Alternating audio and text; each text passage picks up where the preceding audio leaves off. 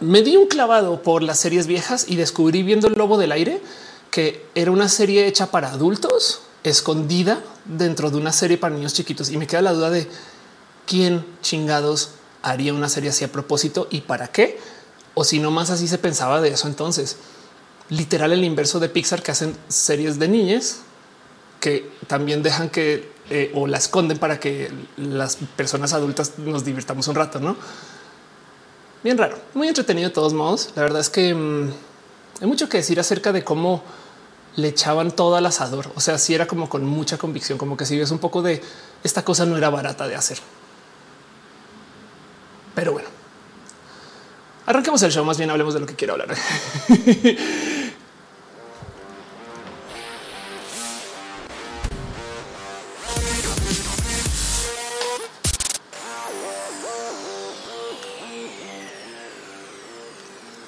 Muy buenos días, muy buenas tardes, muy buenas noches.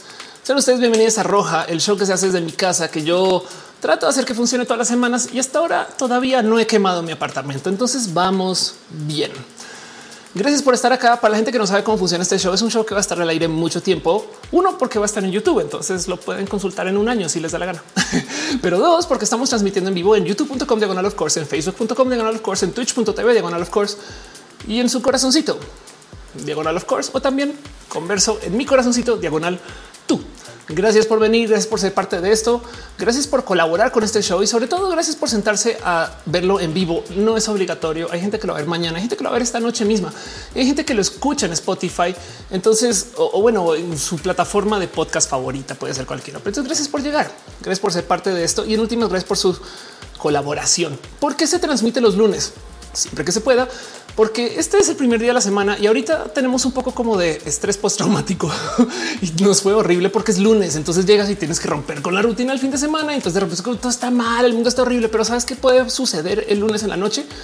Un abrazo muy bonito en este show. Entonces la idea es como darnos un pequeño momento de reunión, un poquito de cariño y no más acompañarnos, porque muchas cosas pueden suceder eh, entre semana y yo trato de transmitir justo los lunes también porque es como el día donde más nos podemos encontrar y platicar. A mí me gusta que el show sea en vivo porque el chat es parte de, o sea, si ustedes no vienen a roja, no hay roja. Piensen en eso. y aún así, de todos modos, sepan que cualquier cosa que se diga acá quedará luego grabada para hacer una versión cortita, una cosa que se llama mini roja en estos episodios que yo saco que también se publican después de roja. Pero hey, este show, este show no sucede en así un vacío. También sucede porque ustedes están acá y porque hay gente que se suscribe al canal por millones de modos entre que Patreon, que se suscriben en literal, hay gente que se suscribe en Facebook. Muchas gracias, pero que suscriben las plataformas. Eso también ayuda. No saben cuánto agradezco saber que hay tantas personas que están conectadas. Saben como que dejando sus donativos.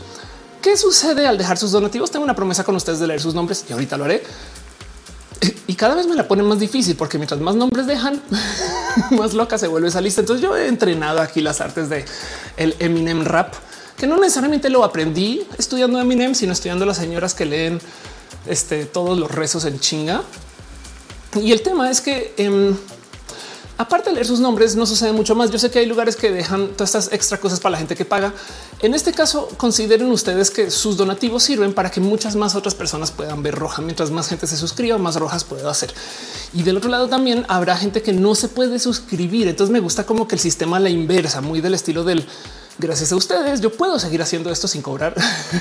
eh, y yo sé que eh, en YouTube de todos modos así funciona, pero el punto es poder hacer un stream que esté completamente monetizado. Se agradece mucho porque entonces yo puedo desayunar antes de roja y llegar llena de energía y eso sucede gracias a ustedes. Si habrá alguien que estará recibiendo esto vía el Internet. De hecho, también por eso transmito en plataformas como Facebook, donde en últimas hay gente que ese es lo único que pueden ver porque está dentro de su plan de celulares.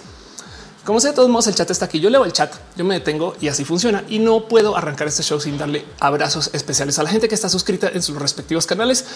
Mucho cariño, mucho amor para Ana Navarro, Aflicta, Ballena Gordita, Guillermo Lanfar, Simhara, Hicheja, Ignistres, Artis Roach, Cuevas, Francisco Godínez, Pollo Rico, Pollo Roby y Trini P. También a Hey, están ya poniendo los números antes, no es queja.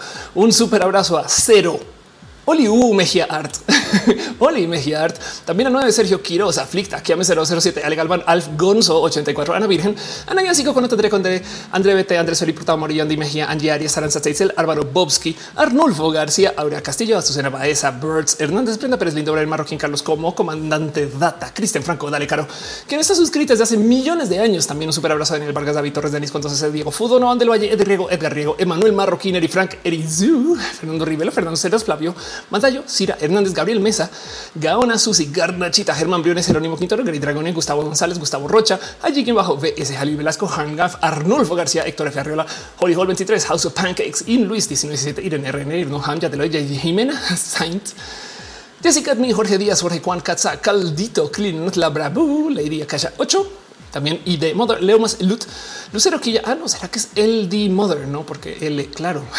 tantos, tantos shows dejándome. Muchas gracias. Lucero que ya, Lucero 7, Magdalena Álvarez, Mariana Rongales, Marisela López Lozano, Mavila Morales, Maite Turros de Farias, Mazatzin, Armenta, Mike Lugo, Minerva López, Mistra Blue, Miss Wizard, Dos Mos, Cristal Mu, Basanadia, Sean Top, Nazo Rosada, Néstor Maldonado, News, Snake, Noraneco 09, Omar CN07, Pamela Gutiérrez, Pasos por Ingeniería, Paulina y Perruno H. También te queremos a ti, Perruno, Pixel, Bits MX, Pollo Rico, Pollo Rafael, Villalobos, Raúl Fomperosa, René Alberto Ortega, Mina, Cata De Mente, Sergio Quiro, Silvia Siu, Soliloquio de Lunta, de Monserrat de Crisis 14, Tiffany, un polinomio, aquel que se balanceaba, Valentina Vía, Enix, Wendy Wisdom Harris y Santos G, Sankoku 666. Gracias por ser parte de todo esto y apoyar. Dice Carolina Pacheco, el Rosario de Roja. Exacto. Exacto. Y muchas cosas suceden en este show. Justo vamos a estar acá por un buen de tiempo, por lo cual entonces también les invito. Nadie les va a juzgar. Es más, por favor, háganlo si ustedes ven este show mientras consumen algo, mientras cenan, mientras se echan acá su este consumible favorito con su estupefaciente favorito, que no podría mencionar mucho, lo puedo decir una que otra vez churros, mota, pero no lo diré mucho porque entonces luego quedó desmonetizada. Pero como sea, vayan por él, siéntense, nadie les va. Es más, dense gusto. Cuatro horas va a durar este show más o menos. Y entonces en ese tiempo, pues podemos también chacotear, platicar. La idea es como sentarnos acá en esta sala y platicar. Saben el rojario dice Fercel. Exacto.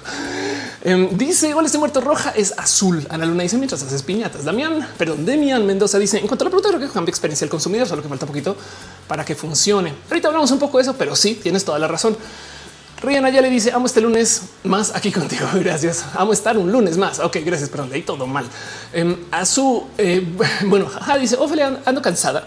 Camino un chico porque camino no pasó. Órales, qué bueno que estés aquí. Gracias. Mi inicio de semana va muy bien. También Arnulfo dice guay, ¿por qué? no, Steve dice en serio parece que estuvieses rapeando. Sería bueno musicalizarlo. Algún día eso sucederá. Eh, Fernando Sánchez dice atraparlos ya. Exacto. Es el poker rap Electro, Dan, Electro Dan Gothic dice Prehistoric Planet, la serie que dijo que era para adultos disfrazar una serie de niños. Esa. Sax Miau dice amo que hay doble dosis de off. Tengo una ventana en chichis para la banda y otra aquí en roja. Exactamente. La química de la fercha dice te admiro. Te enviamos polvitos mágicos para que tengas éxito en todos tus proyectos. Muchas gracias de verdad. Ana Cristina Mo está siendo la ardilla de la familia. Gracias por pasar por acá. Este de paso también eh, em, este, la lesbiana juega fútbol de ahora en adelante. Joaquín Gutiérrez dice el segundo misterio gozoso. Off mencionando nombres. Exacto. Neo Steve dice te admiro mucho. Gracias por estar acá. Y Gama dice dejen su bello like, dejen su bello like. Dice Arnulfo, ¿por qué me mencionas tanto en tus listas? Porque eh, esa lista se arma todos los, por ejemplo, los domingos, pero esa lista es toda la gente que está suscrita a Twitch, YouTube y Facebook. Entonces, si tienes suscripción en varios, te menciono varias veces. ¿Es problema? No. Isaac dice las clones de Ophelia son variantes de otros universos. puede ser, puede ser. Pero bueno, em, en fin, el caso es que entonces todo esto sucede. Y sí, justo de paso también este show em, este, eh, sucede eh, también porque hay gente chida que se encarga de asegurarse que suceda. O sea, no solo yo, sino la gente chida que está en team de moderación. ¿Quiénes son las personas chidas del equipo de moderación? Pues nada más y nada menos que em, Caro, Uva, Uriel, Fabián, Montsetutix, el hígado de pato aflicta y Gama Volantis, la gente chida que está en team moderación. Muchas gracias. Chequenles, conozcanles. Se encargan de que aquí nadie o sea, están en el chat. Es gente que viene a calidad de voluntariado. Me explico. O sea, dicen, oh, yo quiero moderar y entonces están ahí nomás para recordarnos un poquito de cómo comportar y se les agradece desde el fondo de mi corazón. Motivo por el cual también yo quisiera no dejarles a ustedes saber un poquito las cosas que hacen, porque quiero que les conozcan. O sea, vayan, chequen sus proyectos, entérense de dónde están, por qué están, em, quiénes son, a qué se dedican, todas esas cosas bonitas, como por ejemplo el hígado de pato que está en el chat. Aparte de ser el capitán de los memes, hace streams en Twitch, twitch.tv diagonal hígado de pato. Y vayan, chequenle. Este eh, tiene stream que si necesitas más Overwatch en tu vida. Y sí, sí, es verdad, necesitamos más Overwatch en la vida. Acá hay un anuncio. Este, em, pero chequen las cosas que transmite y que hace. De paso, también en el team de moderación está nadie más y nadie menos que Caro. Dale, Caro, quien eh, conozcan está en Twitter como Caro o sea, twitter.com, diagonal dale caro. Entonces, nada más y nada menos que este eh, quiero convertir la puerta de la cocina en un mosquitero gigante. Caro. Eh, sí, exacto. Ahí está. Twitter.com de caro. Conozcanle, sépale quién es y qué hace. También de paso, conozcan y entérense de las cosas que hace Fabián. Todas las semanas voy a seguir recomendando esto. El libro de Fabián. Raíces sombrías, una historia de fantasía oscura que escribió durante su salida de closet, donde todos los personajes son diversos, tapas sexuales hasta que se compra lo contrario. Está en Amazon, Google Books y pues le consiguen también el lecto que es donde está la campaña libre de DRM. Fabián, gracias por estar aquí ser parte de esto. Ahí está, sus raíces sombrías, no? Y la otra persona que también está en moderación que quiero que le conozcan em, es nada más y nada menos que Gama Volantis, que le pregunté hoy qué quisieran que mencione hoy y me dice por qué no hablas. Gama hace peluches a la medida. Y esos son peluches de zorros y lobitos de colores. Y, entonces chiquinizo, chiquinizo. O sea, quieren, miren, yo quiero esta patita nomás. O sea, un peluche de solo la patita es todo lo que me interesa. Estoy muy mal, em, pero ahí están nomás eh, las cosas que hacen. Consíganle eh, eh, aquí en el chat, aquí mismo, salúdenle, pregúntenle o si no, vayan y pregúntenle en Instagram, gama volantis bajo oficial, gama con dos M's, oficial con un F por si quieren tener zorritos y lobitos y de paso no se queden solo con eso porque hace todo tipo de peluches literal a la medida. Entonces hay de todo, como dice acá, 100% artesanales y pueden conseguir ustedes cosas como los famosos, únicos, eh, internacionales ajolotitos de peluche que son lo máximo. Hay un ajolotito de peluche por aquí atrás o si no vayan y hablen con este, eh, eh, este la autora que está de nuevo aquí en el chat, sino en fin, tanto de que decir aquí que está gama boletes bien bajo oficial. Conózcanle gente chida, gente bonita, gente amable. Pero bueno, en fin, por ahí también eh, no sé si sigues por aquí en el chat, pero por si no la conocen, está también Miss Uva, quien este eh, siempre le pregunté qué quieres que hable y dice, pues nomás que la gente se entere que estoy en Instagram o en Twitter y demás. Entonces conozcanle Miss Uva. De paso, eh, también gran conocedora del tema del deporte. Pero bueno, ahí está la gente chida del team moderación. No son solo ellas, hay más personas. Conozcanles y sepan que están ahí, porque a veces miren, no ustedes, pero llega gente así de oh, o sea, es una persona trans, quiere decir que la puedo bullir. Es de no, no puedes, güey, pero se ponen de idiotas y entonces Timoeración está aquí como para no defender las cosas en chinga. Lo hacen muy bien. Y Mendoza dice saludos, Roja. Muchas gracias. Gracias por estar acá. Draco dice está bonito. Claro que sí. Fabián dice un llavero de patita. Sí, exacto. Qué bonita idea. Isaac dice cinco minutos para suscribirme a Twitch de Prime Gaming. Muchas gracias también. Em, y dice Jen, Jen, ya fui a suscribirme a YouTube y Twitch. Muchas gracias. Afrita dice nos encargamos que los términos y condiciones nos protejan con su santo manto mágico. Total, así exactamente. Em, y Jen dice ya mañana suscribir a Twitch. Se agradece mucho. No saben cuánto. Em, y pues bueno, ahí están las personas chidas de Team Moderación. Pero bueno, Gama Volante dice llavero de patita apuntado. Scarlett dice zorritos, qué hermosos. Eh, no creo que me conmovió lo más furry. Exacto. Todas estas cosas pasan y son las cosas chidas que se hacen en team moderación. Pero bueno, y de paso, no puedo arrancar este show sin mencionar dos cosas que necesito que sepan que van a suceder. Una esta semana, la otra va a suceder en Pride. Lo primero es que no se les olvide que el 3 de junio tenemos nada más y nada menos que concierto con este René Ghost, Orgullosas, Alegres y Violetas no es el mismo show que hicimos antes. Alegres y Violetas, este show cambia, se va a presentar completamente diferente. Se están acabando los boletos. Gente, por favor, guarden su lugar porque de verdad, de verdad que siempre llega alguien el mero día y es de no, es que es que es que ya no hay, no todos esos que están en verde, lo que hay. Entonces reserven su lugar si quieren ir em, este eh, o, para siempre quédense con la duda, pero sepan que esto está sucediendo aquí en la Ciudad de México el 3 de junio, va a ser a las media de la noche en el cine Tonala y no solo es el show se acaba el show y ahí nos quedamos para chacotear, platicar. Ya saben cómo es abrazos, cariño, danos un poquito de amor, selfies, esas cosas, no em, sanas, libres de COVID y demás. Pero bueno, ahí está. Esto va a suceder este viernes. Y la otra cosa que quiero que sepan, este un mensaje más para las lenchitudes es que en Pride vas a hacer algo súper, súper, súper, súper bonito. No sé si ubican a la gente súper chida de ELA México, em, quien eh, eh, hay mucho que decir acerca de ELA, pero aquí está. ELA México, el primer festival internacional LBT LBTQ transincluyente en Latinoamérica. Exacto. Y justo es em, este, es este, es este evento que es el Lesbian Festival que se ha hecho par veces y que en últimas tiene millones de expresiones o presentaciones y cosas requete mega súper hiper bonitas. Pero bueno, si no conocen a ella, vayan, clávense un poquito con qué hacen, qué, dónde están, dónde y cómo. Pero ella en Pride va a ser algo para las lenchas donde van a tener una literal fiesta y ojo aquí durante Pride van a tener un trailer lencho, un trailer así. Miren, lenchas. Estamos hablando de lenchas. ¿Qué va a tener el trailer? Así. O sea, es un camión trailer, una, o sea, eh, em, eh, como dirían, un rimulero.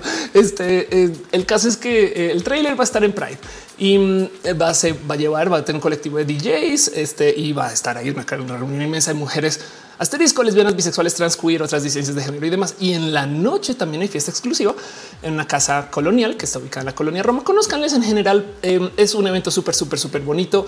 Es gente súper, súper bonita. La verdad es que todo mi cariño eh, para el México y además sepan del tráiler de lenchas, porque es lente, o sea, lenchas, saben? Este Viera dice que es alegres y violetas, no es alegres y violetas y es ahora es orgullosas alegres y violetas. Aldo dice: Te viene Ideales MX. Muchas gracias. Ideales es un proyecto que para mí es súper difícil porque es hablar de temas personales. Pero bueno, ahí está. Emanuel dice piñas. Muchas gracias. Vieira dice alegres y, y vilolentas. Como les dice que en el que están acabando los boletos. Sí. Em, Mejía dice el cachacual de peluche de gama volantis. Claro que sí, claro, claro que sí. Hijo, hijo, dice, pero ahora me perdió el rap un poquito. así. Pero bueno, el caso, esos son los anuncios, un poquito de promoción desvergonzada. No se puede arrancar roja sin decir estas cosas, ¿no? Y, la neta conozcan, de nuevo, nomás por dejar otra vez, haya dicho, está esto para Pride. Reserven su lugar, guarden su lugar y conozcan eh, instagram.com diagonal el México y también está esto para ya esta semana. Esto sí, esto es ya. Entonces, eh, orgullosas, alegres y violetas. Y sobre todo lo que tienen que ir a alegres y violetas.com y les lleva directo acá. Reserven su lugar, esas cosas y nos vemos allá para darnos un poquito de cariño y amor. Pero bueno, un poquito lo que tengo con ustedes, nomás de cómo funciona este show. Ángel Michael Buria dice: Me suenan rápidas y furiosas. Exacto. Y sabes por qué? Porque cuando hacemos esos shows, se trata de la familia. Pero bueno, como sea, eso va a suceder esta semana y en Pride. Aquí voy a estar de todos modos, vas a seguir haciendo roja de aquí. Entonces, de paso, también si están en el evento de Globant esta semana, pues ahí también nos vamos a ver. Pero bueno, en fin, hoy quiero hablar de un tema que salió por un TikTok y que me peleé con gente. Güey. Entonces dije, voy a hacer un roja de esto. Y es que fíjense que em, yo entiendo que cuando se habla acerca de cómo el marketing nos impacta, lo primero que vamos a pensar es le impacta a esas personas, a mí no. Y literal había gente que me comentaba en este TikTok, le impacta a los débiles de mente. A mí no. Y yo así de, tú no sabes todo lo que haces gracias al marketing. Y tú piensas que no lo ves o que eres inmune. Y entonces me di un clavado por eso y me senté ahí con el, yo creo que hay un tema muy nerd y quiero nomás rebotarlo con ustedes porque como en este show se platica de absolutamente todo, pues hoy vamos a hablar acerca de supermercados. Entonces en eso me gustaría preguntarles qué es lo más high tech que han hecho ustedes o han visto en supermercados, porque yo sé que hay gente que ha tenido como estas raras experiencias y yo sé que también hay gente que se como que emboba con cosas muy que dices ah, no. O sea, por ejemplo, hay máquinas que venden em, no sé, o sea, a veces en aeropuertos se topas con máquinas que te venden audífonos de 200 dólares, no es como un poco de wow, no?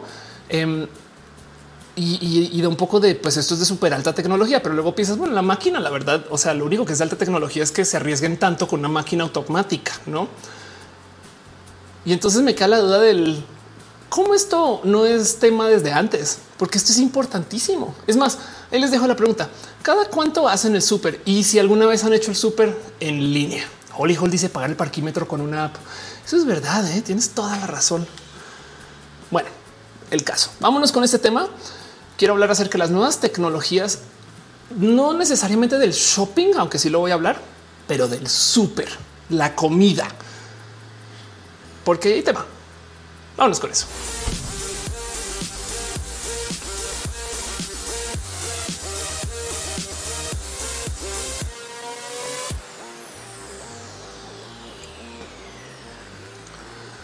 Muy bien. Pues les voy a mostrar el, este, el tema que levanté en TikTok justo. Em, puede que lo recuerden porque lo hablamos acá también, pero es este, es este cuento de cómo quieren rediseñar los carritos del súper. Entonces, ¿cómo funcionan los carritos del súper? Esto es un, esto es un finding así de esas cosas que leo ahí como en los abrazos, ¿no? después, después de la noticia general, donde ubican que los carritos se mueven así, ¿no? O sea, tiene una barra y tú te agarras esa barra y lo empujas.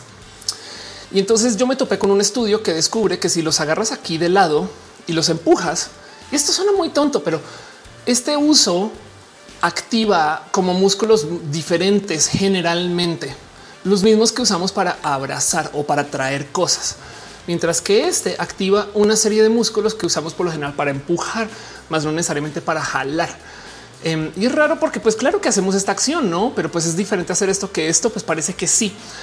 Así que hay un algo ahí que al parecer es de esas cosas de profundo psicológico de por allá atrás, cosas como el cerebro reptiliano, me explico, que se activa y curiosamente el estudio lo que topa es que esos carritos, veanlos, aquí están, esos carritos con manecillas verticales em, que son, veanlos, eh, los que están aquí abajo, estos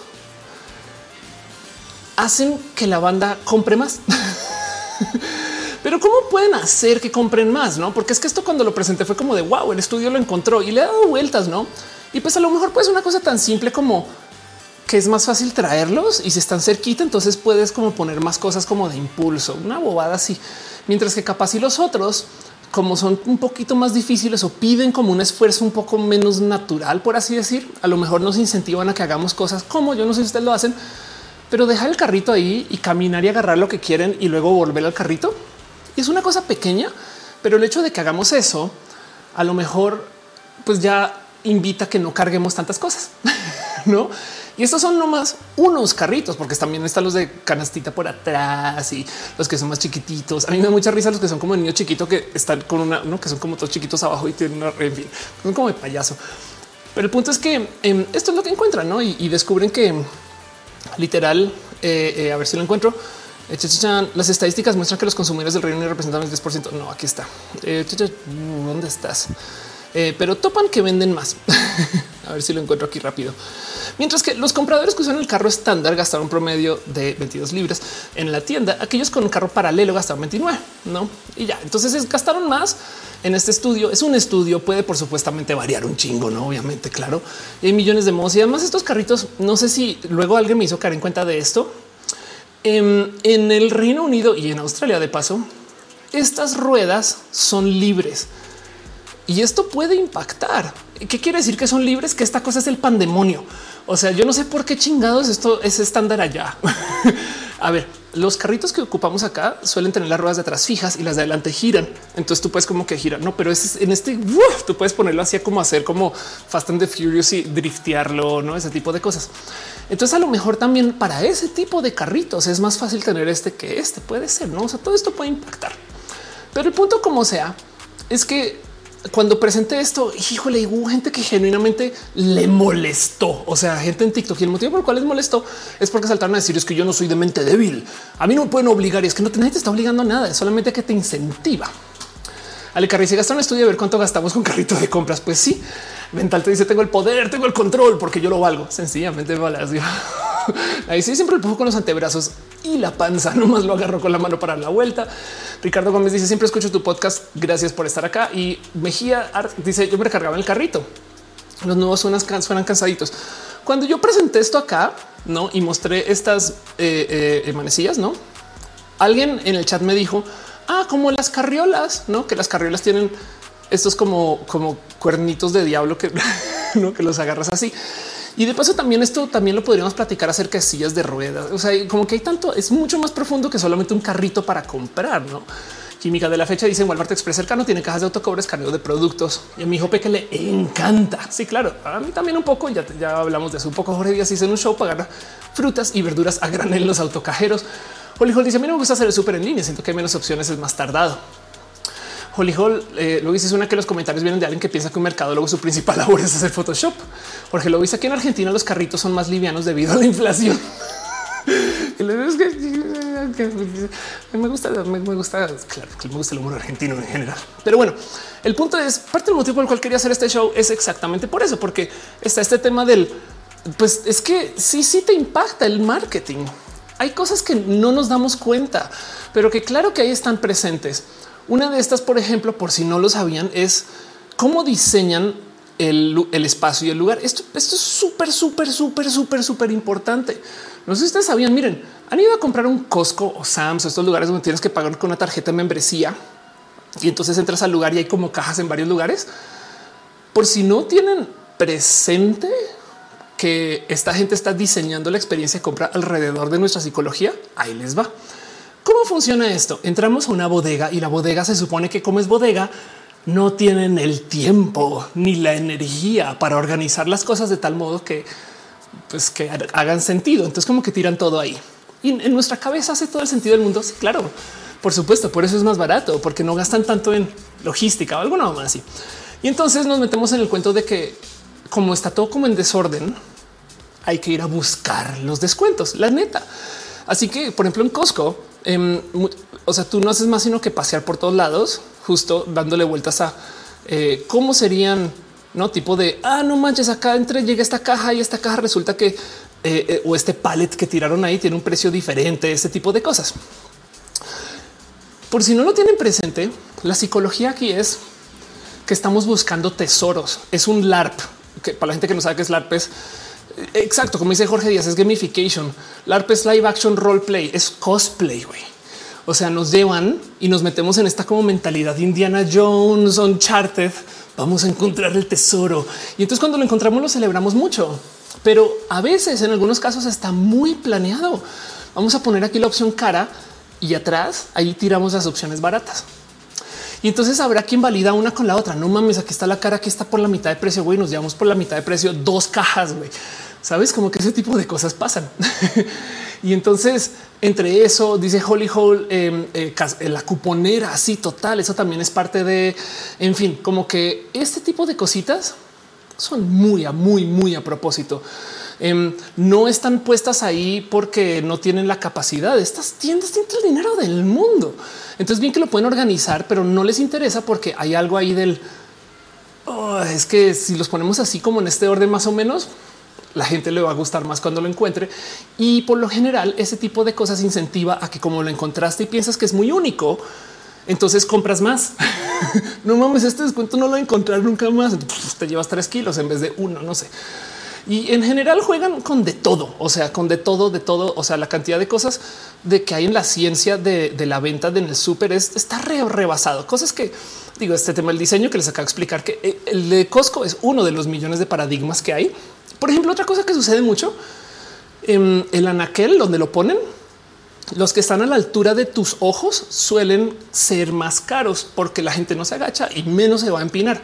Entonces, por lo general, em, o, poner de puntitas, no sé cómo le digan en México, pero el punto es que por lo general las cosas que están a este precio, aquí a este nivel, se cobra más y se venden más caros. Y las que están en el borde, o sea, cuando tú das la vuelta de la isla, esas son aún más caras y por lo general esas son además no son únicas. Me explico. si tú consigues algo en el borde y quieres de verdad ahorrarte unos pesos, pero unos pesos literal cuatro, no puedes dar la vuelta y verlos adentro y adentro van a valer tantito menos porque no les están cobrando menos.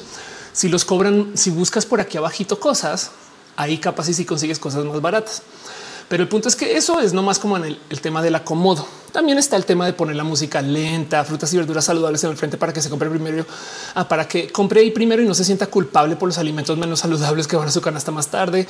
Colocar los artículos esenciales en la parte de atrás, mantener los huevos en lugares extraños, em, eh, los productos más caros a la altura de los ojos, etc. No este cuento de las ofertas de compra múltiple que no te ayudan a ahorrar dinero, mejores ofertas. La más evidente que nos sabemos de corazón es el tema de poner cosas como de impulso ahí en la caja. Saben como que todas estas algunas no las conocemos y todavía caemos y otras la verdad es que simplemente suceden. el motivo por el cual las presento es porque hay gente que insiste. O sea, me decían yo no soy débil de mente, yo no caigo en eso y es de seguro sí, güey. Dice Gus Berrio, los huevos es real. Holly Holly dice el hot dog de un 5 dólares, un premio de comida barata después de gastar 200. Ah, bueno, con el tema de los hot dogs hay una que me encanta de observar. Se han dado cuenta. Miren, piensen en esto. Podrían, podrían, pero no lo hacen. Se han dado cuenta que los panes del hot dog no vienen en la misma cantidad que las salchichas del hot dog. Eso es a propósito. Química de Fercha dice la más descarada, las de un tal Julio. Em, las más descaradas son las de las empresas más grandes, porque pues, por eso no es como que tienen esta capacidad de hacer cosas. Hay una cosa que depende del país, puede ser legal o no, que se llama los líderes. Em, vamos a ver cómo se traducirán esto en español, pero um, esto puede ser ilegal según em, en el país en el que vivan. Yo no sé en México cómo funciona. Vamos a ver a qué lo traduce Wikipedia los líderes. Este dice gancho comercial. Órale, es que cruel que lo pongan así, pero bueno, es un gancho con un gancho comercial. ¿Qué es el gancho comercial? Bueno, digamos que una empresa inmensa, inmensa, em, hace un acuerdo con un refresco, Coca-Cola. Y entonces la Coca-Cola vale en el peor de los casos 60, 60. O sea, no puede valer. O sea, si lo vendes a 59, pierdes dinero, pero hacen un acuerdo para venderlo a 40 y le pierden a cada venta. ¿Por qué? Porque el que tú entres a comprar la de 40 no vas a comprar solo la coca. y entonces ese es otro modo en el cual, entre comillas, caemos, no? En fin, el caso es que el mundo del marketing está llenísimo de estos trucos. Entonces, por eso me da como tan raro que me digan yo soy muy fuerte de mi mente y puedo no caer en ese. Mateo dice, sin embargo, se equivocan con las etiquetas. Hay gente que se llama pantallas por un dólar, es verdad. Y a hacer un diseño mientras tiene que checar el precio de unidad por cosas, por ejemplo, el de papel de baño. Su luego sale más barato lo comprar los paquetes. Este, ah, claro, de cuatro que los de 18. Sí, eso es verdad. Sí, tienes toda la razón. Adán Frías dice los productos que están hasta frente son los que se vencen más pronto. Martes y miércoles de plaza dice Sara de noche. Gama Volantes dice hay comerciales en Japón que no sería legal hacer en México porque cuenta con publicidad falsa hacerlos muy fantaseosos. Sí, total. Ale dice ya, ya fue por mi ketosis. Em, el química la fecha dice yo uso caso el pan y las salchichas para explicar reactivo limitante y reactivo exceso. ¿Saben quién hace también esto del pan y las salchichas? Las tarjetas de consumo de puntos de Microsoft siempre son un número diferente que lo que necesitas para comprar un juego. Entonces tienes que comprar más tarjetas de las que necesitas y te van a sobrar unos puntos, los cuales te van a incentivar a que vayas por otras. Caro dice el neuromarketing hace estudios con casco y con base en las reacciones del cerebro organiza algunos súper seguros con la región. Sí, por supuesto. Y no solo eso, sino que también tienen estudios de por dónde camina la gente y qué inventario necesitamos mover más. Digamos, nos sobran piñas y por eso es que de repente la sección de jabones se vuelve la sección de eh, no sé, artículos de fiesta de la nada, de la nada. Camón, si están peleando fuera de mi casa. Ay, lo siento. Viera todavía dice si Rojas hiciera de día, Sara no asistiría. Adrián de León dice o solo los dos primeros dígitos del precio. Ah, eso también pasa. Geon dice el pan las salchichas son derivadas las compras en dólares que siempre terminan en 99. Claro, total. Y entonces em, todo esto es todo un tema y, en general está muy presente porque también em, pues es que sí es verdad que funcionan. O sea, también la gente le que eh, lleva trabajando en este rubro le lleva trabajando desde hace mucho, mucho, mucho, mucho, mucho tiempo. Pero hay algo ahí y es parte del por qué quiero nerdear de este tema, porque esto es roja, que nos gusta analizar estas cosas más allá de donde sea socialmente aceptable. Em, y, hay algo que yo me quedé pensando, esto todo de un TikTok ¿eh? y de las reacciones a esto. Yo me quedé pensando, pero tiene un punto que em, también los súper, desde que yo tengo recuerdo, son medianamente similares. Esto no nos debería causar, o sea, los coches también parece chiste, pero el tema es que a mí sí me salta esto un poco porque no sé si tienen presente que los supermercados en sí son un invento que sí revoluciona el cómo consumimos las compras. Mejor dicho, a ver, el súper existe como desde más o menos eso, como el 1915, 1920, ¿no? Y el tema del súper es que reinventaron el cómo vamos a las tiendas, ¿ok? Ya hoy en día lo tenemos más que normalizado porque esto tiene 100 años. Pero los súper se llaman súper porque son un nuevo modo con el cual vamos a ir a comprar. A ver, ¿cómo funcionaba esto antes?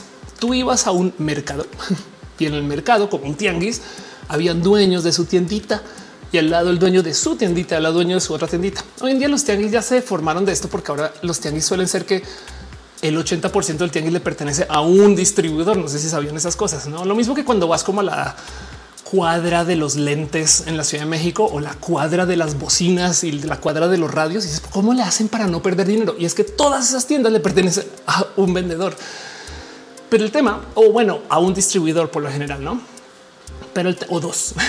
Pero como sea, el punto es que en una época tenías todos estos mercados tipo tianguis, que es lo más normal, es lo que no, cada quien vende como lo que tiene sus capacidades de venta.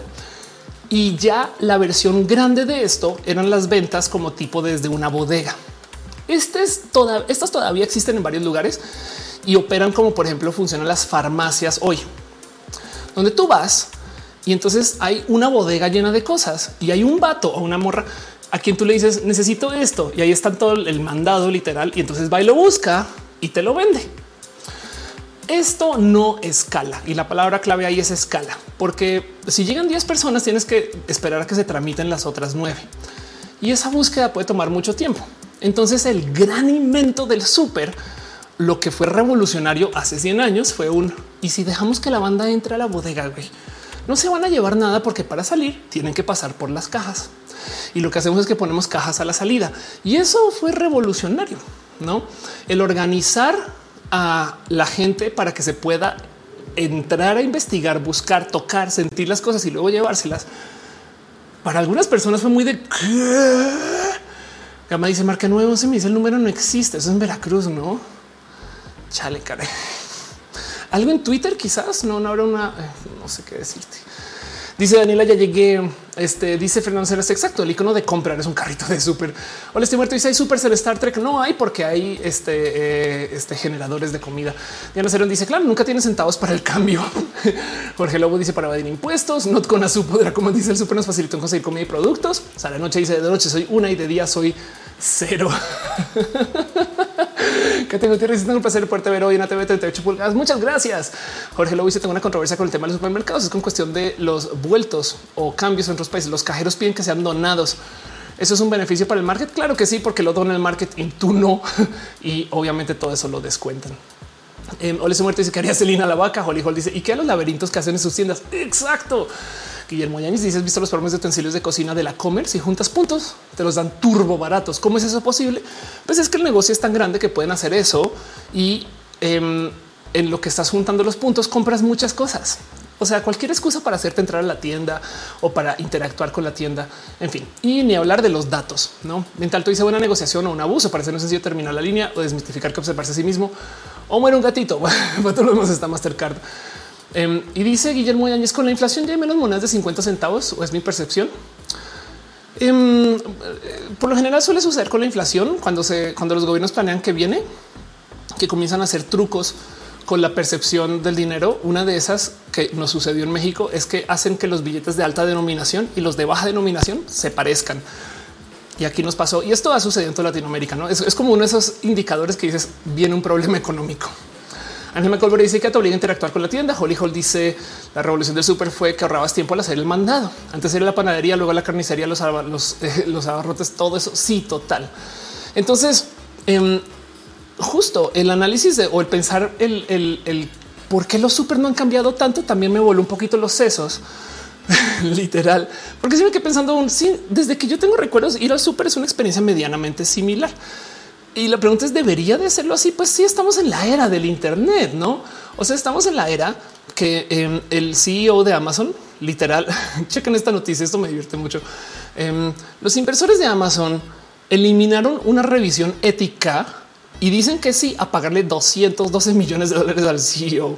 Eso fue publicado el 26 de mayo y es nomás una de esas millones de medidas de qué tan bien le va a esta empresa podemos hablar mucho porque esto no necesariamente tiene que hablar acerca de la venta de productos. Esto tiene que ver con el Amazon Web Services.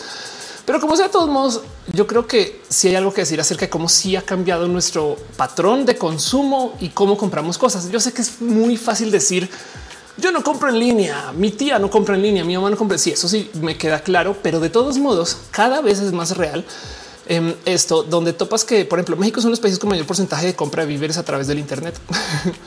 Y la otra cosa que la gente no sabe es que México tiene más gente conectada al Internet que el promedio mundial. Em, México es el país con mayor volumen de compras semanales a través del teléfono celular con un promedio de 43.8 por ciento. No? ¿Y qué quiere decir esto? Pues que la verdad, verdad es que sí, sí hemos cambiado nuestro patrón de consumo. O sea, en última, sí, mucha gente sí se sumó a pedir en línea. Yo sé que México es inmenso y por supuesto eso no quiere decir que no, que todo el mundo se tenga que subir. Solamente que hay tanta gente que está comprando en línea que esto ya de entrada cambia el súper, porque no necesariamente tiene que, a ver, no necesariamente tiene que ser el hecho de que la gente esté comprando en línea, sino es que el, patrón emergente de las ventas sí le dio en la madre el Internet. Dice Luis Armenta como que los 500 se, parezcan a los de 20. Este Jorge lo dice, metí a mi mamá, mi abuela me piden ayuda para comprar en línea, pero están comprando en línea. Lili dice voy a copiar tu outfit. Muchas gracias. Es de CNA viejo, pero si lo encuentras adelante. Ángel Gamboa dice existen los centavos en Colombia. Sí, no recuerdo cómo son esas monedas. ¿eh? Ondara dice el otro día fue una bodega de Soriana y estaba casi vacía de personas. Me recordó los espacios liminales.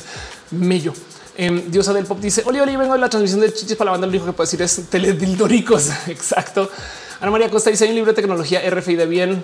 Este eh, el loco Dice Holly Hall, la revolución del super fue corradas tiempo al hacer el mandado total.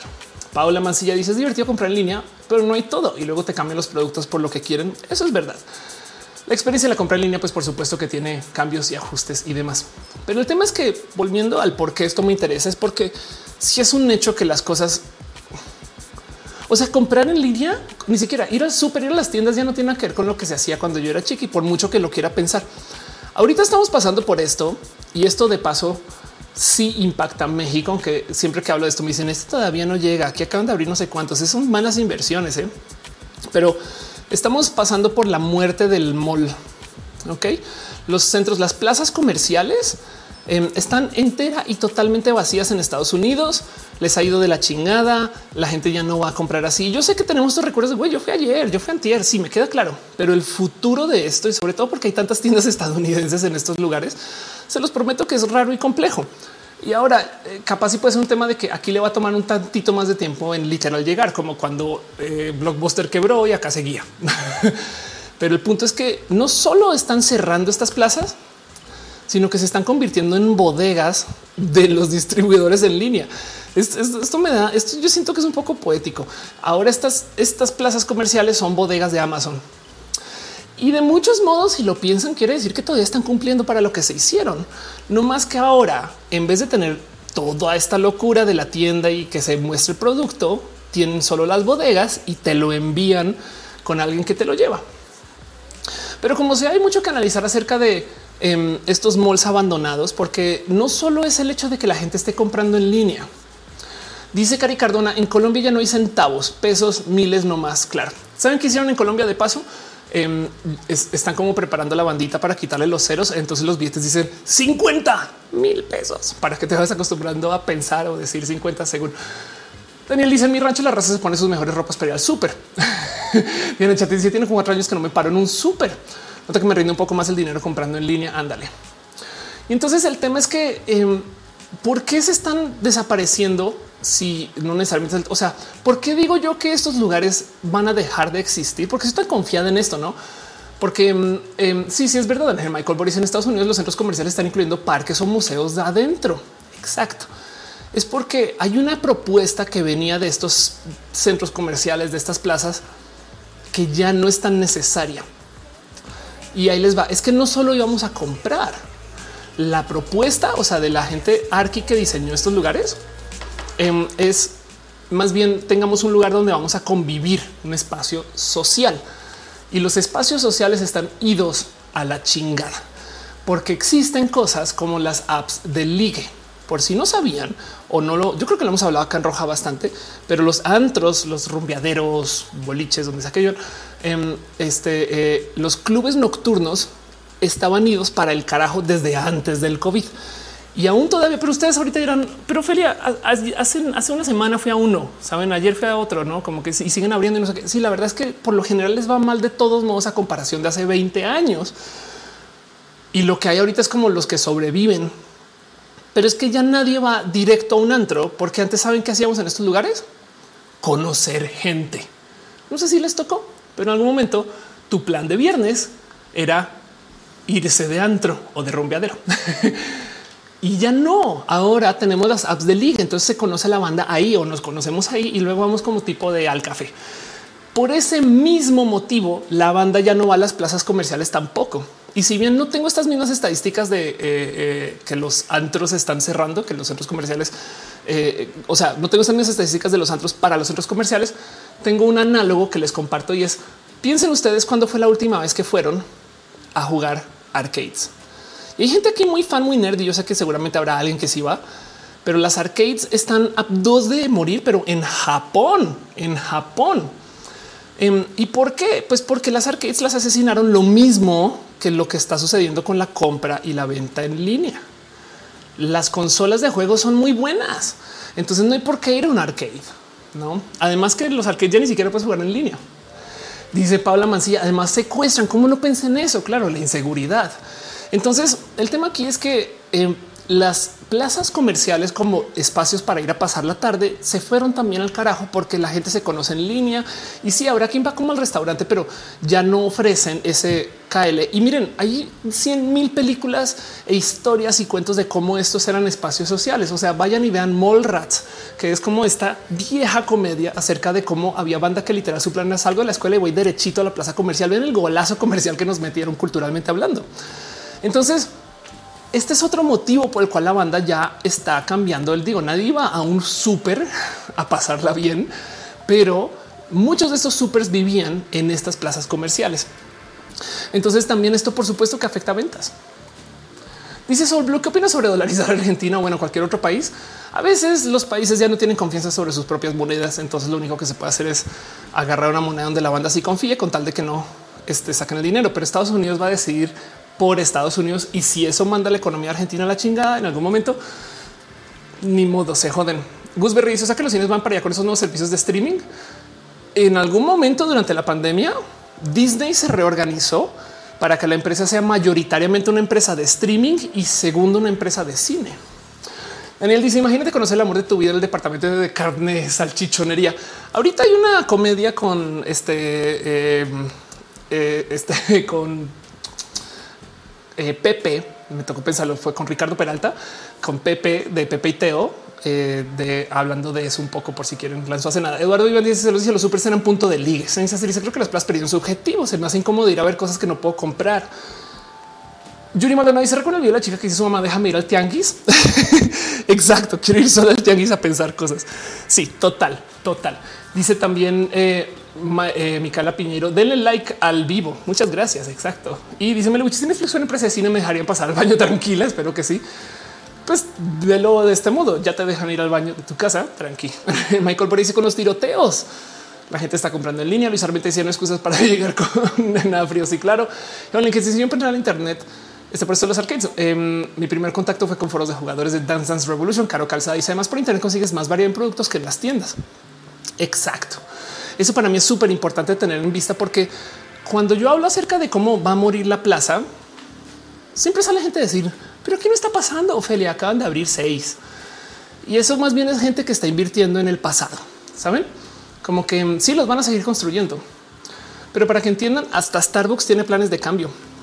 Digo, se aceleraron durante el COVID, pero por ejemplo, Starbucks está planeando rediseñar sus tiendas para que ya no te quedes en la tienda. O sea, eh, están como tratando de transformar eh, eh, sus ofertas para que tú llegues y todo esté ahí como para que tomes, pagues de una y casi casi que te vayas. Como un gran refri, por así decir, me explico. Em, en últimas, sí, se están cerrando muchas tiendas de todos por millones de motivos para ellas enfocarse en esto. Pick up. Y esto, si lo piensan, es lo que quieran de todos modos, porque en últimas, el cómo compramos, el cómo consumimos comida, pues claro que va a cambiar en un mundo donde tenemos acceso a tantos pinches celulares. Bueno, dice un grupo de Facebook que se llama el Tinder de Costco. Ernesto Vizcaíno dice en esos meses con Oculus he estado conociendo mucha gente en Horizon Worlds. Qué chido que es Horizon Worlds. Luis Armenta dice un gran refri. El dice em, no tienen que rediseñarla. este, además, en casa salen más baratas las palomitas. Eso es verdad. Jorge Lobo dice: Soy de Argentina. Estoy pensando que ser autosustentable con paneles solares y toda la onda. ¿Crees que sea el futuro de la domótica? Yo la neta sí invertiría en eso. Em, yo mira, yo daría la vida por tener paneles solares y no tener que conectarme a, en fin. Eh, Rock and dice ahora cuando veo algo en la tienda tengo la necesidad de compararlo con Mercado y ya voy sí, exacto. Eso también es otro tema. Ernesto dice Horizon Worlds es como el metaverso. Y Christopher dice y cómo sería salir al mundo exterior. Eduardo bien es cierto, los Starbucks cada vez son más chiquitos. Entonces, el punto aquí y el por qué traigo esto a colación es porque, de nuevo, cada que yo hablo de esto, la banda me dice, pero eso no va a cambiar nunca, Ophelia. O sea, deja de hablar de tus futurologeos y deja de, ¿no? de, pensar que vamos todos para allá. Eso solo es más, es como cuando hablas de los coches autónomos, que la banda dice, obvio en Estados Unidos, pero aquí en mi país no es de no mames. Aquí va a pasar sí o sí, porque no solo es que la gente esté comprando en línea. Yo sé que tenemos tías que no compran en línea y nunca lo harían. Yo sé y van a seguir yendo a las tiendas. De hecho, lo que les va a acabar sucediendo es que en lo que vayan a las tiendas van a acabar pagando más por lo que nosotros menos. Pero es que tener internet impacta en millones de modos mucho más allá que solo el eh, la gente está comprando online. Em, el tener internet impacta en cosas chiquititas que son súper importantes para esas personas que miden hasta el cómo agarras el carrito, como por ejemplo, qué fue lo que le pasó a Best Buy en México, que eran caros y tú ibas a la tienda, veías el producto y luego lo pedías en línea en Mercado Libre o en cualquier otra tienda. Eso ahí donde lo ven Apple se la sabe muy bien desde hace muchos ayeres y han visto cómo son sus tiendas. O sea, se han puesto, se, han fijado en cómo, cómo funcionan las tiendas de Apple. Estas tiendas están diseñadas para que tú vayas y no necesariamente compres. Son espacios de demo. Me explico como que la idea es que eh, tú llegues y puedas jugar con el producto. Las tiendas de Apple son lugares que alientan a los clientes a explorar que los productos de Apple pueden hacer lo que pueden hacer por ellos, en lugar de simplemente tener existencias de productos disponibles para navegar. Incluso si no posees un producto Apple, las tiendas te invitan a jugar y explorar. Y de eso se trata. O sea, la idea es que tú vayas y lo toques y lo sientas. Es un es una demo. Y entonces es más, por si se han, eh, si, han podido la experiencia, además, cuando tú compras, viene alguien y ahí en la mesa, abajito de la mesa hay una impresora. A veces ni siquiera tienes que ir a la caja, pero están perfectamente ok con que vayas a la tienda, juegues con los dispositivos y digas mm, lo busques aquí en no sé, así sea un usado. Si tú compras un dispositivo usado, todavía ganan. Entonces, el tema es que quieren que tú vayas, lo veas y compres así sea en línea o compares en línea.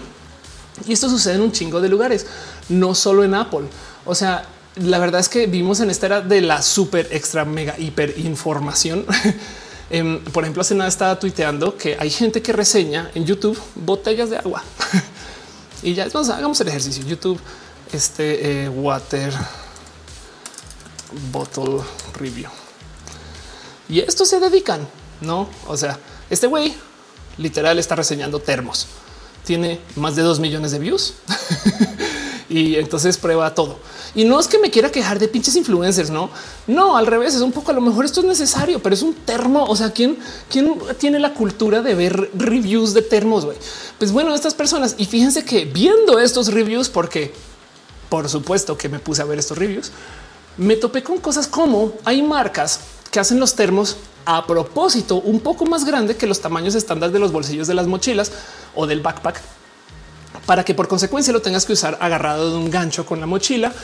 Y entonces el termo siempre está mostrando el logo, no está guardado en la mochila. Saben cosas chiquititas del diseño que les digo que sí importan un chingo.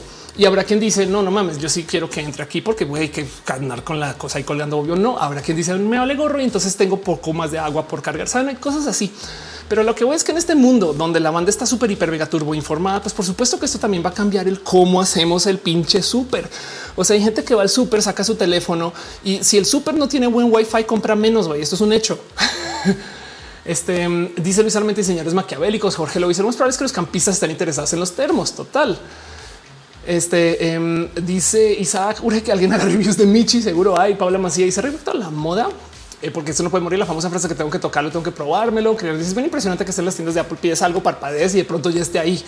Sí, total. Eh, Michael Boris y la tienda Microsoft también están haciendo lo mismo y no son las únicas. Otras que son los productos para el hogar, pero local quieres que lo veas las órdenes online desde el sí, claro, total. Quieren que tú vayas y tú pidas todo en línea. Saben que tienes un celular en la mano. Dice Ale Carrillo. Yo sí traigo mi botella cargando con una imagen que yo hice. Ya ven. y entonces, em, justo si queremos analizar un poco el cómo va a cambiar el cómo compramos cosas. Colgarse solo en el a ah, eso no va a funcionar acá. Acá vamos seguir con los supers como siempre. Ya ni al caso, porque ya cambió todo, porque ya tenemos celulares. Mucha gente, o sea, sí impacta, impacta tener un celular en el bolsillo cuando vas al súper, porque sí vamos a sacar el teléfono, así sea para preguntarle a alguien, oye, ¿quieres comprar? No, cosas así. Dicen los tipos en reviews hasta el blinker fluid. Em, y dice Diana Cerón, apenas vi un documental que muestra partes remotas de Europa donde cerraron sucursales bancarias y la gente solo puede sacar efectivo cuando una camioneta llega con un cajero. Wow, Fanny Romo dice esto es más claro que siempre un mercado para todo. No sabía que era tan complejo el cambio de las cosas. No tiene que ser complejo, pero el tema es que nos estamos hiperinformando. Curiosamente, parte del motivo por el cual las tiendas físicas sufren es porque no le han entrado de lleno a este tema de el, eh, el que aceptar que la gente tiene celulares en la mano. ¿A qué me refiero con esto? Uno de los motivos por los cuales Amazon o, no sé, lo que sea, cualquier tienda de pedido en línea, saben cómo se llaman las de México. En fin, en este, estas tiendas les va muy bien porque tienen datos tuyos.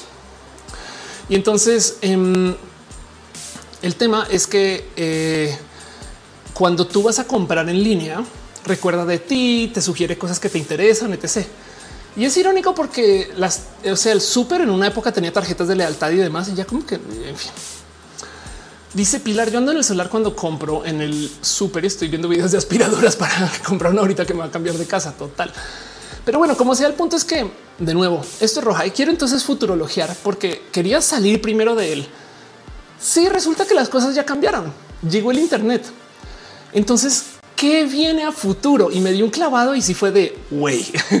Este, esto definitivamente sí le va a pasar un poco como lo que está pasando ahorita con el salón, que con la educación en línea se le dio en la madre al formato y todavía, pues por supuesto, estamos como en la era de la migración, pero gracias a que tenemos un tutorial para todo, pero para todo.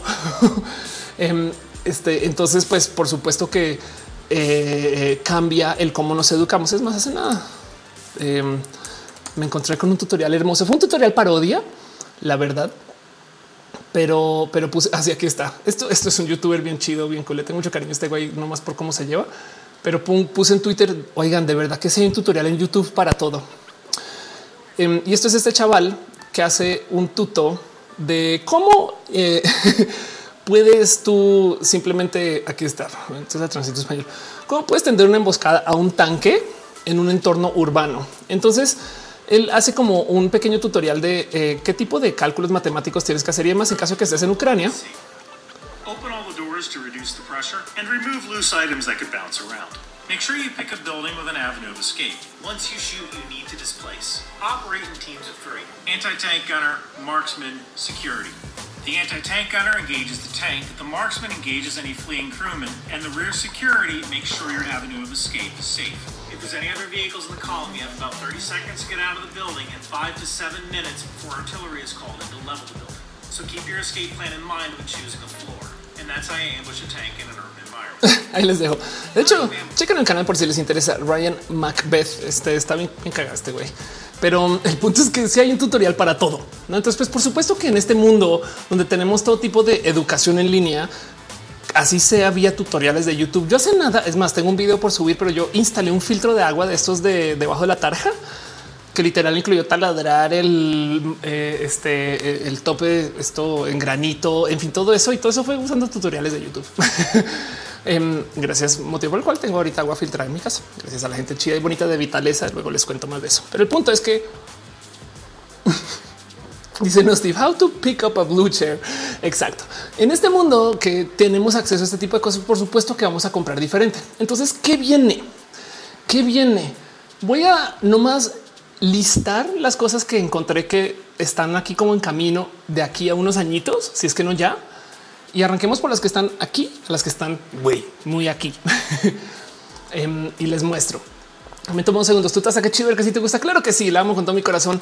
Le cabe además mucha agua. Luis dice how to lift a dog. Em, y dice Daniela, hay un tutorial parodia donde te explican cómo correr tantos kilómetros por día que si te levantes, corres, te enamoras, te ilusionas, te rompes el corazón, lloras. ah, bueno, em, dice este no Steve eh, y es que hay tutoriales de todo que uno puede imaginarse.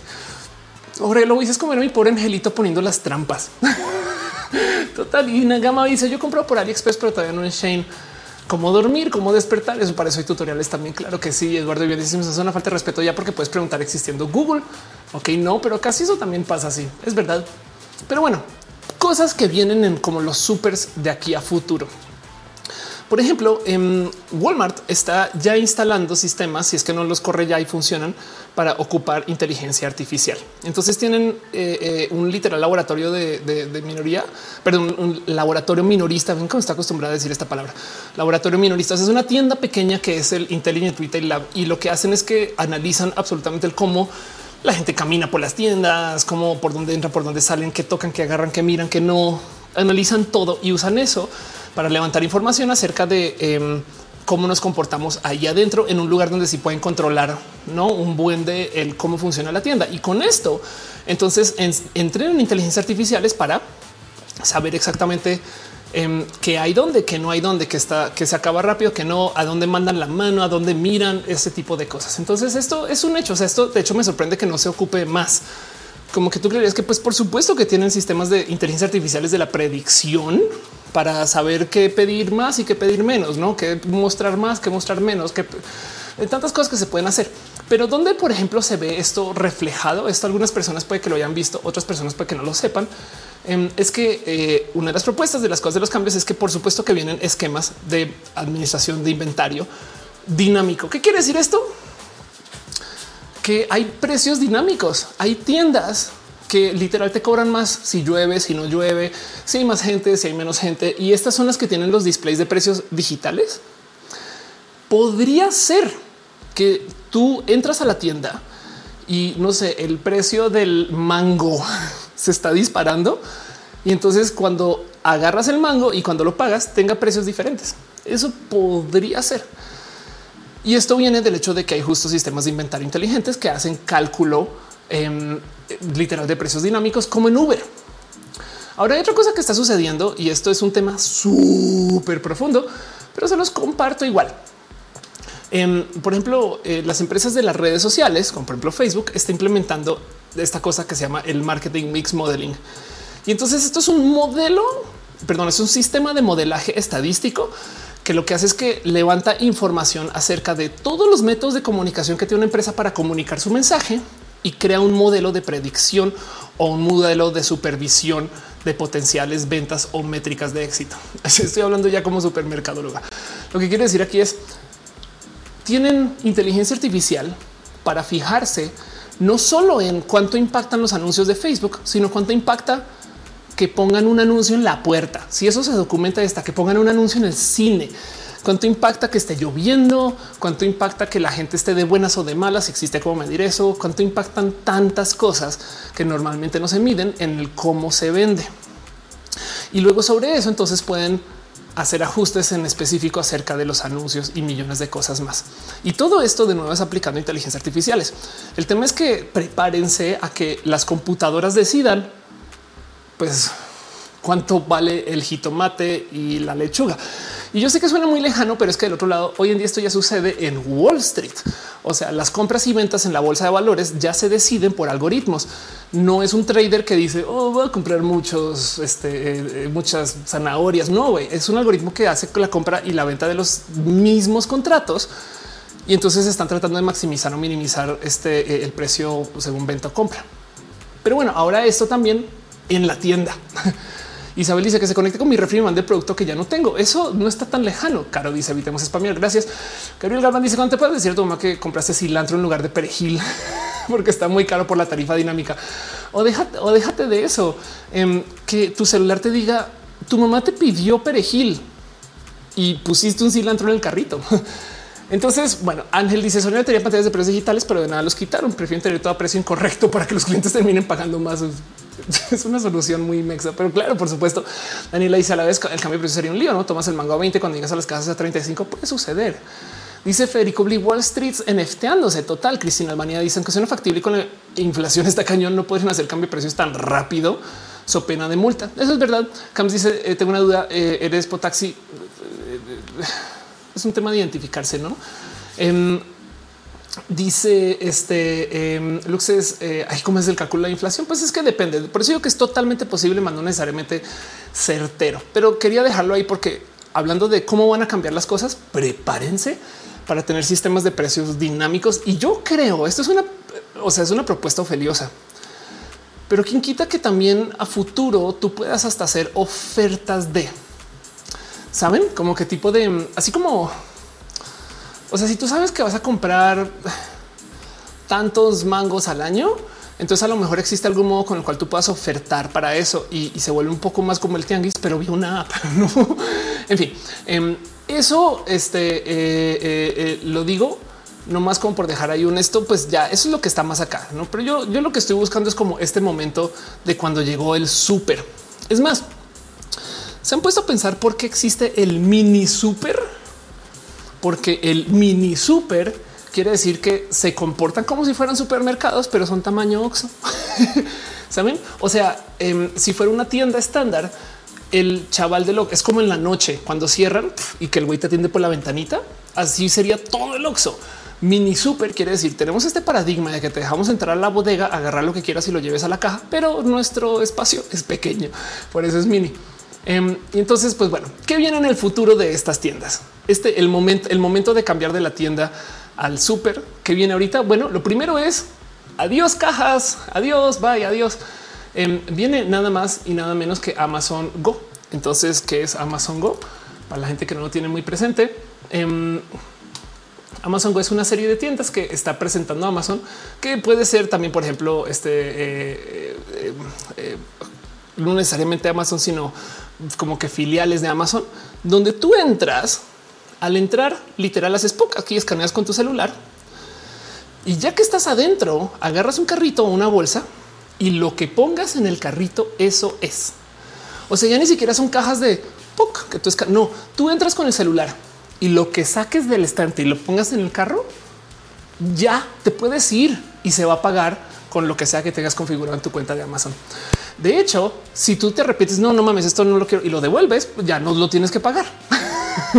Saben como que mm, e, esto como propuesta es un poquito de raro, no? Pero en últimas, la verdad, verdad es que eh, es un es un nuevo modo de pensar el cómo vamos a organizar nuestras tiendas, no? Y, y sí, sí me parece impresionante porque en últimas, claro que lo pueden hacer. Es más, cuando vi esto, lo primero que pensé es un yo creo que este check in, o sea, el que tú tengas, el que tú, el que tú llegues y, y pases y tengas que escanear tu celular. Yo creo que es una cortesía de usabilidad, porque bien que se puede que tu aplicación de Amazon sepa que estás en la tienda. Me explico. Y ya, entonces imagínense, solo con tener la aplicación en el celular entras y ya sabe que estás ahí, entonces lo agarras, lo pones en el carrito y automáticamente te lo cobra cuando salgas. Se acabó. Em, dice eh, Férico en Ecatepec casi todo es go. Agarran las cosas y se van. Pues sí, exacto. También vea, dice ya no hay humanos en el futuro de las tiendas. No todas las personas, seres humanos van a estar este, tras bambalinas. Em, saben que me acabo de recordar. Está la razón. Em, este store Wash robot, a ver si lo encuentro. Hay una, hay una serie de robots que se están usando eh, en Estados Unidos para lavar. Aquí está esto. Esto me da mucha ternura porque como que se volvió costumbre ponerle estos ojitos y entonces estos son, digo, esto es una es un dibujo, pues, pero aquí está. Estos son los, los robots que están usando para lavar los pisos. Son como una rumba, pero son todos verticalotes para que los veas, no? Porque si tú estás andando de repente hay una rumba que te golpea y entonces están trapeando el piso. Y, y sí, sí parecen como sacados de Pixar estas cosas, saben como que es un poquito de ternura. Pero bueno, el caso. Eh, entonces sí, también en últimas se limpian solos, se cobran solos, se pagan solos. Supongo que alguien tiene que estar poniendo las cosas ahí de vez en cuando. No, ya no te servicio y soporte si está ahí. Em, pero bueno, dice Geon Linked en sketch de Kim Peel que habla sobre eso. un hombre negro no usar este método de pago y tiene que aclarar que ya está pago porque fue que lo confunda con ladrón. Claro. Em, Luis Armenta dice ahora que estuvo reforzar la seguridad de redes públicas. Em, y dice Daniela, una inteligencia artificial de Amazon que te multa por cortarle el tallo al brócoli para que pese menos. Federico dice cada día más cerca de robotina. Eduardo Vivian dice es una joya ver las personas en el Sams cobrarse solas y luego hacer equipo cuando no le saben. Ay, qué ternura eso que hagan equipo. Em, Jessica dice única duda en todo este nivel de seguridad. Los hackeos van a estar al día. Sí, la verdad es que igual y todavía no. Pero sí, te entiendo mucho. Diana dice que lo que en Corea tiene tiendas así como los Oxos donde no hay cajero, solo una cámara monitorea toda la tienda. Sí, entonces, pues bueno, eso es la primera propuesta. Bye tiendas, adiós, bye. Se acabaron. No, perdón, bye cajas, bye cajas de la primera propuesta. La segunda propuesta es adiós tiendas. La otra cosa que puede comenzar a suceder si es que no está sucediendo ya es que hay un concepto de tienda que se llama dark stores y yo sé que suena como a los negocios que montaron los hemos después de ganar la batalla en este insurgentes, pero las tiendas oscuras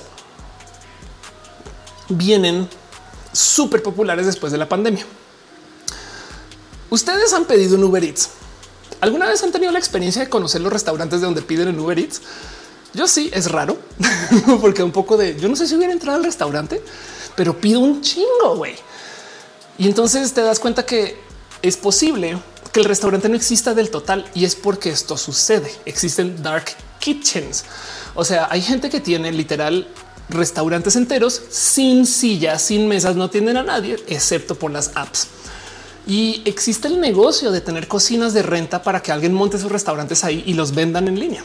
Entonces, por supuesto que también existen tiendas oscuras, que en esencia es si la gente está pidiendo en línea, entonces para qué chingados tengo que poner el aviso bonito y para qué tengo que poner este eh, eh, la persona en la caja. Nada, es una bodega, es una bodega tal cual y de la bodega sale el pedido con todo el súper. Y esto por supuesto que sucede. Es más, porque de nuevo es que es que ya estoy un poquito a la defensiva, pero es que hay mucha gente que me dice en México nunca funcionaría. Ok, les presento darkstore.com.mx em, que ya funciona por si les interesa montar este negocio y en esencia es una bodega que tiene envíos en línea y ya eso es todo. Eso es todo. Y bien que pueden ustedes montar su súper y vender todo en línea. Como dice aquí, enfócate en tus ventas, tu herramienta de logística, ese tipo de cosas. Entonces, por supuesto que esto ya existe, pero la idea es reemplazar en vez de tener todo un Oxo, porque el Oxo tiene cosas que no nos damos cuenta que tienen que pagar. Digo, igual pagan nada en mano de obra, pero eh, igual lo pagan, pagan que el logo de Oxo esté bonito, pagan que esté iluminado. Y a mí me da risa que se llame Dark Store porque ahí donde lo ven con la suficiente inteligencia artificial o robots, los robots de bodega, por ejemplo, esos no necesitan de iluminar de todos modos. Entonces podría funcionar enteramente con robots totalmente sin luz. Pero bueno, eso, ya es el ultra futuro. Pero el punto es que esto existe. Eduardo Vivian dice Collective Kitchen, según los amigos que rentan su espacio fácil a seis restaurantes. Pues entonces, por supuesto que eso también puede suceder para la venta en línea de súper. Otakiral dice que tanto se ahorrarán en mano de obra realmente no se puede comparar porque imagínate que eh, los pedidos en línea son 10 veces lo que los pedidos en físico. ¿Cómo puede ser eso? Pues así, capaz y porque esa, esa bodega entrega en chinga y entrega bien, entonces mucha gente pide en línea gente que no iría al súper, por así decirlo. Me estoy inventando esta historia. Entonces tendrías a mucha gente trabajando, pero ahora son bodegueros y bodegueras y no son necesariamente este, la señora que está cortando el queso, por así decirlo. O sea, cambia y no sabría decir exactamente cuál a propósito es mejor o inferior o superior o lo que sea, pero en esta historia yo lo veo así. Ahora bien, que puede ser que no, pues que es lo mismo y simplemente se ahorran un chingo de varo. Y es una buena pregunta. ¿Cuánto se ahorrarían? No sé. No Steve dice, o que la comida candena está preparada por inteligencia artificial. No, pero el Em, bueno, puede que sí. ¿eh? Una inteligencia artificial sabe que en este sector de la ciudad piden mucha pasta y entonces hace el pedido con sus proveedores para que se preparen muchas lasañas congeladas. Puede ser lo cual lleva entonces a que la lasaña esté más barata. Entonces la gente compra más lasaña. Pues una inteligencia artificial puede decir que alimentarnos. Sí. Jessica dice ya de cambio de tres por un solo código QR con acceso al sitio web para hacer tus pedidos. Otra quiera dice que tanto se en mano de obra. Eduardo bien dice hay collective kitchen. Selena Botton dice hay tutorial de cómo abrir y cerrar una puerta de entrar a tu casa. y dice como las casas de Toño que solo son para llevar y delivery. No sabía eso. Em, y Diana Cerón dice ya también están desarrollando robots para acomodar la despensa, pero es unas cosas que sí me gusta hacer. Adán Frías dice los robots serán adorables para comprar más. Puede que sí. ¿eh? Em, y dice Daniela, la caja automática de Walmart me hace cumplir mi sueño de la caja registradora de Barbie. Ale dice, no, no, para un documental. La señora que está cortando el queso. Exacto. La señora tortillera es su este, enemiga. Christopher Reyes dice cómo, central, cómo serán las entregas de última milla. Pues fíjate que curiosamente ese problema ya se solucionó, pero sí tienes un punto, porque luego entonces ya les dije que primero quiero hablar acerca de las cosas que están como aquí y luego las que están muy aquí. Entonces, si bien primero es adiós cajas, luego es adiós tiendas, ¿qué tan adiós tiendas nos podemos volver? Pues las dark kitchens o las dark stores son un paso. Luego está el tema de cómo hay empresas que quieren tener coches autónomos para hacer entregas. en China Autonomous eh, Car KFC. Y entonces están literal desarrollando nuevas tecnologías para hacer entrega en coches autónomos. Entonces es un KFC que funciona sobre 5G de paso. y el punto es que todo el KFC está allá adentro. Imagínense un súper con esto. Digo, no más para que lo, vean ya en acción. Walmart está haciendo eh, ahorita mismo desarrollos con coches autónomos para hacer reparto. O sea, tú compras, lo cargan al coche y el coche va y lo entrega donde sea, no? Pues en este caso, eh, esto es un random ejemplo entre muchos, pero imagínense acá adentro en cualquier tienda. Y entonces yo cuando estaba hablando con alguien acerca de esto le decía, pues imagínate, tú estás, no sé, en tu casa y una app te dice, ahorita viene el súper, literal viene el súper. O sea, va a dar la vuelta y va a estar pasando por tu cuadra y me dice, ay, güey, Ofelia, qué cosa tan incómoda. ¿Quién va a esperar a que llegue la comida justo cuando está pasando frente a tu casa? Y ese día, cuando estaba hablando con este güey, pasó el güey de los camotes atrás y yo así de, ya ves. Digo, es un caso extremo, pero me entienden. El tema es que em, claro que, claro que esto es uno de los posibles caminos o avenidas que tomen este tipo de desarrollos a futuro. Un coche autónomo, un sistema donde la tienda ya ni siquiera es tienda, la tienda está andando por la calle, es un coche autónomo, se puede quedar toda la noche dándole vueltas ahí a la cuadra y luego capaz y con una app tú lo pides, entonces nada, desvía su ruta y viene a ti, ¿no? Y entonces ahora imagínense, todo el Oxxo está allá adentro o bueno, medio oxo, no sé, ¿saben? Imagínense esa cosa con alcohol. En fin, em, dice Rock Empire, son como maquinitas dispensadoras en rueditas. Exacto. Otra que nos dice en el futuro un homeless tendrá imposible comprar comida ya ahorita. Pero sí, Ángel Michael dice los drones que hacen delivery. Nisa dice, ah, no sube yo like. Gracias por preguntarlo, gracias por pedirlo. Exacto. Entonces, propuesta número dos, va y tienda. Pero como estamos hablando acerca de cómo se van a integrar con el mundo digital, hay una cosa que no he hablado que también me voló los sesos. Y esto sí que va a cambiar y es como que se me hace raro. Este sí me cuesta mucho digerirlo, pero sí lo vamos a ver. Y es que si bien estamos hablando acerca de nuevas tecnologías en la venta, como cualquier presentación del futuro de nuestra tienda, cuando alguien trabaja en estos lugares en corporativo, ahí les va una que esta sí me agarró por total sorpresa. Y es que por supuesto que estas personas se van a integrar con la comunicación moderna. ¿Cuál es la comunicación moderna? Hola, esta en YouTube. Vienen live streams de shopping. y entonces esto me rebasó porque fue un poco de ay, ajá, güey. Y luego, güey, miren, no resulta que esto ya está funcionando y ya lo están implementando en varios lugares, que es el live stream de shopping. Pues que en vez de necesariamente ir a Amazon a comprar cosas, tú sigues a una persona que es influencer de cosas que se venden en Amazon, por dar un ejemplo. O resulta que hay gente que está haciendo el súper en stream. O sea, si hay gente que está haciendo streams de cómo programa, em, pues porque no hay gente que hace streams de cosas del súper. Y resulta que en China, de todos los lugares, esto es muy común, es toda una industria.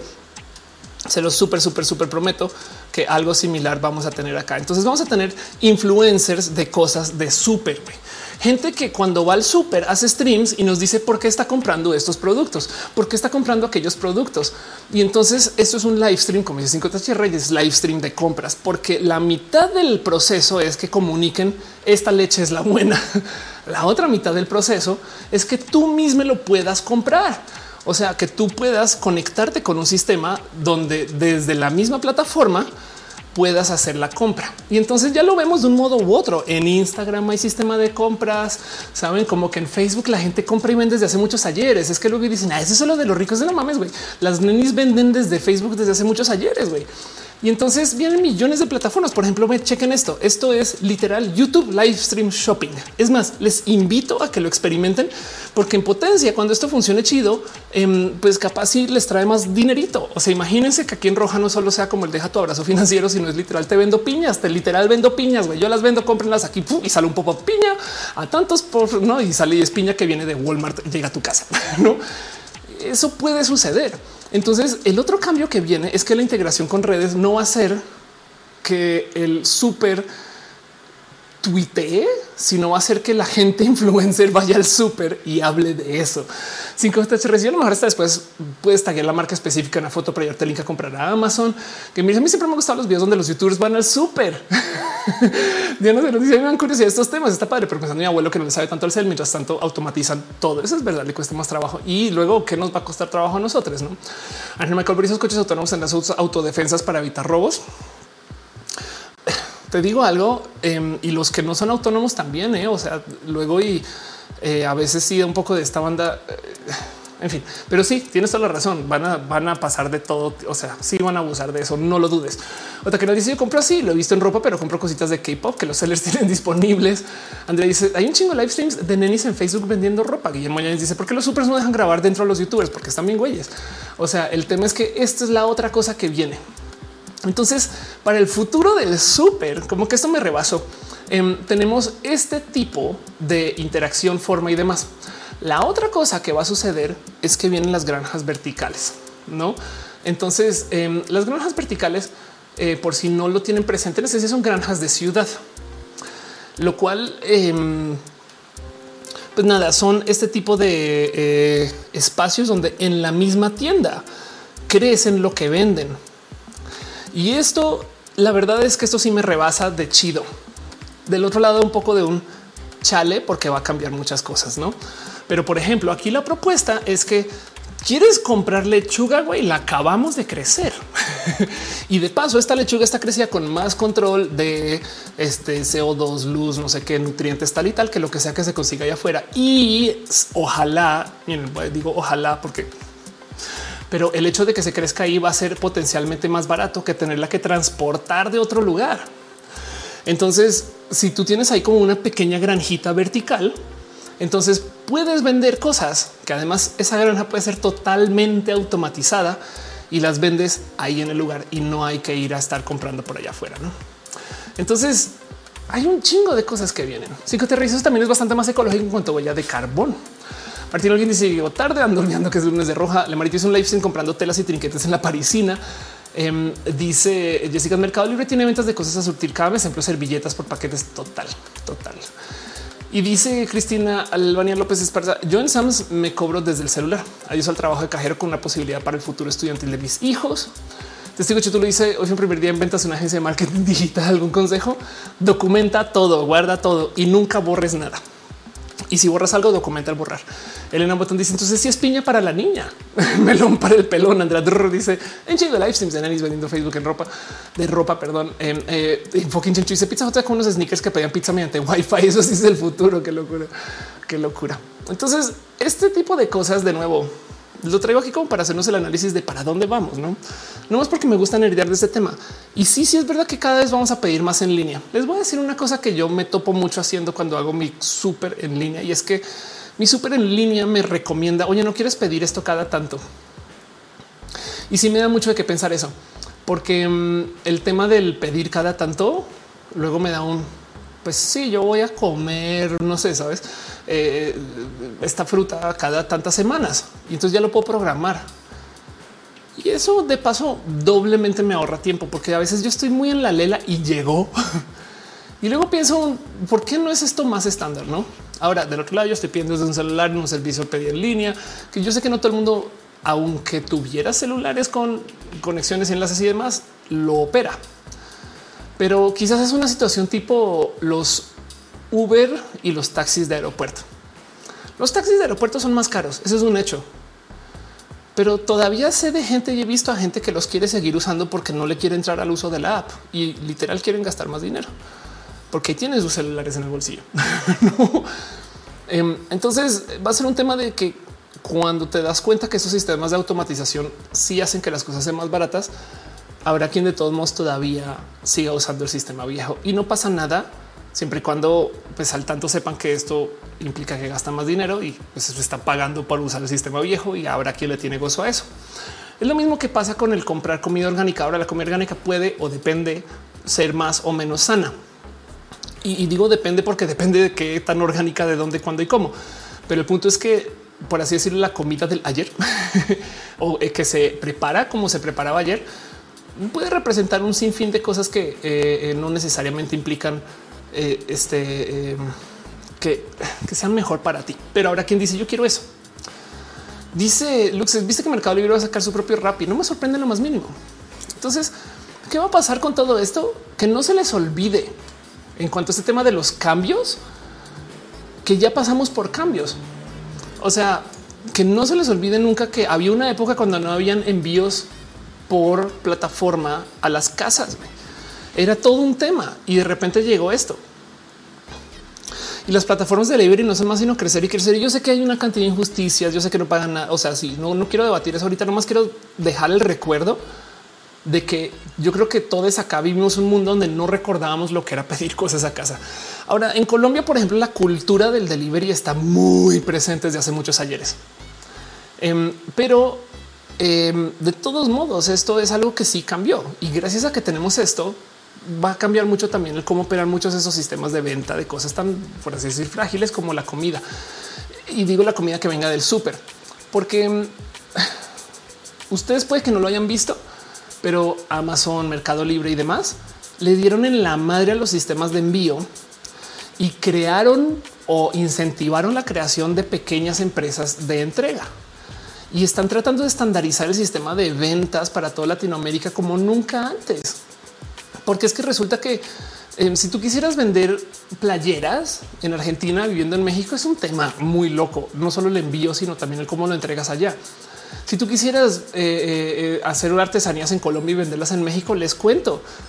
Mercosur no funciona y por supuesto que no tenemos ese tipo de contacto, pero llegan estas empresas y dicen no toca, o sea, no hay de otra. Vamos a ver cómo logramos hacer ese tipo de cohesión internacional. Y entonces han logrado hacer todo tipo de soluciones, así sea por medio de crear un ecosistema de eh, pequeñas empresas de entrega que han logrado medio hacer que funcione el sistema de ventas en línea. Preguntémosle a Gama Volantis que hacen envíos cada nada. Y entonces esto está presente y esto se va a ver reflejado en el cómo consumimos las cosas que son de compra recurrente, como todo aquello del súper. Y por eso me parece tan interesante, porque me quedé viendo el es que estas empresas ahorita sí están debatiendo que el cómo agarramos el carrito. Pero yo creo que eso es mucho más profundo y es que todo esto va a cambiar muy, muy, muy, muy, muy cabrón. Y es que ya de muchos modos ya cambió y como que lo normalizamos. Dice eh, ella saludos de Puerto Vallarta. Siento que a México le falta más conexión en todo esto. Estamos muy atrasados. Sí, pero si tú, por ejemplo, vendes sombreros en línea, me van a llegar a la casa. No, antes teníamos casi que solo esta feta y FedEx. Y estoy hablando antes de 10 años. 5 THR se supone que la Alianza del Pacífico se está resolviendo esos problemas en Latinoamérica, se supone. pero eh, el punto es que antes no existía nada de esto. Ángel dice le tenemos los autoritarismos del futuro, o sea, del ya. Isabel dice ojalá las dependencias gubernamentales también evolucionan a la par. O no hay procesos súper manuales que se pueden automatizar y no lo hacen. Y sabes que em, sabías que, bueno, depende del país en donde vivas. Por ejemplo, Colombia muy famosamente está muy digitalizado a comparación de México. Ángel Gamboa dice: Me encanta que Colombia está Oxolo te, eh, te llevan domicilio a las casas. Sí, la cultura del domicilio en Colombia. Yo me crié. Miren, en México está el meme de ¡Ah! la cartulina. Yo me crié con la posibilidad de llamar a la papelería o la farmacia, lo que sea, y que te lleven hasta un CD en blanco o una cartulina. Si el domingo en la noche recordabas que tenías una cartulina que llevar el lunes, llegaba un güey en bici y la podías pagar. Erika nos dice qué va a pasar con las tienditas, van a desaparecer. Más bien lo más probable es que se vuelvan filiales de los grandotes. De hecho, bajo esa lógica ya desaparecieron Oxxo no es una tiendita. Oxxo es un supermercado titánicamente inmenso con muchas puertas de entrada. Entonces, si lo piensas así, ya desaparecieron muchas. Jessica dice: Me retiro. Bye. Muchas gracias por pasar por aquí. Linda Luna. Exacto. Dice Ale Carrillo. Gracias por ser parte de esto. Pero bueno, em, dice Lux: ¿Te imaginas lo supo en realidad virtual y que en realidad estés comprando? Sería muy cabrón. Eh, aunque siento que en realidad virtuales sería más lento que darle clic a las cosas, no como tienes que caminar, agarrar, no en vez de simplemente ir a la lista. Y, pero sí puede ser divertido. Este dice en el chat ya está. Y me refería como por ejemplo una compañía como Amazon Estados Unidos es realmente otro nivel. Compras eh, este eh, en una de sus tiendas físicas. Claro, em, dice Diana Cerón. Eso los papás les salvaría la vida cuando olvidamos hacer la tarea. Alejandra Quintana se dejaría a las personas sin empleo.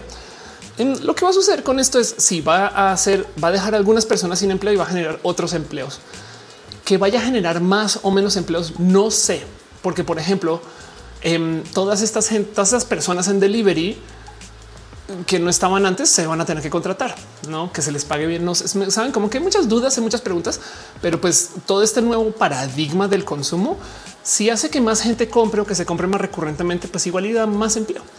Pero sí es verdad que la gente que se le entrenó y se lo ocupó para hacer una labor, no, no sé, trabajar en la caja y que te digan ya no hay cajas. Sí, no. Y el verdadero problema es que tenemos que desarrollar nuevos y mejores métodos de recapacitación y de encontrar que esas personas cada quien encuentre otros espacios o que se les facilite la migración a otros espacios, ojalá unos espacios más amables. Pero yo no soy nadie para decir nada. Lo que sí sé es que la automatización siempre genera que crezcan las industrias y al crecer las industrias se contratan más personas. El tema es que no siempre se contratan las mismas que se despiden y eso puede ser muy injusto. Otra dice la forma de los envíos eh, cambiarán igual eh, y ya ni caja ni bolsa tendrán el futuro porque la discusión del impacto climático estará siempre presente en las compras en línea. Melur dice que caja express y que se buguean con dejar los productos en la canasta. Todas las casas express también diciendo se necesita un supervisor. Um, Denise está en el chat, dice Wally, Corolla Imperial dice las fresas no es por ser orgánicas, sino porque son aguas negras para regar. Eso sumado que la gente no desinfecta. No, y no solo eso, sino que hay algo que yo he presentado aquí varias veces en roja y es que toda la comida orgánica, o sea, todo lo que se crezca, perdón, eh, primero que todo, gracias por tu este abrazo. Te Samuel dice yo en California eh, pago una caja donde te cobras tú solo más rápido por las personas mayores. Por lo regular van con una cajera. También uso delivery y entiendo perfectamente por qué alguien mayor ocuparía el ir con una cajera. Y sí, justo em, según yo también, bueno, no según yo, esto es un hecho. El tema con la comida orgánica es que sí o sí va a ser de peor calidad si viene de un espacio orgánico del aire libre. Nos enseñaron que no hay nada mejor que las cosas al aire libre. Pero el tema es que como llenamos el medio ambiente de tanto CO2, las plantas consumen CO2. Si tú les das más CO2 van a crecer más. Pero entonces las frutas que dan, el grano que dan, todo eso va a ser de menor calidad y de hecho se va a tener que cosechar antes. Esto ya le pasó al vino, al arroz, al trigo y a un sinfín de frutas. Em, se vuelven muy, la palabra colombiana es popochas, o sea, crecen mucho, muy rápido y no son tan buenas. Así que todo esto sucede porque hay más CO2 en el medio ambiente. Lo mejor que puedes hacer para ir en contra de eso es crecer las cosas en granjas verticales donde controlas la cantidad de CO2 que hay adentro. O la otra que se puede hacer es todo ese arroz que ya es de calidad inferior. Es un hecho que la comida de hoy que se crece hacia el aire libre tiene menos valor nutrimental que la comida hace menos 10, 15 o 20 años. Y entonces lo que hacen es que le avientan eh, todos estos como suplementos no vitamínicos y demás, porque, porque ya no, ya no son tan buenos. El famoso tomate sin sabor. Exacto. Entonces, aunque tú crezcas esas fresas con aguas negras de todos modos y las limpies las aguas, de todos modos las fresas no van a ser tan buenas porque se crecieron en unos espacios orgánicos al aire libre y las buenas son las de fábrica donde controlas cuánto CO2 se le puede entregar a la fresa. es muy cabrón de pensar porque porque esto va a impactar a la gente que no tiene cómo añadirle, cómo darle extra sustento nutrimental a todo ese arroz que sale no tan bueno. Por ejemplo, saben una lástima. Y esto es parte del dilema del cambio climático. Entonces dice hay un estudio que los tomates antes eran más pequeños, pero más nutritivos. Exacto. No solo eso, sino que, por ejemplo, otra cosa que sucede es que eh, las uvas, por ejemplo, que dan vino, se están teniendo que cosechar mucho antes. Entonces esas uvas salen mucho más dulces, lo cual quiere decir que los vinos de hoy ya no saben a lo que sabían los vinos hace 50 años. Y el debate es tan pesado que hay gente que está pensando en retirar nombres de uvas de vino famosas porque ya no son la uva que era, no? O sea, el vino ya no es lo que era y, en potencia puede que nunca lo sea. Isabel Castillo dice: Soy México, justo fue al Seguro Social asistente a un grita para hablar al consultorio cuando el mismo sistema podría mandar la info, una pantalla, una bocina total. Dice Ángel Gamboa, con razón hay muchos invernaderos acá en Baja California y todo lo que se produce se exporta. Isabel Castillo dice yo en el futuro y cuando voy a Walmart me cobro sola, regreso con el pasado cuando voy al seguro social, así te apunta el lápiz a que llega en mi carnet total. Lux dice Freddy, eh, comprar el mapa de los países con riesgo alimentario. Ah, entonces añadirle eso de menos comida y de peor calidad. Sí, eh, hay todo un roja que se le dedica a esto y hay un mini roja también acerca de cómo va a cambiar la disponibilidad de la comida. Pero por ejemplo, em, el maíz, maíz eh, las zonas donde se crece maíz ahorita en Estados Unidos para el 2100 ya, ya literal esta noticia salió hace muy poquito. Para el 2100 ya, ya no van a ser aptas para poder crecer maíz. Pero bueno, Michael Márquez, o sea, el famoso Corn Belt en Estados Unidos tiene menos de 100 años de existencia. Michael Márquez dice cababonga. Total. Dice Mayoli Patito, todas las personas que no confían en la tecnología, como llaman chiste a pelas, en línea, siempre el mercadito tianguis porque prefieres coger las verduras ella misma. Sí, exacto. A lo que voy con esto es que no necesariamente va a reemplazar al 100% todo. Va a quedar gente que va a querer seguir comprando las cosas a mano, pero va a ser exactamente igual que como quien compra comida orgánica de libre pastoreo versus comida de fábrica, que va a ser más caro.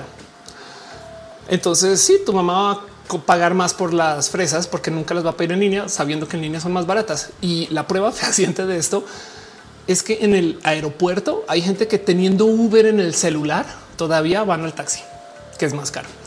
Pueden decir qué opinas sobre las personas que empacan tus cosas en las cajas. Uy, esa es otra, no? Em, la verdad, verdad es que hay algo ahí del eh, poner a la gente a trabajar en trabajos meniales que nunca me has conectado bien y bonito, no como que esa gente que contratan para que le pique el botón de la pluma, no para que entres al estacionamiento y es un poco de.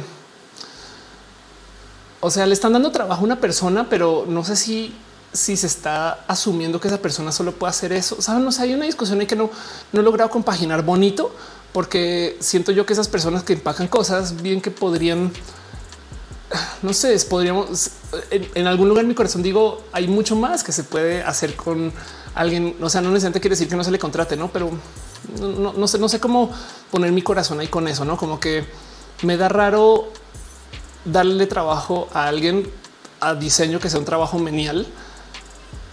Saben, no sé, que capaz en su momento se necesitaba, pero ya no tanto puede ser. No sé, no, no, más bien qué piensan ustedes de eso. Lux dice el famoso trabajo basura. No, órales. John Lincoln dice lo que se llaman bullshit jobs. Em, total. Pues sí, hay algo ahí que me, cala raro. Lo que sí creo que de nuevo siempre se nos olvida, dice, perdón, las caps, siempre se nos olvida es que cuando se habla de automatización, de futurología y demás, hay que invertir en educación también, ¿no? Como que em, yo creo que todo el mundo tiene capacidad de aprendizaje. Y entonces hay algo ahí que decir acerca de cómo Em, también parte del problema de la automatización es que se asume que la gente solo sirve, o sea, una cajera capaz y sirve para millones de cosas. O sea, puedes un ser humano con capacidad de aprendizaje que seguramente así como opera la caja, puede operar un sistema de inventario, saben? Y entonces pensar que solo puede trabajar como cajera y ahora que no hay cajas se quedó sin trabajo. Hay, algo ahí que yo creo que podemos como repasar, pero puede estar súper hablando del privilegio, la neta. Metzli dice eso es lo que pasa en Brasil. Hay alguien para todo, los carritos, las bolsas, el botón. Em, este sí, y también hay que recordar que en Latinoamérica la mano de obra es más barata que eh, la mano de obra automatizada.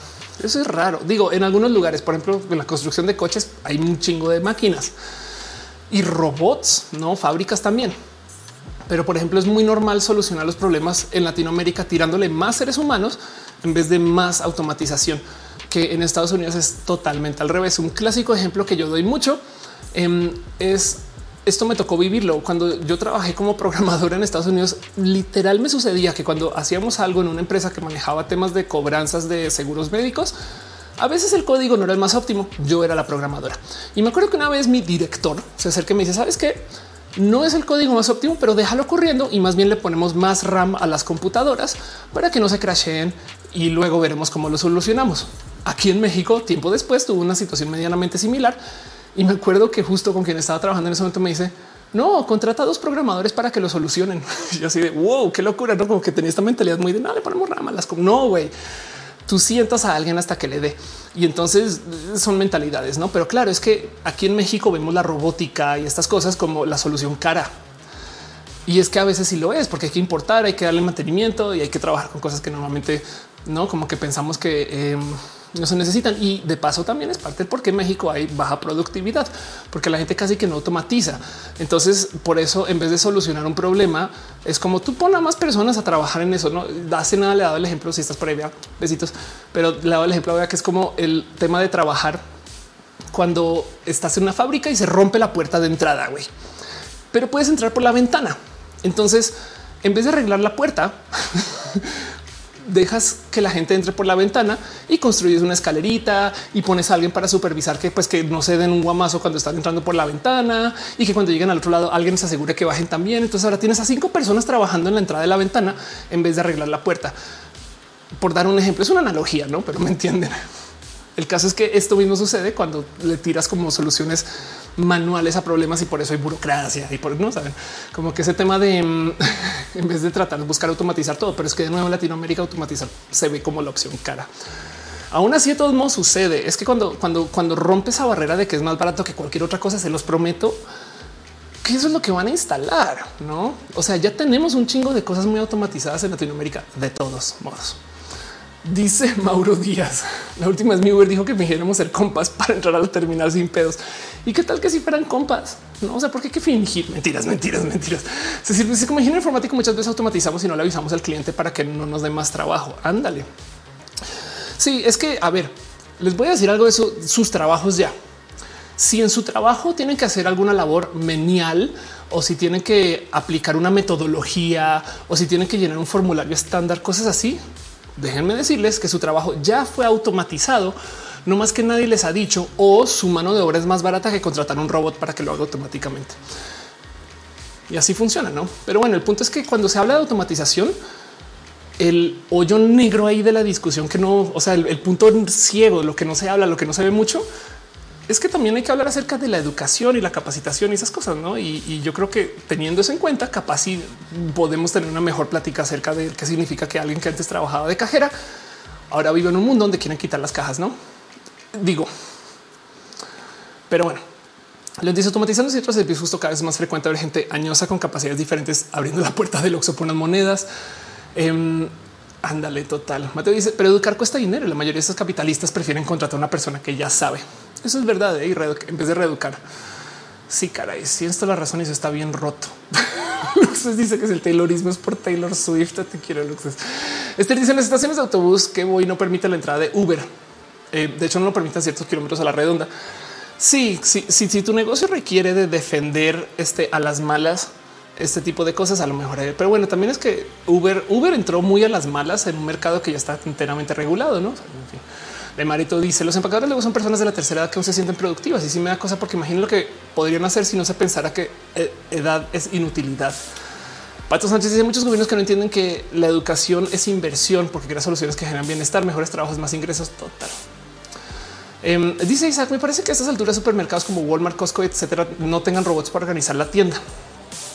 Pues fíjate que en eh, Store Robots Vamos a ver si, aparece un video que mostré yo en roja hace muchos años. Aquí está. Em, puede que para la tienda en sí no, pero para la bodega capaz y sí. Eso es una genuina bodega. Em, estos robots están moviendo, este, o sea, están por así decir el techo, casi casi, si mal no estoy y la bodega está debajo de los robots. O sea, hay un chingo de videos de cómo funcionan y cómo se conectan y cómo hablan. Esto no sé si aplica en México, pero chequen si vieron cómo era. O sea, ya adentro tienen cosas que están enviando y este desarrollo ya existe. Pues no em, es un sistema para procesar un chingo de pedidos este, eh, que se organicen y salgan y adiós. ¿no? Ahora, de nuevo, esto es una bodega de pedidos en línea, pero esto es un modo en el cual puede ir. Es muy posible que las bodegas donde estén guardadas todas las cosas tengan alguna forma de ayuda automatizada, alguna. Carlos Mazariego dice em, el tema del horror que están difundiendo de la inteligencia artificial para reemplazar por una conductora renderizada en China. Ah, eso sí, esto lo hemos hablado acá, pero yo también tengo que aceptar eso. A ver, la solución para las automatizaciones, si les asusta a ustedes, es que ustedes también se deben devolver la tecnología. Y este ejemplo lo he dado millones de veces. Ahí va de nuevo. Uber, te subes y tienen Waze y te preguntan, ¿quieren que usemos Waze? En el ajedrez freestyle, si ustedes son fans de este show, se han escuchado esto millones, pero el ajedrez freestyle hay tres modos, hay tres modos de jugar ajedrez humanos contra humanos, robots o computadoras contra computadoras y humanos con asistencia. Y esa asistencia son computadoras que hacen cálculos de cuál sería la mejor jugada, pero capaz si tú por tu intuición dices esa no. Y cuando le dices no, recalcula como Waze, no? Entonces, en una época, la banda taxista, me acuerdo, mucha gente se oponía, o sea, si no, yo pinche GPS, a mí no me controlas GPS, yo te enseño la ruta de verdad, ¿no? Y ahora es como, no mames, güey, que me diga.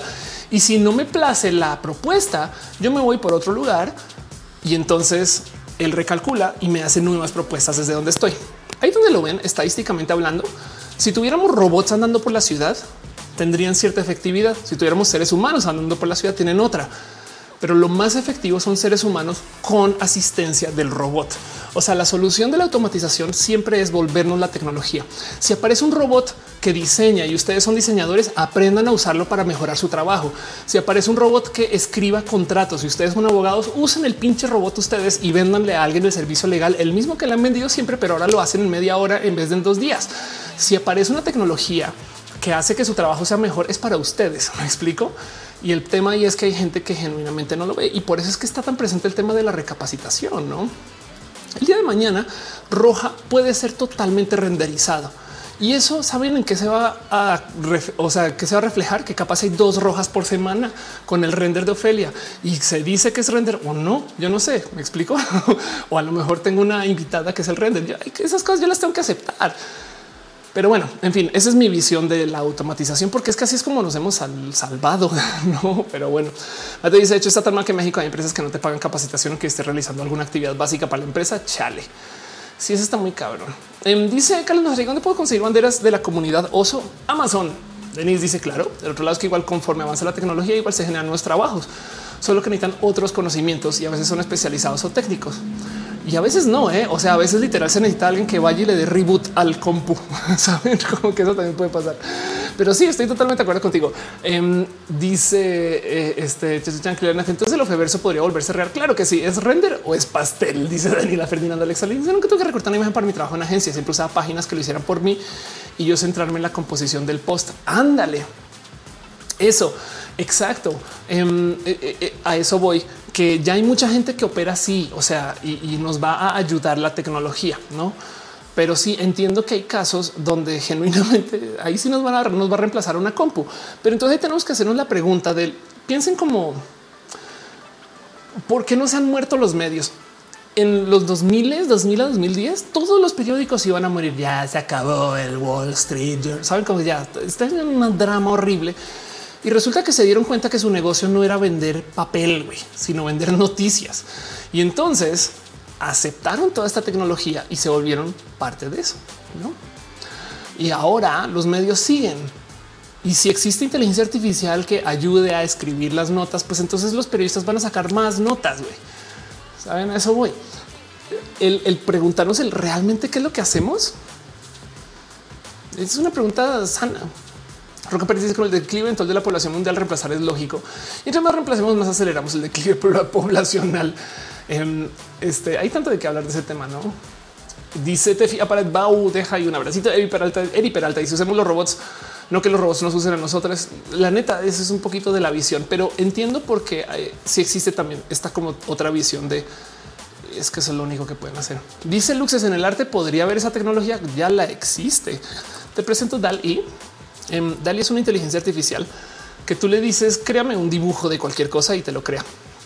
No, entonces em, aquí está. Alguien, alguien dice dibújame una silla con forma de aguacate y todo esto lo dibuja la inteligencia artificial.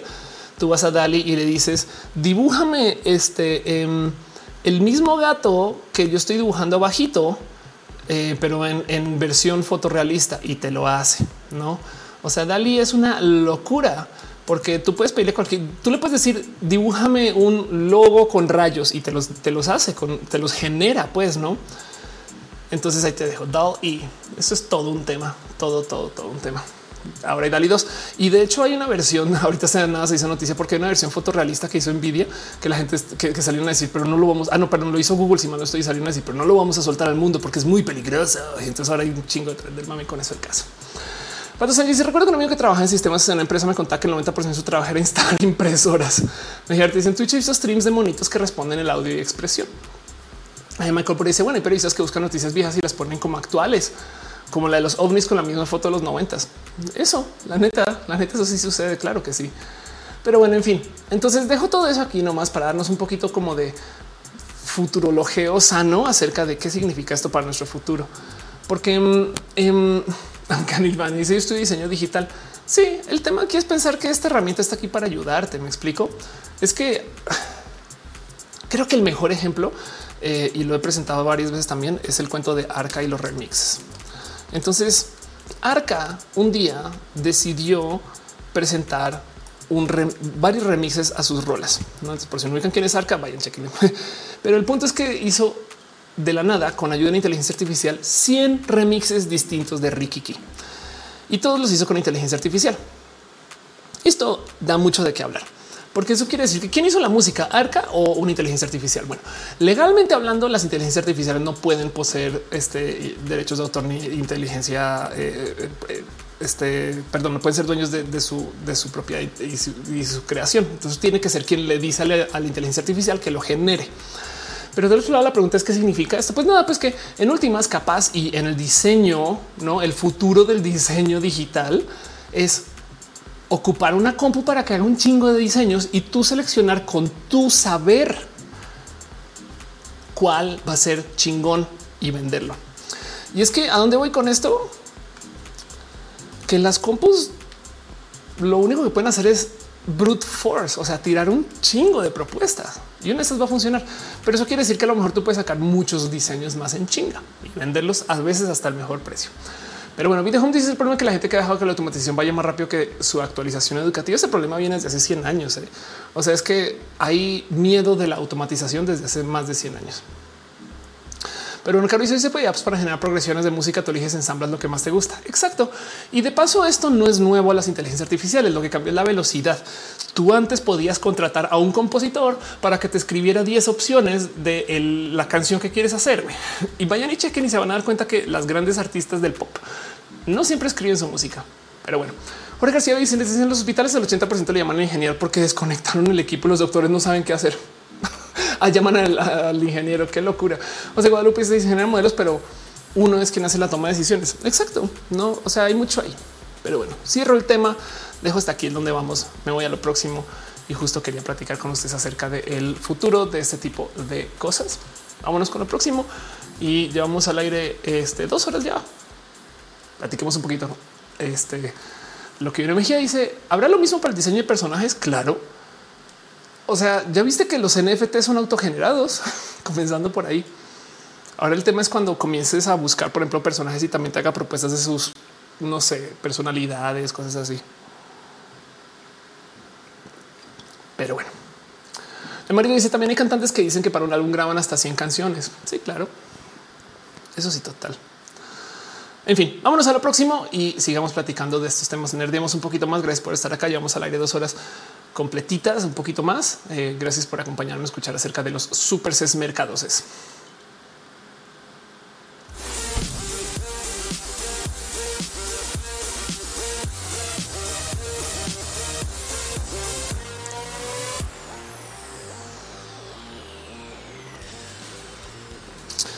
A mí me encanta futurologiar porque nos trae así como nos pone en duda ¿no? lo que hacemos y nos damos cuenta que o sea, es muy fácil darse cuenta que la implementación es un negociazo, no? O sea, no, no hay que necesariamente aprender a programar. Si tú aprendes a implementar WordPress, puedes vender websites, saben? Pero bueno, nadie dice quiere una inteligencia artificial para sugerencias de nombres no binarios. Es súper fácil porque todo lo que necesitas es que tome tres letras y las mezcle. En yo no estoy mentira, no me estoy haciendo chistes, eh, pero bueno, el caso. Oigan, a veces, no más a veces, pasa por lo menos una semana entre roja y roja. Y durante esa semana yo me tomo el tiempo de sentarme aquí a documentar cuáles son todas las noticias que se me puedan ocurrir que les quisiera presentar. Yo sé que no soy completa con esto, pero hey, las noticias que consigo son seleccionadas con amor. Y les traigo a ustedes esta sección que se llama abrazos y ya no balazos y además desde la distancia, no porque pues sin contacto para la salubridad. El caso, una pequeña sección donde repaso noticias un poquito más por encima o donde me siento a asomarme por cosas que digo, vale la pena platicar eso en roja. Sí, nomás no me quiero clavar como lo que acabamos de hacer ahorita con el tema de los supers. Cecil Bruce dice tres letras, una sílaba basta. es un estereotipo, pero sí, claro, sí, total. Y entonces lo primero que tengo para ustedes es una noticia acerca de Nowports. Ahorita que estamos hablando de supermercados, SSS y cosas así.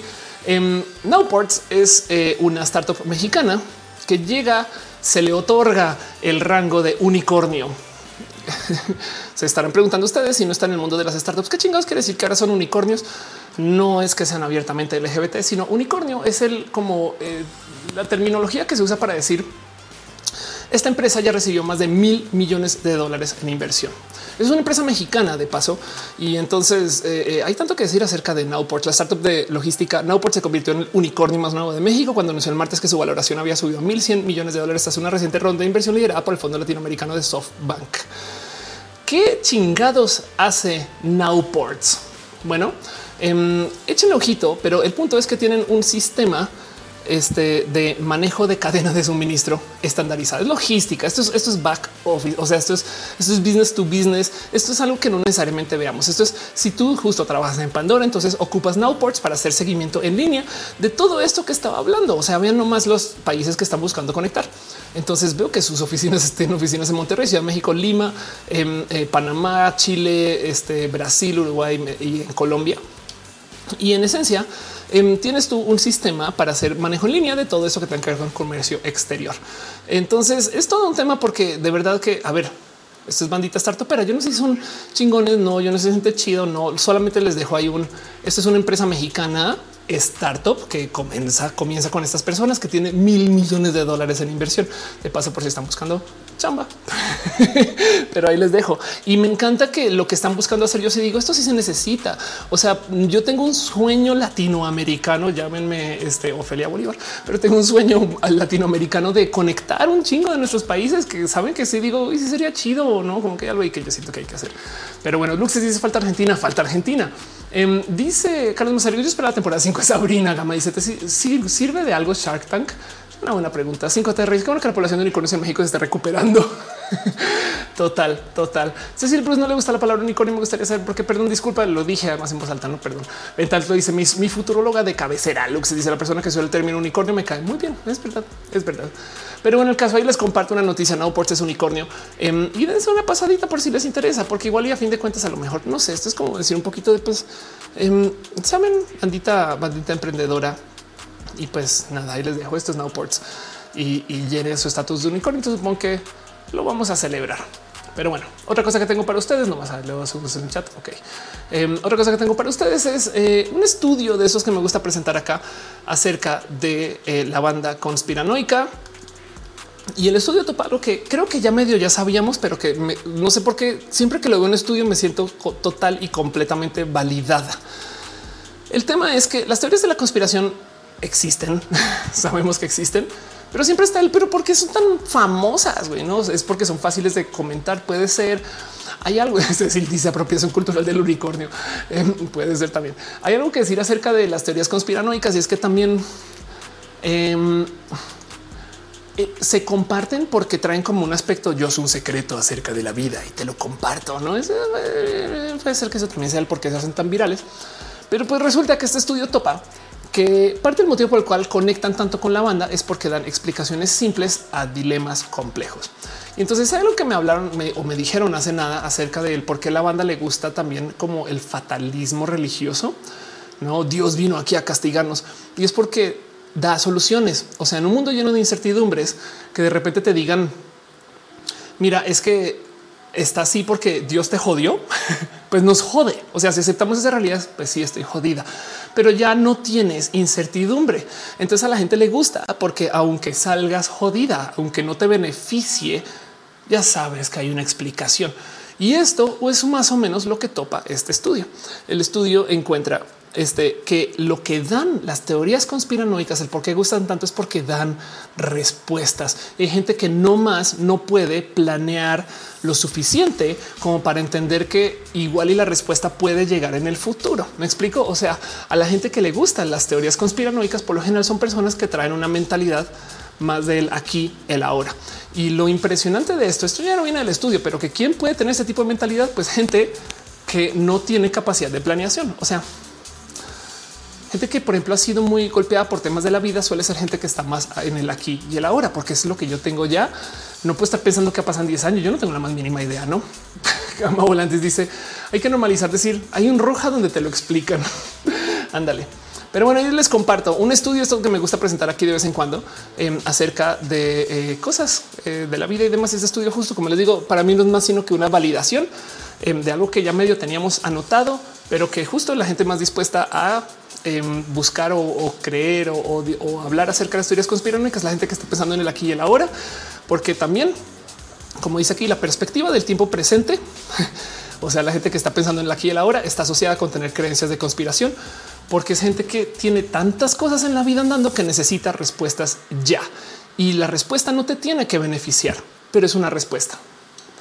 Isabel dice también aplica a las personas que creen los signos zodiacales. Yo creo que no, la cultura del signo zodiacal va por otro lugar, pero te entiendo, entiendo la pregunta. Jorge Gutiérrez dice: Me estás escribiendo, ya basta. Cecil dice: O sea, Argentina. Ándale, total. Hablando de estudios que nos validan, este no lo teníamos que estudiar, pero que creen, resulta que pues, se estudia. Y entonces ahí les dejo otro estudio que les quiero compartir, otro abrazo. Em, y es un gran estudio acerca del el tema de la homoparentalidad.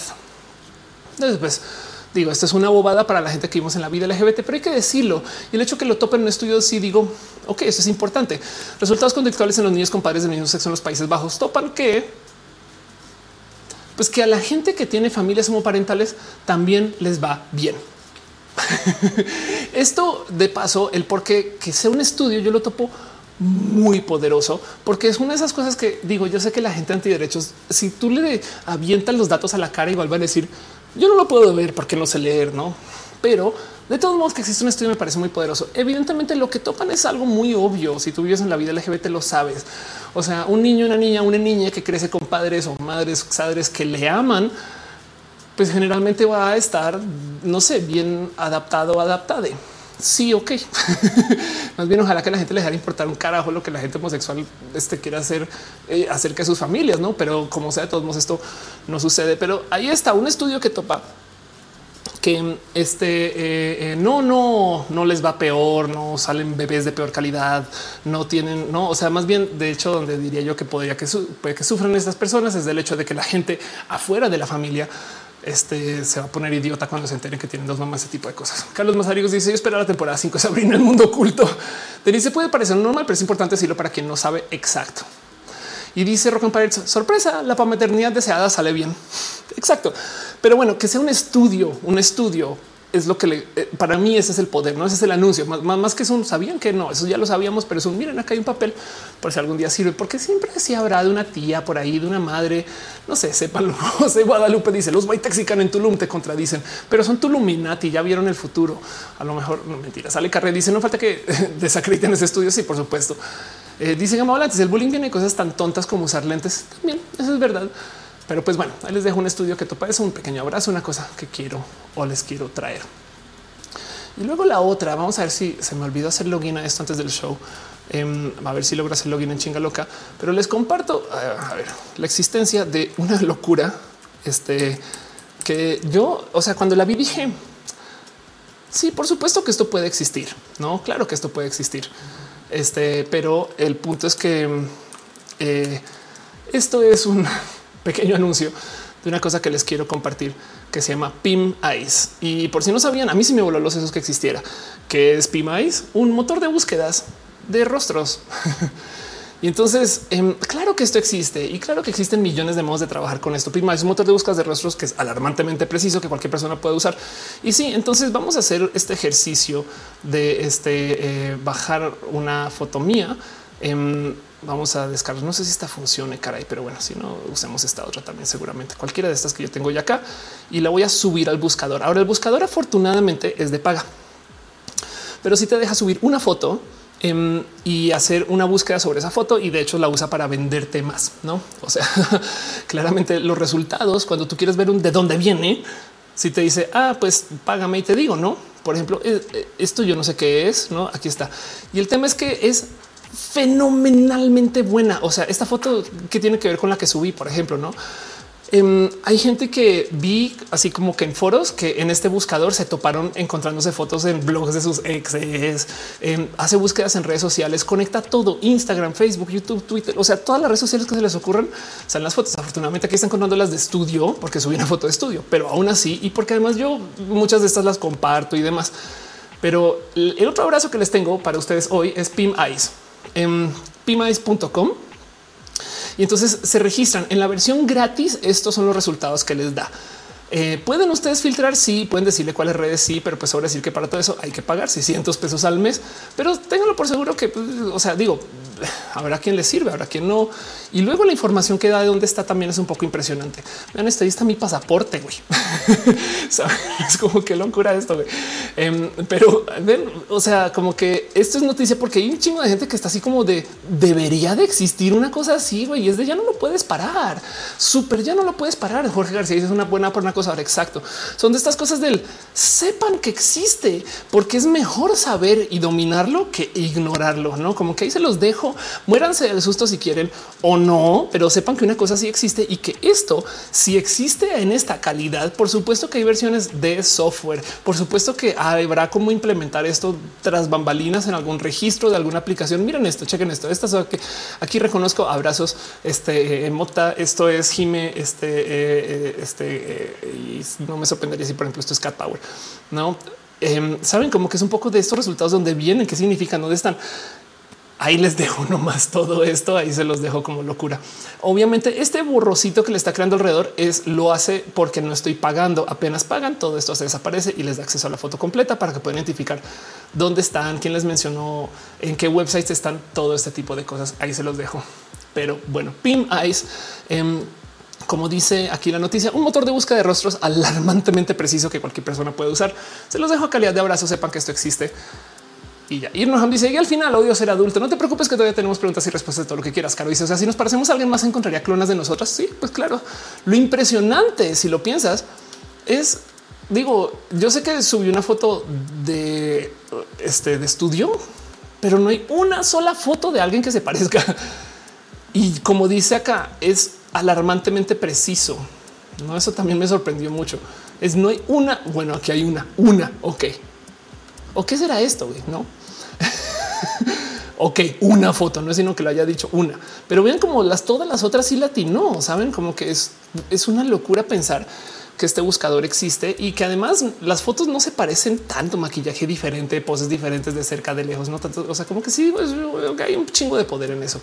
Ángel dice: uno es una foto y pones tu nombre y la buscas. No, solo subes la foto y ya no necesita nombres de nada. no es lo más impresionante. Este dice Denis, pero igual llegaste. Eh, Jorge Lobo dice aparecer mis doppelganger o como se escriba. Nora dice que loco. Francisco dice me fue tomando resultados son detenido en algún lado. Ok, y Sal Castillo, mejor amiga se vuelve es cuando digo que me gusta a alguien. Psicoterra dice me estoy muriendo el miedo con las posibilidades.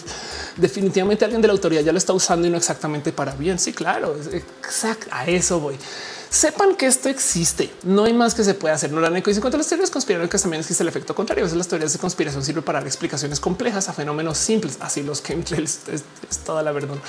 Rock dice point of view. Tú eres la malvada. Exacto. Encontrar la enemiga y la enemiga soy yo. Pero bueno, Michael Burry dice ya medio medio. Sí, da medio un poquito, un poquito. Caro dice eso es toqueo nivel Dios es total. Ahí les dejo. Sí, de hecho, porque bien que pueden buscar cualquier otra cosa que no sean ustedes, siempre y cuando paguen Pim Ice. Y pues bueno, con eso cierro todo esto. Así que em, saben que como eh, como estuve así como hablando de cosas así también un poco horribles de la vida, vámonos nuevamente a nuestra sección favorita y ahora repasemos hay Bleach y recordemos que el mundo es un poquito eh, eh, más, más bonito de lo que pensamos que lo es. Entonces ahí les dejo este un lince eh, que se quedó muy.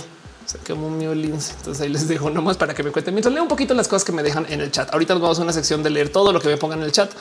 Este, pero bueno, que, se duerme así, pinches, felinos, gatos. ¿Qué les pasa? No le dice, dice, oh, anda total. Este, ¿Qué está pasando aquí? Está moviendo la colita, no está dentro de una maleta y está moviendo la colita. ok, les dejo. Ah, miren, ahí tienen una jirafa, jirafa bebé. Y nos dice pasé tres horas viendo qué comprar. Hoy hablamos de eso acerca de qué comprar. Eh, compré bulto gigante croquetas para mis niñez, unas botas divinas. Juan Pineda dice manda un beso. Claro que sí. Toma un beso como de esta jirafita que está llegando. O si no, ahí te dejo un, un lopardo bebé. Vean cómo pesan al leopardo bebé, güey. ¿Qué les pasa? Che bola de gente tierna en la vida, güey. En fin, eso es todo lo que tengo para ustedes hoy. Pónganme lo que quieran en el chat, lo leo. Em, gracias por venirse parte de Roja. Ya vamos hablando dos horas y media y esto ha sido para mí muy entretenido. Pero bueno, en fin, esto es lo que es y así. Dice Nora Adrenalina, leí que seis años estudiar psicología y ya no me apasiona. Órales. Vamos con lo próximo.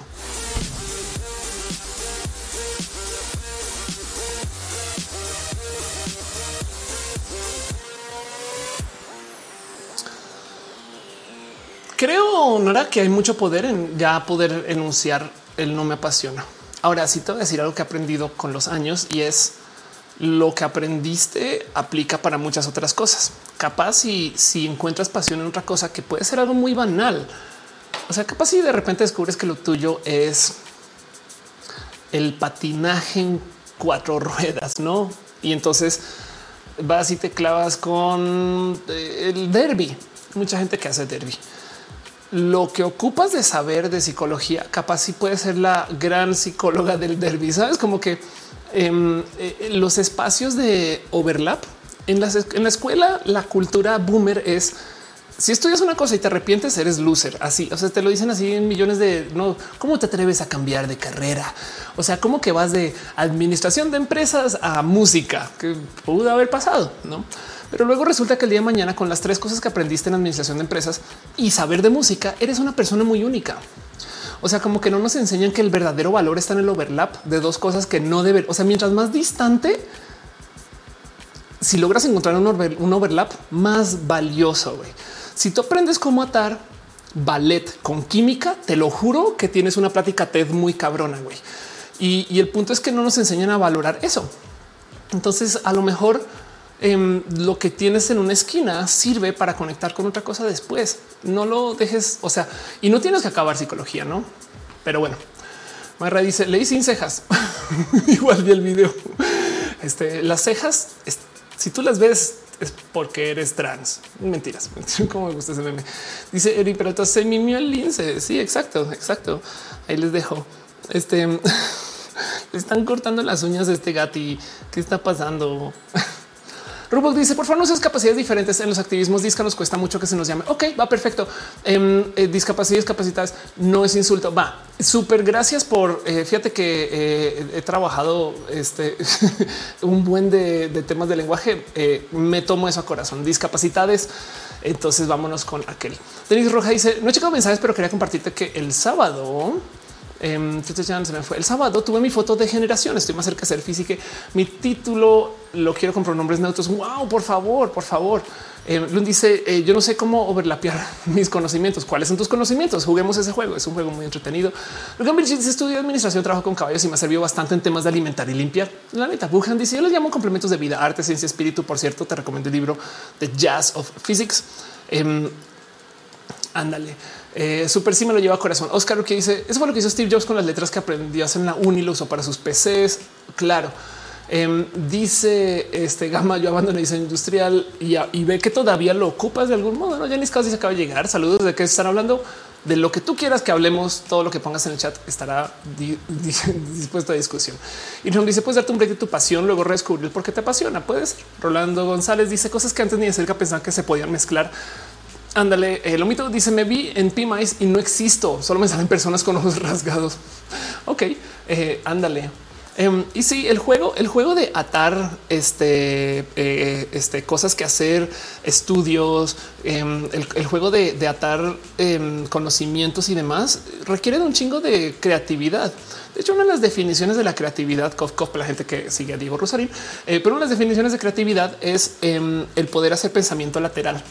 ¿No? Entonces tengo una solución del cómo, no sé, limpiar computadoras y al otro lado tienes un conocimiento de cómo este, eh, este, no sé, ocupar químicos para otra cosa. Y entonces topas que hay un modo de ocupar pensamiento lateral para atar esas dos.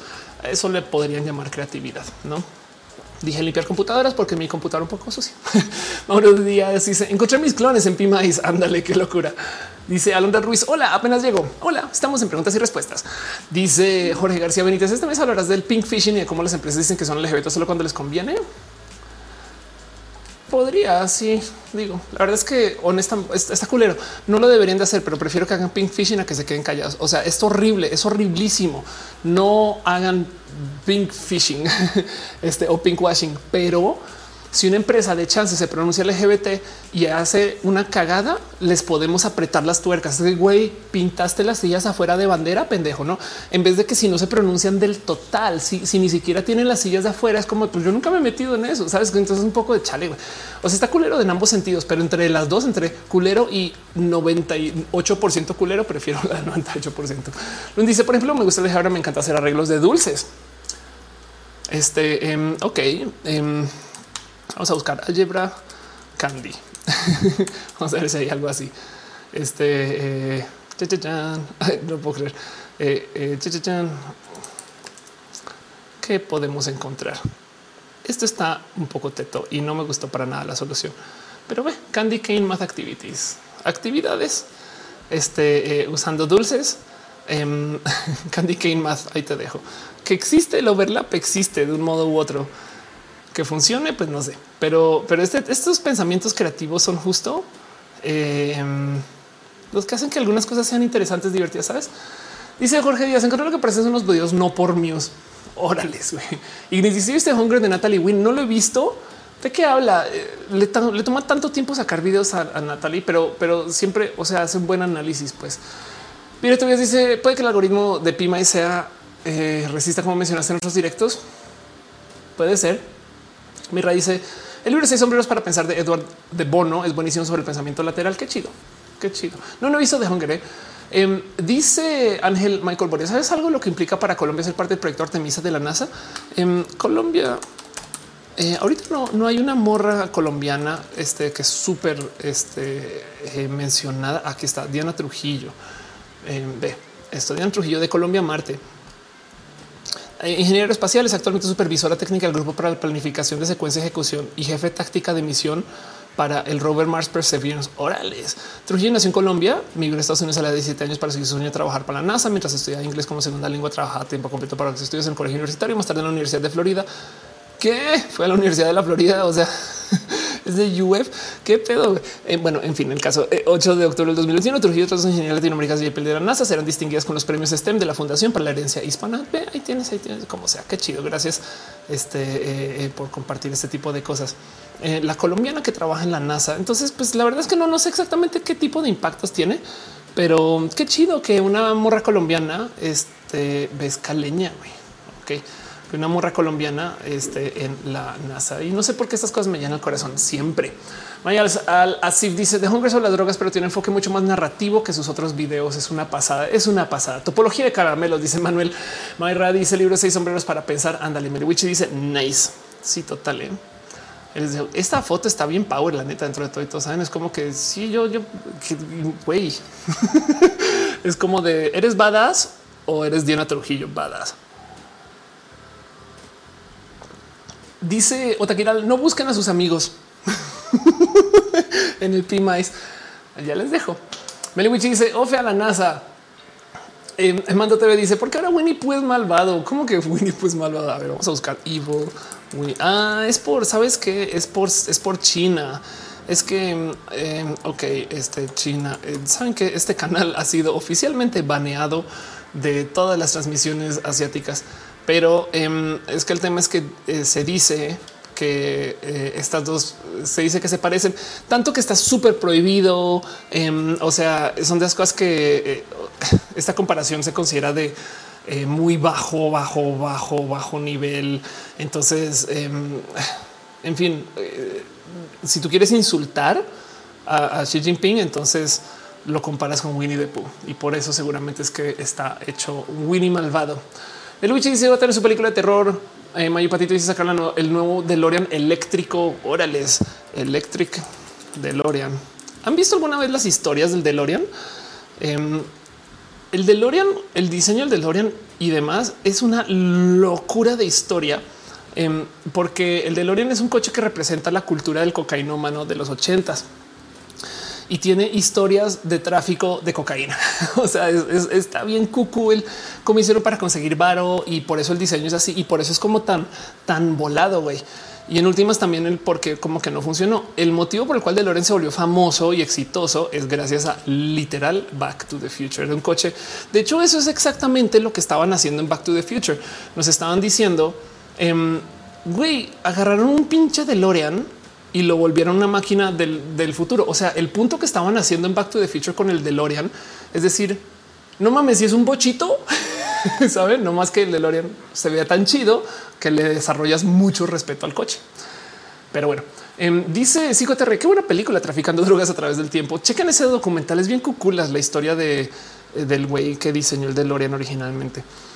En el Witch dice como licencia Winnie pues se libraron para hacer su peli de terror. Ah, tienes todo claro. Eso también puede ser que ya. Entonces imagínense, tienen ustedes una inteligencia, eh, o sea, una IP, es decir, eh, una propiedad intelectual. Es pienso, una propiedad intelectual que se libera y a la par es un meme inmenso. Pues sí, por supuesto que alguien va a hacer eso, no? Dice Eri Peralta, es estadounidense, ya no colombiana. Bueno, está listada como colombiana y supongo que si eh, no, si no se identifica colombiana, a lo mejor no. Em, Dice Fernando Alexia, le estrenaron, no supe qué nombre le pusieron. Rubok dice muchas gracias por leerme. gracias por estar acá. Em, y dice, mira, todavía creo que lo dicen porque Disney ya no tiene derechos de Pooh. Ándale. Lun 07 deja un abrazote financiero. Dice Algebra Candy. Gracias. Solo en roja. Meliwich dice ya pasó. Eh, por eso dije que se la hicieron sin. De paso, he estado leyendo todos sus abrazos financieros en el YouTube, no todos en los otros lugares. Entonces, me quiero tomar dos segundos em, para super darle un abrazo a la gente chida que está dando su cariño y su amor en el Twitch, como Eri, que hace horas dejó abrazos, cariños. Gracias. De Castigador 08 se suscribió. Línea más altos también deja cheers. Eh, John Linkets también. Gracias de verdad. Y Krillena se resuscribe. Llevas 13 meses. No puedo creer qué chido. Entonces, perdón por no haberlo celebrado antes, pero piñas para ustedes, todas las piñas del mundo mundial. Alexis Soto Pastor también deja un abrazote. Gracias, una literal, un abrazote. Gracias de verdad. Este dice saluditos. Gracias por estar acá. De verdad lo aprecio mucho, mucho, mucho, mucho. Gracias por hacer que Roja funcione. Eri Paleta también está dejando así sus cariños y sus amores. Muy bien, muy chido, muy bonito todo. En fin, dice Johnny que siempre un placer estar por aquí. Gracias. Eh, Ivana dice hay un manga del Winnie the Pooh bien turbio. Sara de noche está dejando piñas y carritos eh, del súper total. Y dice Emanuel, la moraleja es que el perico distorsiona la percepción del tiempo. La neta puede que sí. Eh. O sea, para algunas personas, o sea, en fin. Me gusta mucho que le digan perico. Nunca he entendido por qué le dicen perico y seguro es un motivo súper básico, súper simple. Yo nunca he entendido bien, a lo mejor por cómo se consume. Sebastián dice, si toda la semana estuve pensando en preguntarte algo y se me olvidó el que a lo mejor con Perico. Mentiras. Eri dice, pero si a mí me compraron con, me comparan con Winnie, me muero de amor. Total. Sí, es que es que más bien es un tema de cómo eh, China es hipersensible a cómo se comunica de China, no? Pero bueno, vamos a ver dos segundos. Entonces, el DeLorean eléctrico. Qué chido. Em, últimamente he visto tipo reseñas en YouTube y demás, como la bandita super bro dude eh, ya está más como ya acepta más los coches eléctricos. Es que es que hay banda que genuinamente todo lo que quieren son coches de gas y por algún motivo coches de gas de dos puertas con palancas de cambio y les molesta que los coches ya no sean así, no? y entonces, em, pues nada, esto cambió ya con literal la tecnología. Entonces me parece bonito de todos modos. Y la verdad es que, a ver, hay que entender que vivimos en la era de la comunicación masiva, donde el tener un brand vale más que nunca. Entonces, si tú tienes una palabra que la gente reconoce, sea la que sea, tiene valor de ventas. Entonces, pues por supuesto que van a agarrar una cosa y van a decir, sí, es un de DeLorean. um, dice el hermanito, ¿te hace hablar mucho el perico? Puede ser como un perico hablando como uno. Ángel dice, bueno, le decían perico porque no se callaban, no voy a consumir. Claro, puede ser. David Alejandro dice a qué correo invierte un corto animado que dice em, mi correo es oph.oph.la que si lo lees así como de reojo dice Ofelia. Em, como lo acabo de dictar, dijiste qué chingados acaba de decir. Si vas a mi cuenta de Twitter y le das el perfil, ahí está mi correo para que le puedas dar copy paste. Pero bueno, Rock and dice mis amigos colombianos un día estaban ofreciendo arepas rellenas de perico, el guiso y los vieron feo. claro, sí, claro que sí. Claro que se sucedió. Juan dice em, en el doc en la peli Marty, vamos a echarnos un buen viaje en el DeLorean. Total. Sí, total. Em, a ver, DeLorean. Em, vamos a buscar si es que vean esto. John DeLorean lo arrestan por llevar a cabo un deal de ok, vamos a traducir esto a ver qué dice Google. John DeLorean es arrestado un negocio de cocaína de 24 millones de dólares. El 19 de octubre de 1982, el fabricante de automóviles John DeLorean es arrestado, acusado este, de conspiración para obtener y distribuir 55 libras de cocaína. DeLorean fue absuelto de los cargos por drogas en agosto del 84. De paso, yo estaba naciendo en esta época, pero bueno, sus problemas legales apenas comienzan. Pronto fue juicio por fraude durante las siguientes dos décadas obligado a pagar millones de dólares a acreedores y abogados. Y sin embargo, DeLorean ocupa un lugar importante en la historia del automóvil gracias a su papel protagónico en la película 85 Regreso al futuro. Su auto deportivo con alas de gaviota es uno de los autos más famosos del mundo. Ahí les dejo. Eri Pérez dice saludo cordialmente a los de Twitch. Un saludo cordial. Dice Denis, ya me voy capitalizando linda luna. Total. Sí, pues es que estas cosas pasan, saben como que el tema es que mm, miren los memes. Por eso es que hay acciones de temas de memes. Por eso es que hay NFTs de memes. Pues saben.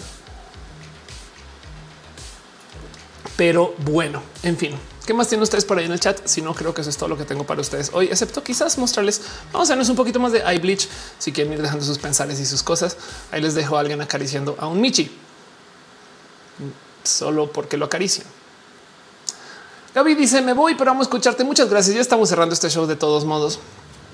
Dice y nos, vemos en el futuro. Me regresé al principio mientras juego Pokémon Unite. Ándale 5 te dice NFT de roja. Alguien hizo un NFT con mi rostro y no, no sé en qué quedó.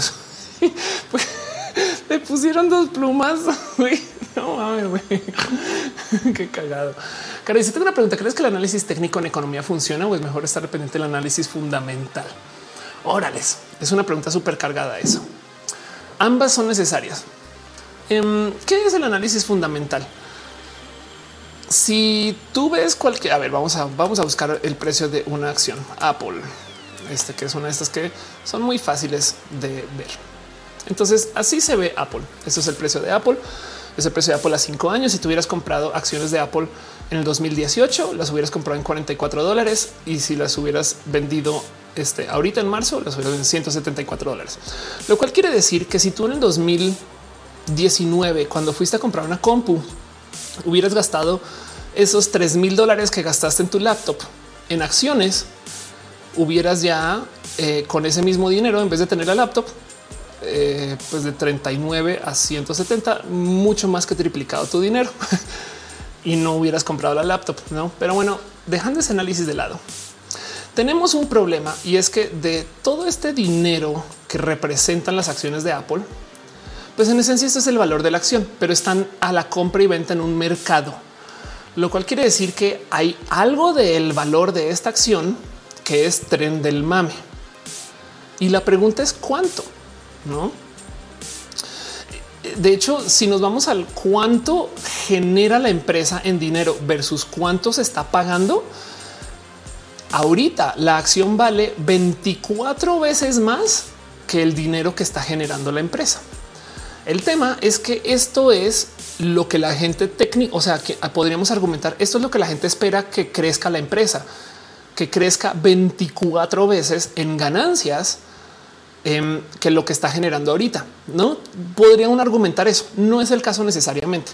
Digamos que si la acción se valorizara estrictamente según lo que se llama el valor fundamental de la empresa, para lo que pinche sirve, que es para hacer esta cantidad de dinero, para hacer esta cantidad de cosas, pues entonces esta gráfica se movería por acá abajo y a veces capaz y se pega, a veces capaz y se aleja, a veces capaz y se pega, porque a veces hay más tren del mame y a veces hay menos.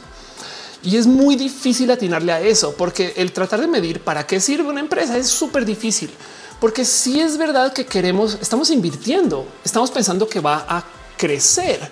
Entonces, si tú pones dinero sobre lo que vale la empresa y eso es lo que vale la acción, entonces en esencia estás comunicando. Entonces yo estoy esperando que la empresa no crezca. De nada le sirve que yo les deje dinero ahí, porque ese dinero, pues en última la empresa va a seguir valiendo. Entonces también es sano que las empresas tengan un valor de precio accionario tantito más alto que lo que para lo que sirve la empresa. Entonces hay un análisis de solamente ver el qué es lo fundamental de cualquier inversión, no como, como detrás de todo. Si, si tú quitas todo el mame, ¿para qué sirve? No, pues bueno, en el peor de los miren, si todo se acaba, si nada sirve, si nos vamos a la chingada, el oro en el peor de los casos sirve para decorar y golpearle a la gente en la cabeza y hacer cosas este, en la medicina. Saben, el oro tiene un valor fundamental. Sirve como moneda, puede que pierda todo su valor como moneda, pero tiene una utilidad, no? Em, y entonces podemos hablar de esto acerca de un chingo de empresas. Si quitamos todo, o sea, si le quitamos todo el tren del mame a Apple, Apple todavía es una empresa muy chingona que sigue con todo, que tiene un chingo de ahorros no, entonces en el peor de los casos, la empresa debería de valer el dinero que puede generar más sus ahorros.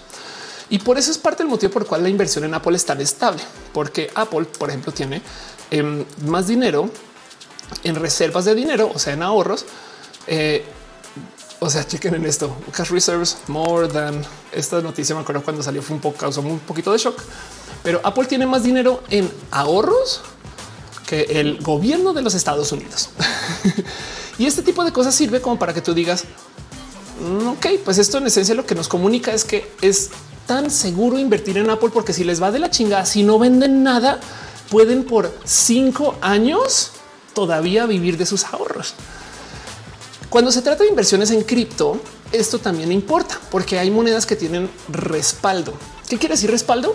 Pues ahorita que el cripto se va al carajo en general, la moneda capaz y todavía no sirve para algo porque le están buscando y vale Bitcoin eh, sirve para no algo, Pero mientras tanto, la moneda tiene un respaldo porque hay, no sé, 50, 500 millones de dólares ahí guardados que se usan para mantener el valor de la moneda mientras está perdiendo dinero, ¿no? Apple puede perder mucho dinero, pero tiene tantos ahorros que en esencia pues, puede seguir todavía manteniendo su valor como empresa.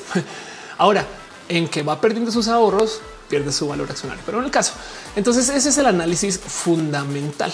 El análisis técnico entonces sería un poco más del orden del vamos a ver exactamente qué está haciendo la acción ahorita. Ahora, también toma en cuenta que existe este valor fundamental, pero el punto es que em, se requiere de las dos, no? Porque em, invertir no solo es comprar lo que ya tenemos. Es lo mismo que el tema de que si los gobiernos, por ejemplo, no deberían de tener deuda. Es de, no mames, güey. Obviamente que no deberíamos de tener, pero fíjense, eh, un gobierno no es tu casa. Tú deberías de no tener deuda y deberías de tener ahorros, pero porque estamos planeando cosas diferentes. Si un gobierno no se deuda, lo que le comunica a la gente alrededor es yo no estoy pensando crecer. De hecho, estoy pensando perder dinero. Por eso estoy ahorrando un chingo. Entonces, en esencia, tenemos un tema porque no necesariamente tienen que tener todas las empresas o todas las inversiones valores fundamentales súper chidos. Qué bueno que lo tengan. Eso no más quiere decir que si las cosas se van al carajo, sirven para algo. De hecho, por eso es que hay algunas que desaparecen en chinga, no? Entonces también vale la pena echarle ojito. Pero, pero de ahí viene el concepto de que existe un valor fundamental y un valor de inversión que es diferente. O sea, la acción tiene un valor como empresa, pero la banda está invirtiendo tanto que ahora hay un tren del mami ahí y no siempre se puede saber exactamente cuánto. Pero bueno, estoy simplificando las cosas. No me tomen a mal si, si este planche. Pero para mí, Ofelia, como inversionista, yo sí me fijo mucho en el valor fundamental, porque si es verdad que las cosas que tienen cero valor fundamental, entonces lo único que tienen son los ahorros o lo que sea que les defiende. Y eso es lo que hizo que muchas criptos ahorita se fueran al carajo. Que si bien dicen sí, es que tiene backing, Primero que todo, el backing en las criptos está bien pendejo, em, porque dicen esta moneda es estable porque tiene backing con una moneda que no es cripto. Y entonces, es entonces, ¿por qué no simplemente compramos esa divisa? Me explico. O sea, si tú estás respaldando el valor de una cripto en que alguien tiene 50 millones de dólares en el banco listos para gastar en caso de que el precio se vaya a piso y que cuando se acaben esos 50 millones de dólares ya no hay cómo respaldar la moneda y entonces ahora sí se va a piso de verdad. Y eso fue lo que crashó un chingo de criptos la verdad es que entonces un poco del no se supone que cripto es el reemplazo de la moneda. Me explico. es como de si tú, si la propuesta de cripto es, es el final de la divisa, pero lo que hace que mantenga su valor es que lo respalda una divisa. Entonces, güey, pero de todos modos, aún así, de todos modos, el saber qué lo respalda es muy importante, no como saber exactamente qué es lo que me defiende de que esto no se vaya al carajo. La neta. Pero ya, Jorge García estaba en el examen, en tu examen de inversión. Isaac ya dice, ¿sabes de alguna página para conocer el nivel real de inglés de alguien? No. Además que eso es súper... No, no hay como... Digo, seguramente existe un estándar, pero yo creo que eso es una... Es cuando dicen 80% inglés. ¿Qué quiere decir eso? no, no me llamo Juno. Dice que te cómo hasta la economía se vuelve una especie de estrategia de marketing. Sí, claro. Eh, todo el sistema capitalista existe gracias al marketing y eh, tengo un amigo que estudió marketing hace muchos ayeres. Me decía que lo primero que le dijeron es it's all about marketing. Todo se trata del marketing. Este dice Caro de esta semana sacaron stablecoin para uno a uno al peso mexicano. Exacto. Si lo que hace que la moneda sea estable es que está atada al peso mexicano, entonces es mejor de una comprar pesos mexicanos. Pero bueno, eh, Mónica Gavilanes dice: Digo, eh, porque el peso mexicano no tiene este intermediario. O sea, el, la moneda puede crashear aunque esté atada al peso mexicano. ¿Qué quiere decir que esté atada al peso mexicano que alguien dejó en una cajita y guardados 100 millones de pesos? Y entonces la moneda en la que estás invirtiendo puede perder valor hasta 100 millones. Si pierdes 100 millones, uno ya nada la respalda. Eri dice crean NFT que no quiere ser tu propio jefe. La verdad es que para algunos casos es que sí. Em, a ver, es un poquito como los, los piramidales las criptos no son piramidales por definición, ¿eh? pero donde voy con esto es quizás no. Ok, no hablemos de pirámides, hablemos de invertir en bienes raíces. Eso es un mejor ejemplo. Em, este, si sirve por seis meses y te sales con la tuya, todavía es una inversión. Me explico? Eh, no necesariamente. Y, hay gente que ha hecho mucho dinero con esto, pero también del otro lado depende de dónde quieras. Y, hay, miren, hay criptos que sí funcionan mucho, saben? O sea, yo como inversionista me quedo con las monedas más famosas, pero aún así, de todos modos, em, hay, hay usos para muchas. Ahorita Bitcoin, por ejemplo, es la moneda de un país. Entonces hay gente que tiene necesidad de que esa moneda no se vaya al carajo y por consecuencia, eso es este. Em, eso es un modo de respaldo. Pero lo curioso aquí es pensar que em, las cripto sucedieron dos cosas ahorita que salieron muy a luz en este crash. Una es se pensaba, es más, yo misma en este show dije las criptos son el oro digital. Entiéndase, cuando a la economía le va mal, la gente compra criptos porque la cripto va a sobrevivir el crash económico. Y resulta que no, estadísticamente hablando, se descubrió que en vez de ser la moneda del fin del mundo, que era lo que yo decía, se comportan como una acción en una empresa de tecnologías. O sea, em, cuando la economía baja, las cripto bajan. Esa, yo, yo, pensaba que era al revés. Cuando la economía baja, la gente saca su varo y lo pone en cripto. Y no resulta que la gente compra cripto cuando la economía le va mejor y la gente vende cripto cuando la economía le va peor. ¿Por qué? Porque las cripto no están reemplazando las divisas. Entonces, si la economía le va peor, tú vendes tu cripto porque necesitas varo porque no está saliendo de ningún otro lugar. Y eso llegó como sorpresa a calidad de inversión, lo cual quiere decir que entonces em, si se comportan como una empresa de tecnología, cuál es el valor fundamental como tecnología en sí. Y hay monedas que no pueden responder eso. De hecho, los NFTs no pueden responder eso y por eso se fueron al carajo. Entonces, en em, las monedas, el cripto en sí, hay algunas que sí tienen aplicaciones. Hay, por ejemplo, cripto que se ocupa para hacer transacciones por parte de, no sé, digamos American Express. Hay Ethereum. Hay monedas que sirven para eh, fines transaccionales internacionales. Hay monedas que hay millones de cosas de, casos de uso. Y ese análisis para mí, yo como inversionista, este, em, yo creo que em, yo creo que es muy importante tener presente. Caro dice el problema de Bitas es que está muy atado a capital institucional. Exacto, pero pues también Nasdaq, eh, S&P 500 son inversiones muy válidas. De hecho, justo em, si hubieras invertido, o sea, ambos, vamos a ver, este historic S&P 500 return. Aquí está. Mm a la larga, a la super ultra mega super hiper larga, el SP500 ha tenido crecimiento este, eh, de rendimiento promedio. Checa esto. El índice arroja un rendimiento promedio anualizado histórico alrededor de 10.5% desde su creación en 57 hasta el 2021. Ahora, yo no vivíamos en el 57 para hacer esta inversión, pero es un crecimiento sólido. Y esto responde al crecimiento de Estados Unidos, esto responde al crecimiento de los mercados de inversión internacional. Esto desde el 57, esto responde a de todo, la invención de un chingo de tecnologías. No había computadoras en ese entonces. Em, pero el punto es que son, son, este, son inversiones eso que tienen crecimiento histórico que se conoce. Digo que son muy estables, pues sí, no, pero el punto es que eh, eh, eh, no le quita que es, es el que es lo que respalda esa moneda. Dice Leonora Pondigo, las stablecoins se usan para hacer trading con una moneda estable sin tener que sacarlo de cripto, lo que evita declarar y no dependen de que haya criptos que comprar. Si eso también es verdad, aunque depende del país en el que vivas, toda la compra y venta de criptos eh, puede pagar impuestos. Denis dice usted preguntar si tienen como acciones al final depender de un valor relativo. Sí, es que es que eso fue, digo, siempre lo han sido. No más que de las criptos se esperaba que tuvieran una utilidad rara, tuvieran una funcional. O sea, de las criptos se esperaba que te fueran a salvar si la economía le iba mal. Y es de no, la economía le va mal, las criptos se van a piso y fue de wow, wow, un momento, no, no que era al revés. no, y entonces eso es todo tema. Pero no le quita que no son, no son necesariamente malas inversiones. Es solamente que hay mucho aire. Hay, yo de hecho así presentaba Bitcoin, la moneda del tren del mame, no?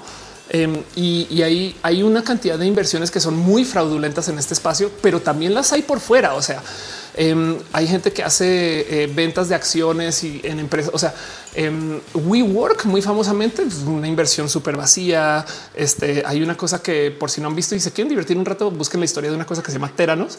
Eh, Teranos es oh, aquí les dejé todo un escaletazo. Este eh, Teranos es una empresa que mega defraudó, pero cabrón, cabrón, cabrón, un chingo de gente. y, y es una empresa que, o sea, estuvo eh, avalada como inversión. Me explico. La historia de Teranos me parece fenomenal porque es toda esta historia de esta morra que, en fin, esto me parece súper big Hay una, este, mm, hay una serie ya, no de ella. En fin, el punto es que mm, no quiere decir que necesariamente sean inversiones estafa. Hay de todo y hay estrategias, pero el análisis fundamental, que es de lo que comenzamos a hablar, para mí como inversionista me parece súper necesario el preguntar para qué sirve. Hay gente que no necesita saber para qué sirve porque todavía con eso puede entrar, invertir y vender y hacer dinero. No. Em, dice Ignis, la CEO Android de Gemela Zuckerberg. Claro, es que tiene solución eh, médica o algo así. Le invirtieron, salió un producto milagro. Ok, la historia de Teranos es así. Elizabeth Holmes es una chamaca que consiguió em, por medio de literal hablar. A ver, Teranos eh, raised capital.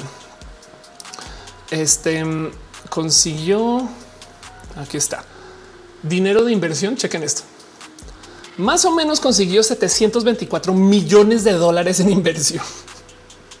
ok. Em, y la empresa estaba tenía una valorización de 10 billion, 10 mil millones de dólares. Y entonces este es el número. Ok, ¿quién le dio dinero a Teranos? Todo el pinche planeta, básicamente. No eh, una cantidad de inversión. Aquí está. Holmes consiguió 945 millones de dólares, dice acá. Y la historia es súper, súper, súper interesante porque cómo hizo esta morra para conseguir todo ese dinero. Bueno, vean videos de ella hablando. güey. Es una chamaca. A ver, comencemos por acá. Elizabeth Holmes. Bueno, no está chamaca ya, pero pues, em, pero cuando esto comenzó, o sea, ahorita tiene 38, tiene mi edad. Este, pero el punto es que esta morra, em, cuando comenzó a hacer esto, eh, Age eh, founded. A ver si, si es que esto ya, ya fue hace rato. Tenía, ok, tenía más o menos 19 años cuando comenzó con esto. Ok. Este mm, y aquí está así total. La fundó en el 2003. En fin, y el punto es que esta morra chamaca comenzó a conseguir acceso a una cantidad de gente de súper alto nivel. Deberías un roja de esto. Bueno, de súper alto nivel, em, donde les propuso una idea de negocios, una máquina que hace análisis de sangre en minutos. Ahorita vamos y nos sacamos sangre y se lo entregamos a lo que sea o lab shop de estos laboratorios y cada cada cosa se tiene que probar diferente. Si queremos que nos hagan una prueba de lípidos, entonces van con la máquina de lípidos. Si quieren que una prueba, no. Entonces por eso a veces nos sacan un chingo de sangre y cada tubito va para una prueba diferente y un laboratorio diferente. Y no sé qué. Ella quería desarrollar una maquinita que tenían ahí. Y entonces, tipo ahí en el Walmart, ponías ahí una gota, según ella, una gota de sangre, te picaban y listo. Y ya con eso tenían para hacer todas las pruebas de sangre necesarias. Eso es una solución mega milagrosa que no funcionaba. Entonces, mientras conseguía varo en inversión, ella lo que hacía era que tenía algunos estudios acá como muy en chinga para falsear el que les entregaran resultados en chinga. Como que si ven a la máquina, lo ingresaba a la máquina y luego salía alguien corriendo y volvían con los estudios. Tienes, no tienes, no sé qué, no como tipos cosas así. Em, y el punto es que eh, creó un culto de persona hecho alrededor de un chingo de cosas que en mi opinión son súper listas, pero es una estafadora. No más que yo creo que las cosas de las que le habló, o sea, el marketing que ocupó para poder vender por los cientos de millones de dólares. Si digo, esta morra entiende la psicología del inversionista, güey, del vato creído, el cripto bro de, de la banda en gobierno, porque verla hablar, primero que todo, véanla, o sea, vean cómo se presenta si yo les digo, le copió su look a un emprendedor famoso, ¿a quién dirían? Y tienen 10 segundos para decir Steve Jobs. y sí, justo el motivo por el cual se viste así es porque entiende que la banda que invierte estos, este dinero opera con esa mentalidad de la genia, la genia enloquecida, no? Y no solo eso, sino que luego, si le escuchamos hablar, em, este eh, eh, vamos a ver esto fue, eh, o sea, tan metida estaba en su papel que hacía una voz. A ver si este, ah, perdón, aquí estoy. And replaced it okay. to eliminate the tubes and tubes of blood that traditionally have to be drawn from an arm. And replaced it. Esta voz baja fue lo que me llamó la atención de Elizabeth Holmes, porque yo tengo la voz baja. Entonces, em, este, cuando la escuché hablar, tuvo momento de no manchen esta morra empoderada, sí o billonaria con una voz así. Tengo que saber quién es y por eso le seguía el hilo, porque decía qué locura donde pone su voz etc. Y luego resulta que su voz también es completamente impostada y es parte de su personaje. Y mm, dice Oscar que justo los que se dicen así con ese cuello de tortuga los asocian con ladrones y andan con bolsas de dinero. Pero bueno, entonces Elizabeth Holmes em, es, o sea, da mucho de qué hablar, pero mucho, mucho, mucho de qué hablar, porque también queda la pregunta de cómo le hizo para conseguir cientos de millones de dólares. O sea, es neta. Y sí, resulta que así el mercado de inversión, sobre todo en mercados que crecen, em, tanto cree la gente en personas insignia. Es parte de lo que pasa con Tesla. Si no existiera Elon Musk, no tendría tanta inversión.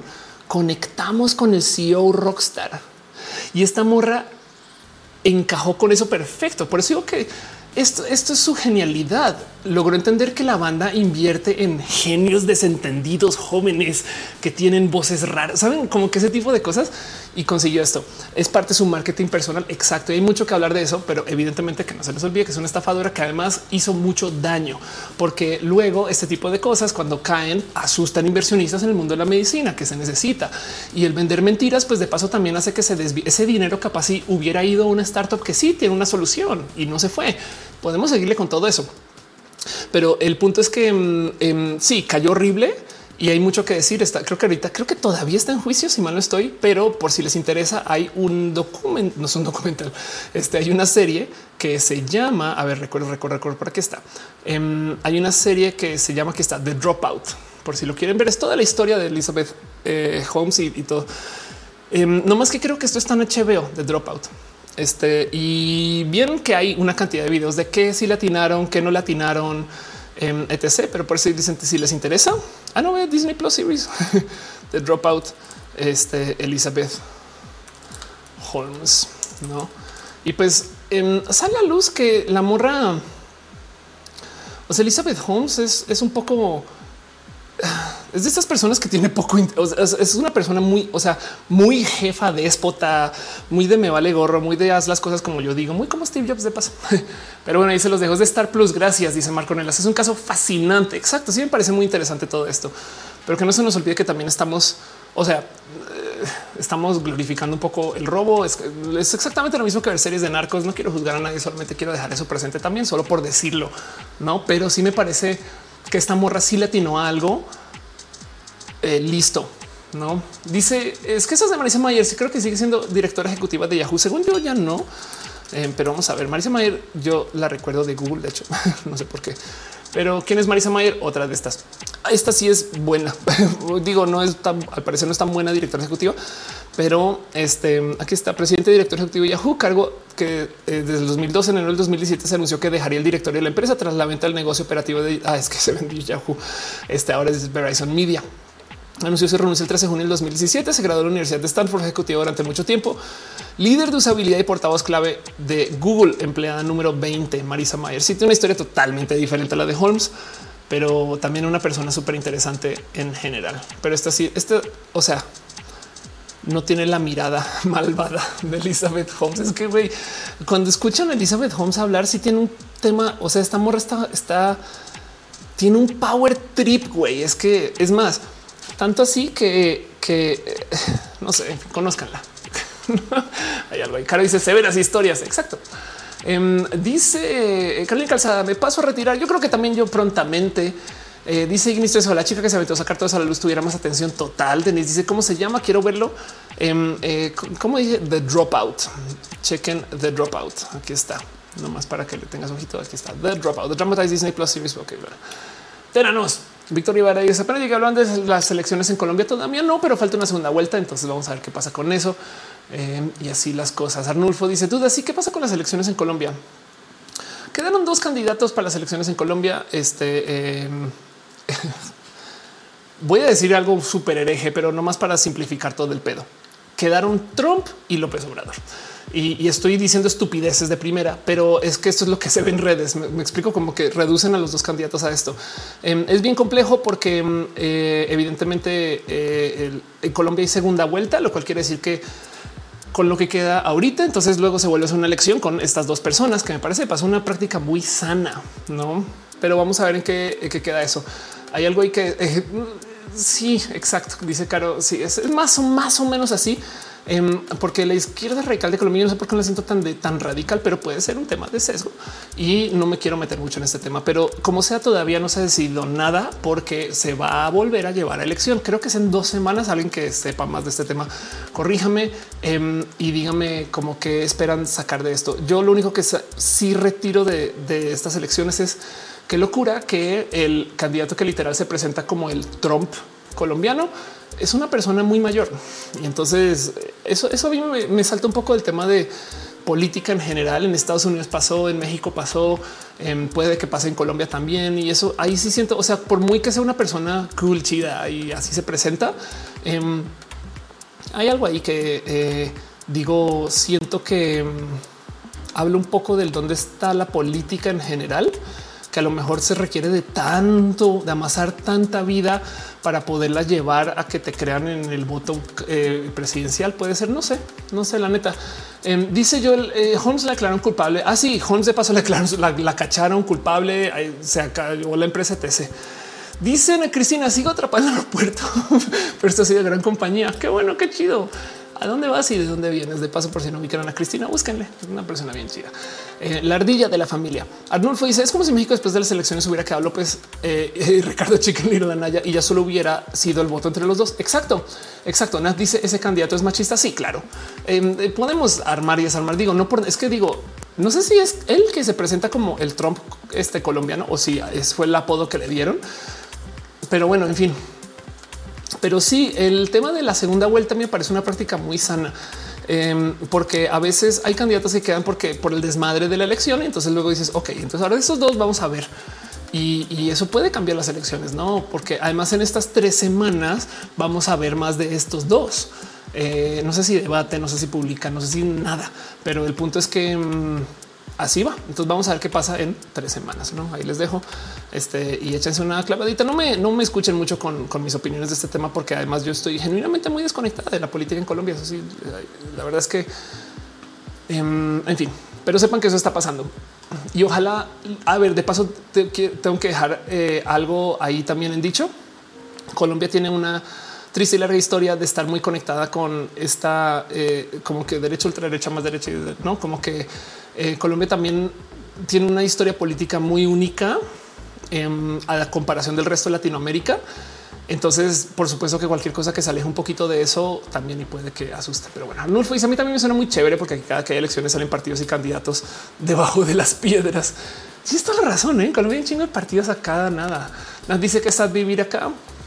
Mira, no hay mucho que decir yo de eso porque yo emigré. Em, dice cinco J reto. ¿Voy a votar en las elecciones colombianas? Eh, sí, yo voto. Este mm, aquí desde México puedo votar. Pero bueno, em, dice en el chat Ignis es un caso fascinante desde muchos ángulos. Este dice en que estudia si no existiera AMLO, no existiría Morena. Es una buena pregunta. ¿eh? ¿No crees que existiera un partido similar? Eh, qué pregunta tan, qué, pregunta tan interesante. ¿Qué, ¿Qué, sería del esfuerzo que creó Morena de no existir López Obrador? No, no una pregunta. Mm, digo como mero ejercicio, pues no.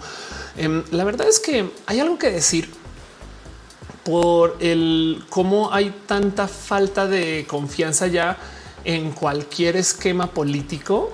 No culpo a nadie. De paso, luego ves la cantidad de basuras y problemas y complicaciones que Em, pues que, o sea, como que tenemos tanta nueva información, podría decir, o tanta buena comunicación o medianamente buena comunicación, no sé, pero el caso em, que es muy normal también escuchar esta famosa historia de yo no soy de la política, yo vengo de afuera de la política y, que eso mueva mucho. Digo, acá en México pasó con Vicente Fox, en, Estados Unidos pasó con Donald Trump, ahorita en Colombia puede que pase. Parte de la propuesta del Trump este, eh, colombiano es que es, un yo no soy político, eh.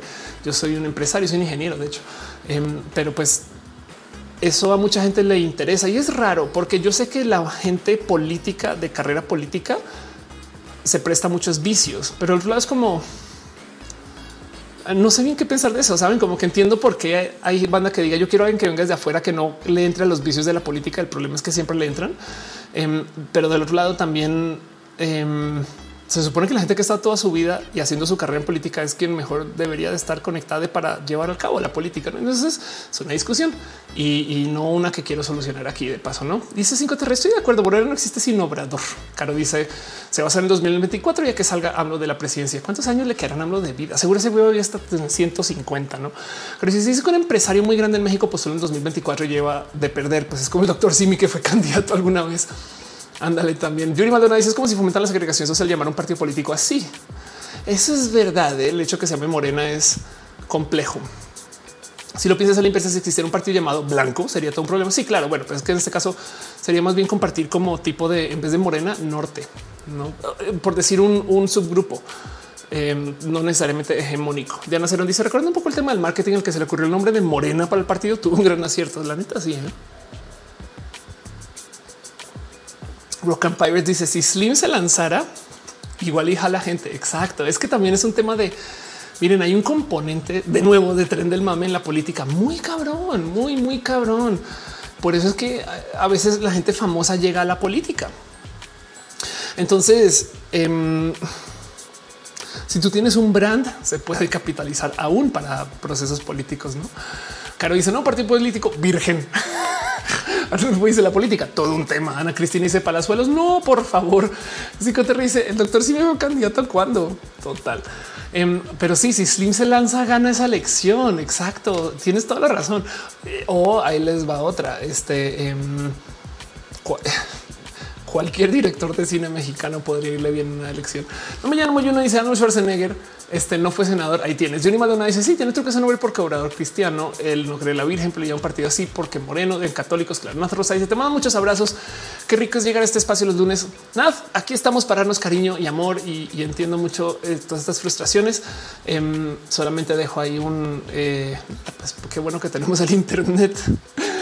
Caro dice Guillermo del Toro. Ve si voto por él. Exacto. ¿Qué sería Guillermo del Toro presidente? A eso se le llama capital político. Pero bueno, el caso.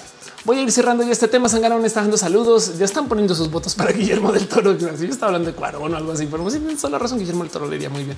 5 te dice en otro país hay gobernadores que fueron jugadores de fútbol en un chingo. Eh, eh, te lo juro que si le rascas, hay un chingo de países que han tenido historias así. Arnulfo dice lo único más malo de todo lo que pasa en este gobierno actual, la siempre divisiones en la sociedad. Si no estás conmigo, estás en mi contra. Eso es bien raro. ¿eh? Em, es parte de la polarización. En Estados Unidos están bien destrozados con el hecho que tienen dos partidos políticos.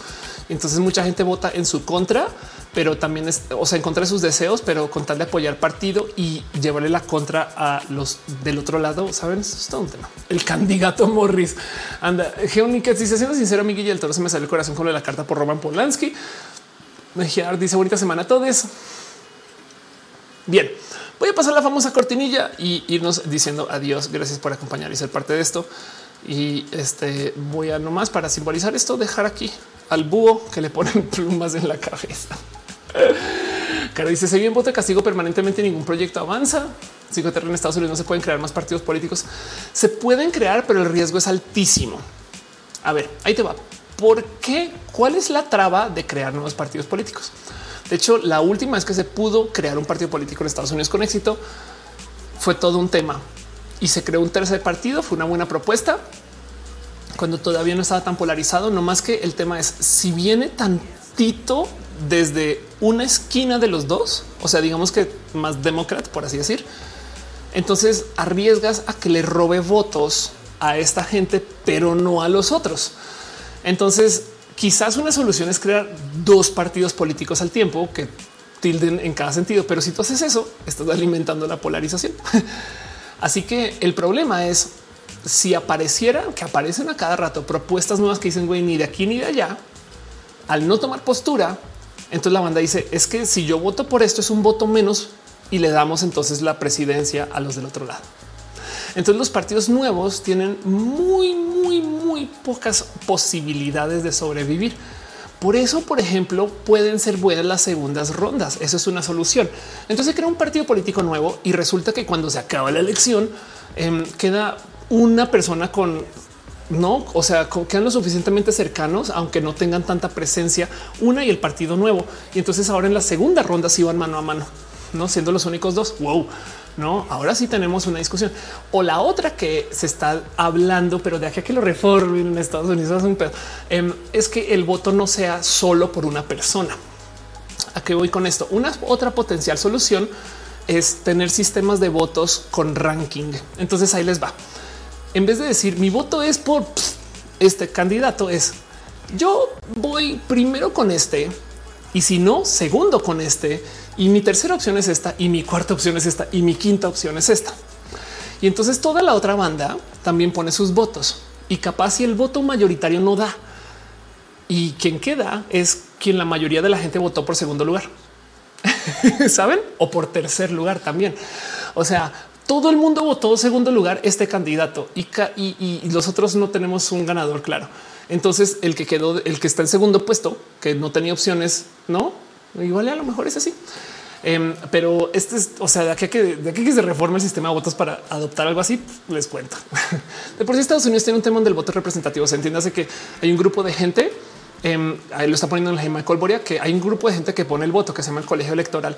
Y entonces cada estado tiene unos representantes que reciben los votos y dicen y van y ponen su voto. Hasta ahora han puesto su voto muy consistente con lo que dice la gente al votar. Pero no, además para rematar no tiene obligación de hacerlo. O sea, el colegio electoral puede votar como quiera, pero el punto es que los representantes entonces le añaden como pesos. Así que hay estados donde hay muy poca gente Em, que tienen más representación que los estados donde hay mucha gente. Y puede pasar, como lo ha pasado muchas veces, que el voto popular lo gane un candidato o una candidata y el presidente no sea otra persona. No, eh, o sea, como que tú dices, o sea, me estás diciendo que quien ganó el, la elección no va a ser presidente. No, porque la gente representante, que es como un representante contrapeso en la matemática, puso más votos en fin el caso. Pero bueno, Krillin dice voto por este excelente servicio. sí, total. Alicia dice To Build a Better Ballot es un juego que trata de eso, de los tipos de votaciones. Exacto. Dice Arnulfo, deja eso. En Estados Unidos privilegia el voto de los gringos blancos privilegiados. Estados Unidos privilegia eh, el voto hay, hay, hay, dos, hay dos vicios muy fuertes en Estados Unidos. El del colegio electoral es el más fuerte de todos, porque entonces esto le da. Ahora es que el tema es que igual dices qué tal que sí, pero esto le da mucho peso, hasta desmesurado en algunos casos, a la gente que está por fuera de las ciudades. Si se dan cuenta, en Estados Unidos suele ser que en las ciudades la gran mayoría de los votos son por, sobre todo la gente demócrata, y en todo el espacio rural este, eh, la gran mayoría del voto es por los candidatos Republican. Y entonces, ¿por qué lo logran? Porque estos candidatos Republican, em, pues la verdad es que tienen esta como representación y dentro de la representación, entonces tienen igual piso, aunque sean personas que vivan en zonas menos densas, rurales y sean muchas menos personas, no? Pero bueno, el otro vicio que tiene Estados Unidos es una cosa que se llama gerrymandering.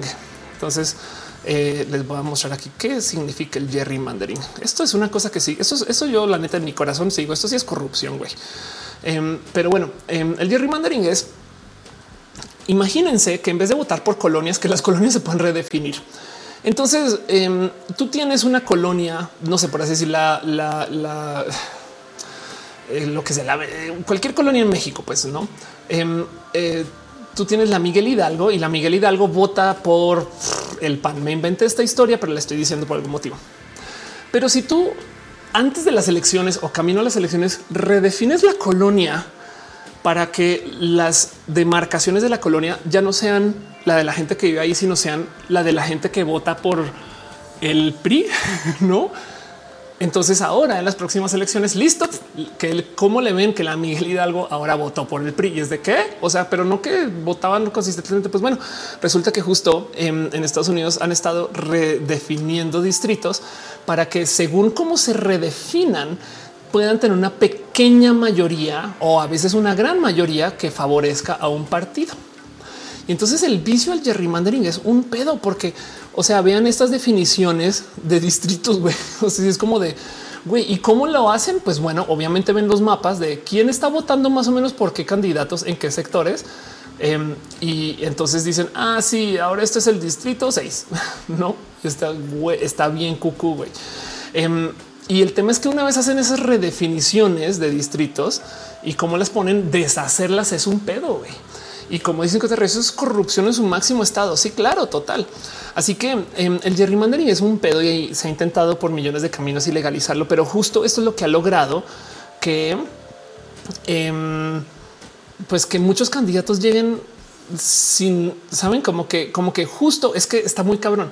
Gana el partido A y entonces casual redefinen las demarcaciones de las colonias para que ahora más colonias favorezcan al partido A en las próximas elecciones. Deshacer eso es un pedo. no, ese es el otro gran vicio de las elecciones en Estados Unidos y por eso están tan polarizados. Por eso, o sea, es que Estados Unidos además es muy analítico. Entonces, em, tiene eh, eh, este. Hay gente que genuinamente tiene estadísticas muy precisas de cómo hacer que esto funcione. ¿no? Y es una, es una pelea muy cabrona que quiere decir que para enfrentar, o sea, si creamos un partido nuevo, el partido nuevo tiene que poder enfrentar todo esto, tiene que ser tan capaz y tan millonario como los dos ya existentes. Y eso es un pedo. Cinco te dice por cosas como esto agradezco que tengamos un medianamente funcional órgano electoral como el INE. Eso es verdad. ¿eh? Por eso están perdiendo los republicanos en sí, los demócratas lo están quitando. Sí, la verdad es que Vamos a ver qué pasa en estas elecciones. De paso, Melwich está raro eso que no gane el voto popular y que hay estados que valgan más que otros. Sí, claro. Caro dice la Condeshi. El hígado de pato dice incluso tengo entendido que el número de votos del colegio que te da cada estado difiere exactamente por un tema de racismo en su momento. Sí. Em, y no solo eso, otras cosas que pueden, por ejemplo, mover las elecciones en Estados Unidos. Em, por eso hay tanto debate que si entran estados nuevos o no, porque cambia la cantidad, cambia justo la dinámica de em, eh, cuántos senadores hay, electorado, todo eso, todo eso. Dice Caro, en Estados Unidos hay capitalistas empresariales versus capitalistas sociales. Eh, una vez escuché a alguien decir en Estados Unidos hay derecha y más a la derecha. Eh, algo así. O si quieren ser más amables con esa analogía, es en Estados Unidos hay centro y derecha. Este cinco te pues que en la Ciudad de México puedes definir totalmente quién es el presidente electo. Puede definir totalmente la Ciudad de México ah, por la cantidad de gente que hay, no? Claro, sí, claro. Javier Happy está dejando ahí un poquito de cariño. Muchas gracias. Pero bueno, en fin, eh, Arnulfo dice entonces por eso Puerto Rico lo tiene un limbo. Sí, exacto. Sí. Em, y, es, un tema, no? Porque eh, creo que el tema es que para que haga sentido estratégico, em, si entran dos estados no es tan grave. Si entra solo uno, eh, literal, casi casi que decide las elecciones porque si Puerto Rico entra Republican, entonces ahora romper con eso va a tomar un no, como en fin. Víctor dice buenas noches, buenas madrugadas, saludos de Chipre, buena luna para ti, Víctor. Gracias por estar acá. Este, pero bueno, yo sigo acá viendo Bleach, no? les dejo eh, este un lomito de Halloween. Pero bueno, saben que voy a pasar la cortinilla. Ahora sí, ir cerrando. Eh, digamos, hablando tres horas, 20 minutos. Es hora de ir cerrando y despidiéndonos. Muchas gracias, gracias por ser parte de esto. Ángel Malcolm dice no solo Puerto Rico, Guam, las Islas Vírgenes. Puerto Rico tiene más población que un estado pequeño. Sí, claro, sí, total. No, y Puerto Rico también tiene, podrá atender sus, podrá tener sus propios beneficios del no ser un estado tal cual, no? Pero bueno, dice Arnulfo, qué fuerte. Primer mundo todo revuelto. Está muy roto. No lo voy a negar en lo más mínimo, pero hay algo que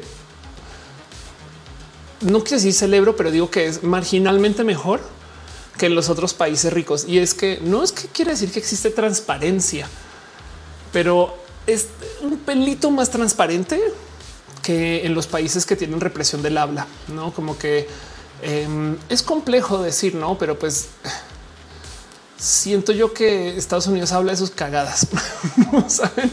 Em, eh, como este cuento de por qué en Estados Unidos hay más casos de COVID, porque reportan más y entonces no les favorece, no para nada, pero reportan más.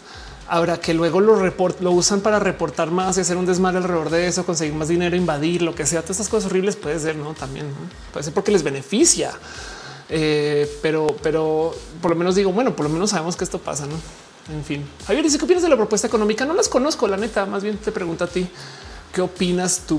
Em, hay mucha gente escandalizada con las dos personas no solo la calidad personal, sino justo con sus propuestas económicas. Eh, pregunta que si un voto eh, no, no, no voy a Colombia a votar, puedo votar desde México. Tu Dios el pop dice Estados Unidos es primer mundo. Sí, la definición original de primer mundo es En primer mundo eran todos los países que salían con Estados Unidos y con el eje eh, de lo que en las películas de las guerras de la Segunda Guerra son los buenos, no? O sea, la OTAN. Em, básicamente, el primer mundo son todos los países que se alinean este, con esto de eh, lo que representa Estados Unidos, Reino Unido, etc. El segundo mundo es todos los que se alinean con Rusia y la Unión Soviética y demás. Y el tercer mundo son los que ni aquí ni allá. Em, el tema es que pasando la segunda, eh, pasando la segunda guerra, luego se volvió un poco más del sí, países desarrollados y países no desarrollados, no? Pero técnicamente, o sea, donde viene la definición, esto obviamente ya cambia, pero donde viene la definición viene de la Guerra Fría. aquí está el concepto del primer mundo originado durante la Guerra Fría y entonces aquí están los tres mundos. El primer mundo es el bloque occidental. Em, técnicamente Estados eh, México, por ejemplo, no está alineado con Estados Unidos en este caso. Y entonces hay casos bien raros, ¿no? O sea, em, aquí está el tercer mundo, movimiento de países no alineados, liderado por la India, Yugoslavia y otros países neutrales en esencia los países que no se conectaron con los sistemas de Estados Unidos y demás en la Primera Guerra Mundial. Y el segundo mundo del cual se habla muy poco Em, no, entonces también de aquí comenzaron esos como países tercermundistas, porque bien podría una organizar este pensamiento de decir, claro, países tercermundistas, porque importan tan poquito en el esquema mundial, sobre todo en el mundo de 1950, que pues ni aquí ni allá, tercer mundo, saben ese tipo de cosas. Digo, luego se volvió un tema un poco más como hasta clasista, eh, como cuando en alguna época se decía pinche país región 4, saben esas cosas. Pero ya, no ese concepto de primer mundo tiene que ver con las regiones de DVDs y Blu-rays. Fíjate que puede que se enlace, porque el tema es que cuando tú te alías en guerra, no aquí está. Cuando te alías en guerra, pues luego se hacen alianzas comerciales. Entonces vamos a hacer este ejercicio. Yo no sé a dónde me va a llevar esto, pero DVD eh, regions no me sorprendería si los países que tienen alianzas comerciales este, para las regiones de DVD que son enteramente arbitrarias, o sea, son completamente fabricadas de la nada para vender y, proteger ventas. No me sorprendería en lo más mínimo si las alianzas de las regiones de los DVDs tienen overlap con las alianzas eh, militares, no? Y pues sí, ahí más o menos hacen un poco de sentido. Aquí está. Creo que esto no me va, pero vean, chequen. Entonces, exacto. Eh, región 1, Estados Unidos, Canadá, no? región 2, toda Europa, aunque sean países de primer mundo y no necesariamente toda Europa. Y región 3, este, ¿quién está? Ah, vean, aquí está, que esta es la zona región 4, tenemos todo Latinoamérica, ¿no? Vamos a ver si las regiones de Blu-ray son más, un poquito más atadas. Blu-ray regions. No, en las regiones, chequen esto, en las regiones de Blu-ray, este todo América ya es A1 y seguramente esto es culpable detrás del NAFTA. Saben como que capaz si, o sea, si el NAFTA no ata a toda Latinoamérica, pero es un poco de pues es que todos, todos los productos que se hacen en Estados Unidos igual llegan a Argentina, Brasil, en fin. No sé, digo, no me sorprendería lo más mínimo. Digo, no, por, no es por diseño, no más es porque, pues sí, exacto. Los países que colaboraron en la guerra, entonces luego son los países que tienen colaboración económica, no? Isabel dice: ¿Alguien sabe que quedó lo ir a vivir a Marte? Falta la tecnología todavía. No, que me encantaba que gracias al DVD el Blu-ray nació el primer mundo que es ilegal de escribir. Nació el primer número que es ilegal de escribir. Ándale.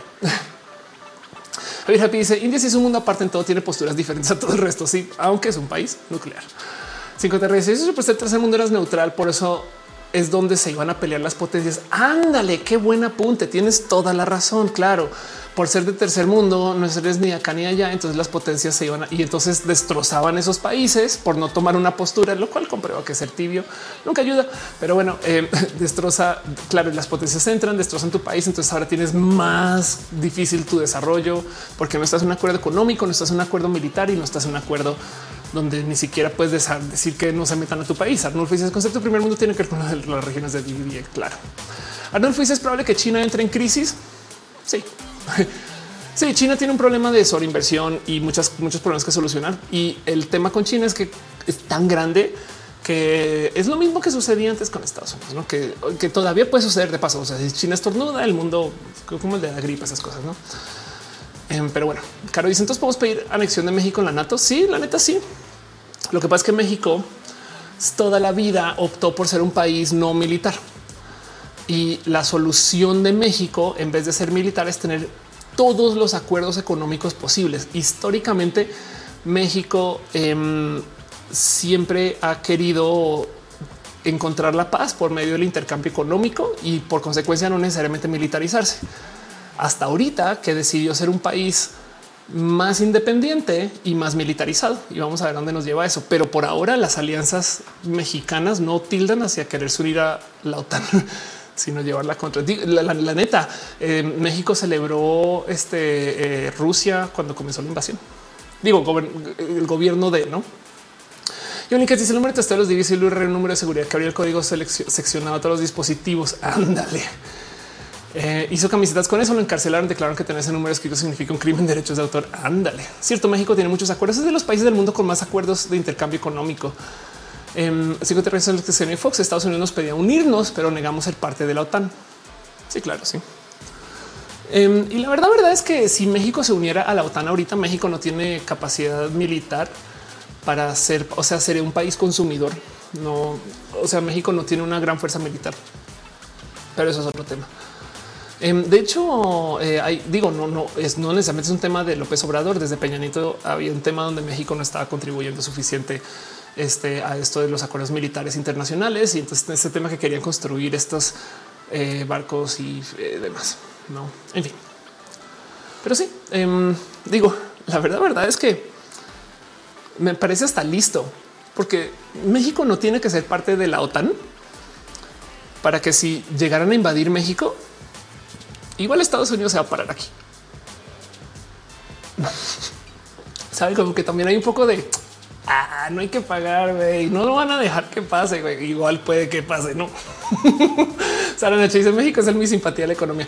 Es más, para que entiendan, tan tanto es el acuerdo mexicano hacia la paz literal latinoamericana que mm, por eso eh, se dio en México todo este tema de lo de Tlatelolco, de decirle a Latinoamérica no tengamos este, bombas nucleares. O sea, México ha sido un país poco bélico históricamente hablando. O por lo menos poco militar. ¿eh? Digo, hay historias y México ha, participado en las guerras. Dice, a ver, Happy Meal de IQ de México. Sí, la neta, sí.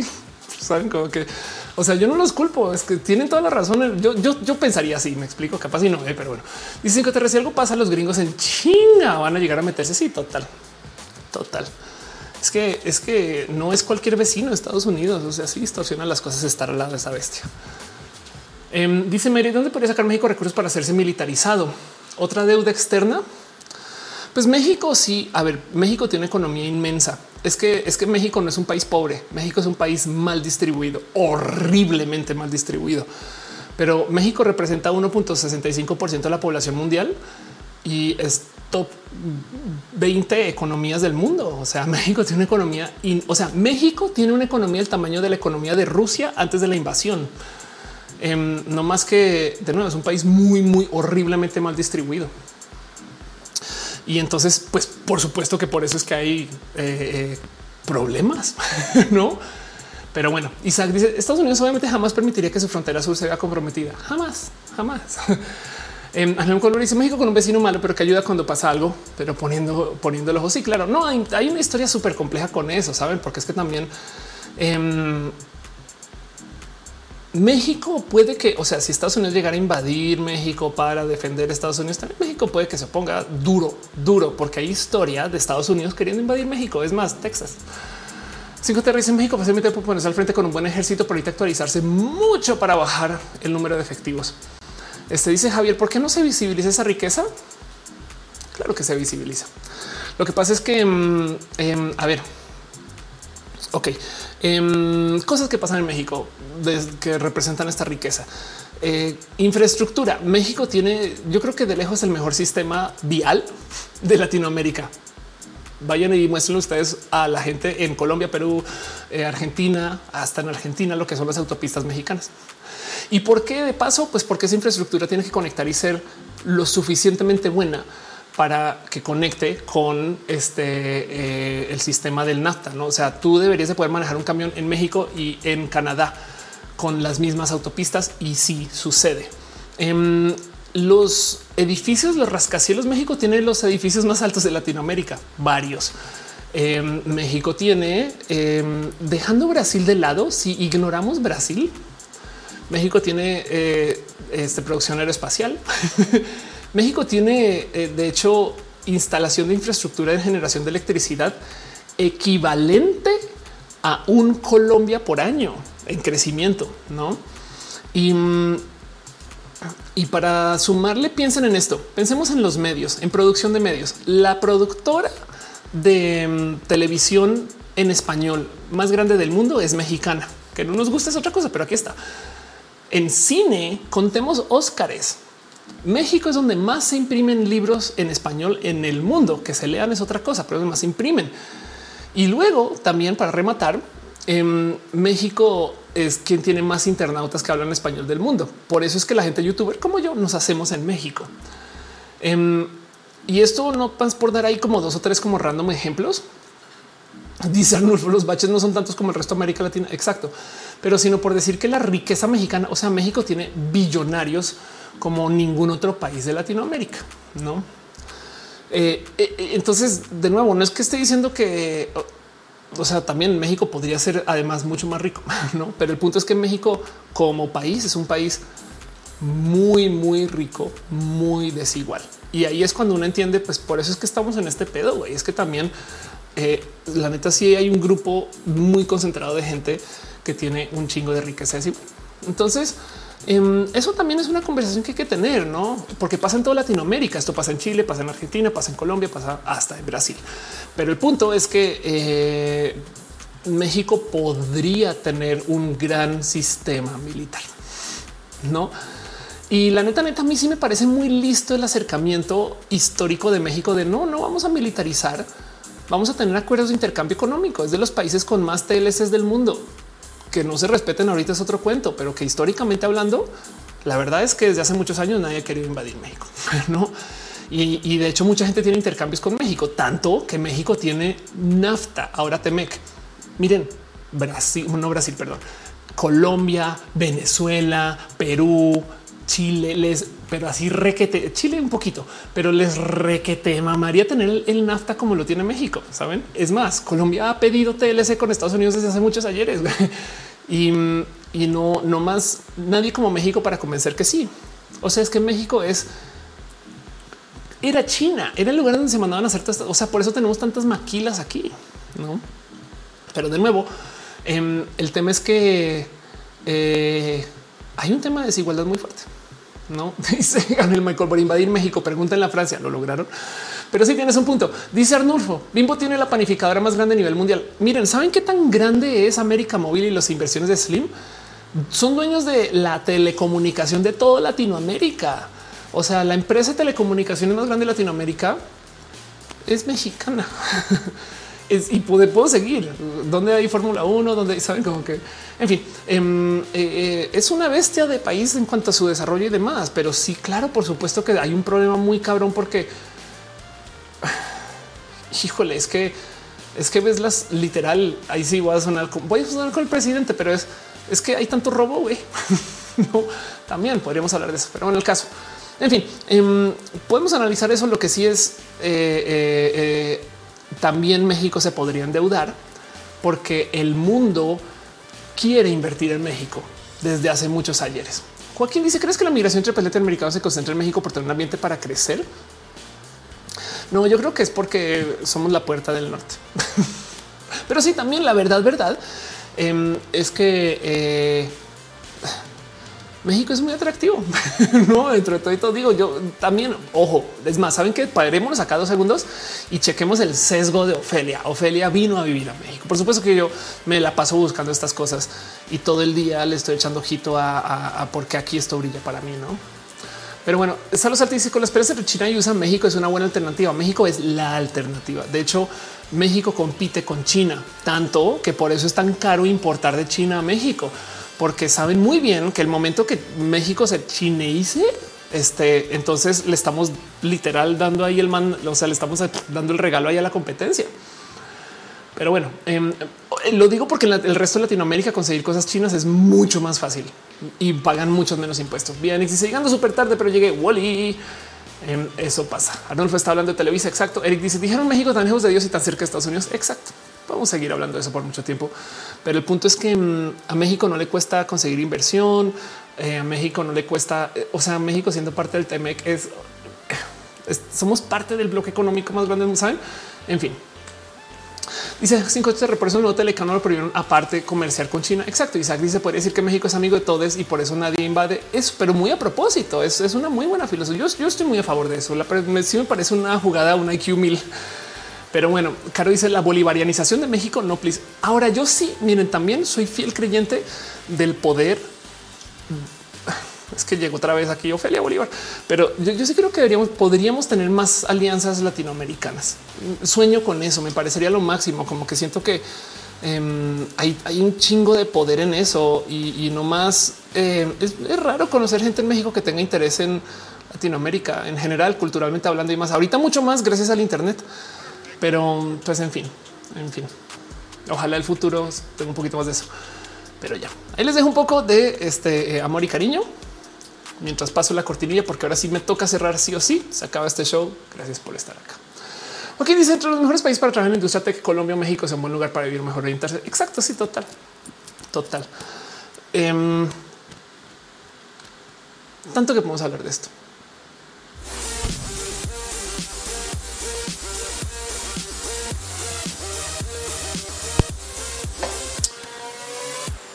Gente bonita, ahora sí se acaba este show y quiero nomás tomarme dos nanosegundos para súper agradecerle a la gente chida que está dejando sus cariños y sus amores financieros múltiples. Gracias de verdad. Gracias em, por apoyar. Gracias por dejar sus abrazos. Em, gracias Samael, Lun, Fernando. Eh, gracias eh, Eri eh, de Castigador, Liliana Santo, Geon Linkets. Gracias por apoyar todo esto en Luis 1917, Liliana. Gracias Denise, gracias Uriel, gracias por apoyar, por dejar tanto cariño y amor en general. Y de paso también gracias a la gente chida que apoya este show desde sus múltiples plataformas o que se conecta o que ayuda o que están, saben, ya saben el Patreon, estas cosas porque hacen justo que el show funcione. Yo tengo esta promesa de leer sus nombres. Entonces un súper abrazo a Ana, Aflicta, Ballena, Guillermo, Simha, Ignis, Artis, Choc, Francisco Pollo, Robbie y Trini Pollo, delicioso, rico pollo. También la gente chica está suscrita a los otros canales. Eh, eh, Mejía Art, Oli, uh, Sergio Quiroz, Aflicta, Kiame 007, Ale Galvanal, Gonzos 84, Ana Virgen, Nayan con André Conde, André Bete, Andrés, Felipe Hurtado, Murillo, Andy Mejía, Angie Arias, Aranza Teitzel, Albano Bobski, Arnulfo García, Aurea Castillo, Azucena Baeza, Birds, Hernández, Brenda Pérez, Lindo, Brian Marroquín, Carlos como comandante Data, Cristian Franco, también Dale Caro, Daniel Vargas, David Torres Denis con dos S, Diego Fu, Donovan del Valle, Ed Riego, Edgar Riego, Emanuel Marroquín, Eri Frank, Su, Eri Fernando Rivielo, Fernando Cerro, Flavio Maya, Sir Hernández, Gabriel Mesa, Gauna, Susi, Garnachita, Germán Briones, Anónimo, Quintero, Grey Dragon, Gustavo González, Gustavo Rocha, Haji Jalil, Garaf, Arnulfo García, Héctor F. Arriola, Jorge, Petit, House of Pancakes, Luis 1917, Irene RN, Ilmo Hamja, Deloitte, J. Jimena Saint, Jessica Mi, yo Jorge Díaz, Jorge Juan Katza, Caudito, Krilla, Nazla, Lady Akasha 08, de perdón, L de Mother, Lemas Elut, Lucero Quilla, Lun 07, Magdalena Álvarez, María Rom Maricena López Lozano, Mavila Morales, Mike Titular de Farias Mazatín, Armenta, también Mike Lugo, Minerva López Mistra, Blue, Miss Wiseros, Mos Cristal, Move, hasta Nadia Sean Top, Nath Rosada, Néstor Maldonado, Newsmake, Loraneco 09, Omar CN07, Pamela Gutiérrez, Pasos por Ingeniería, Paulina C, Perruno H, también te queremos Perruno, también abrazo a Pixel Bits MX, Pollo Rico, Pollo Rafael Villalobos, Rafa Pero Sarren, Alberto Tegamina, Cata Sanda Bella, Sensatez de Mente, Sergio Quiero Silva, Soliloquio de Lun, Talía de Montserrat, de Crazy 014, Tefanía, un polinomio que se balanceaba Valentín vía Enix Wendy, Wisdom Harris y Santos 6, Sankoku 666.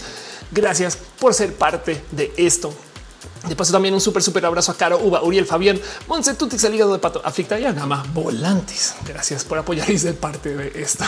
Rap versión turbo. Sí, me cacharon leyendo el rap en su versión acelerada, pero es porque si no hago esto, entonces vamos a tener problemas después con YouTube. No pasa nada porque está muy bonita la plática, pero pues hay que cerrar cuando hay que cerrar. También quiero súper dar un agradecimiento a la gente chida que está en el Twitch. Voy a darle refresh para que cargue la lista completa, pero un súper, súper, súper abrazo a la gente chida que está en el Twitch. Aquí estás.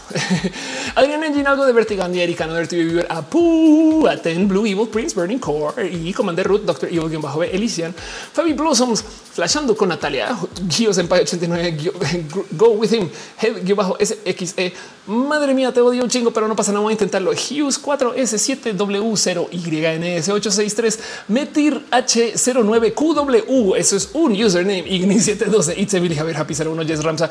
Eh, no, te, no te odio, solo lo digo por decirlo. Joaquín Vilca, quien bajó como Julián Galo 6, Killer Queen 01, Killer La Kylie, Lana Ray, Leroy MG, Luis Jabo Random, también Mikey P, Meliwichi, Musicarina, Paolas 92 Queens, hay, perdón, Queen Evie Yellow, eh, Rogue Girls, olvidé Scarlet Camp, Spike Truck, Diego Tris Cloud, Useless Sai, ¿Qué, dice? Vejitos de, J Blue Ultimate, Vianix, Virgo Pros. Gracias por ser parte de eso. También es Michael, Michael Boria, Yuri Maldonado, dice Linda Luna, eh, Denise Rojas, este eh, Mayuli Patito, Suriel Alexis Soto Pastor em, y la gente chida que está en el YouTube. Em, también un abrazo a Wendy Sara de Noches, Osvaldo López, Mayuli, May, Mayri García, Lun 07, Liv Valtier, Itasama, Iron Adam, Frank Cruz, Diana Cerón, Arnulfo García, Alice GG, Ale Carre, Osvaldo López, perdón, em, eh, Ota Kirai o perdón, Ota Kiral, 5JHR y también, por supuesto, a Adri Paniagua. Yo sé que estás por ahí y Irina, yo sé que también andas por ahí. Gracias por ser parte de este show selenático también por si andas por ahí.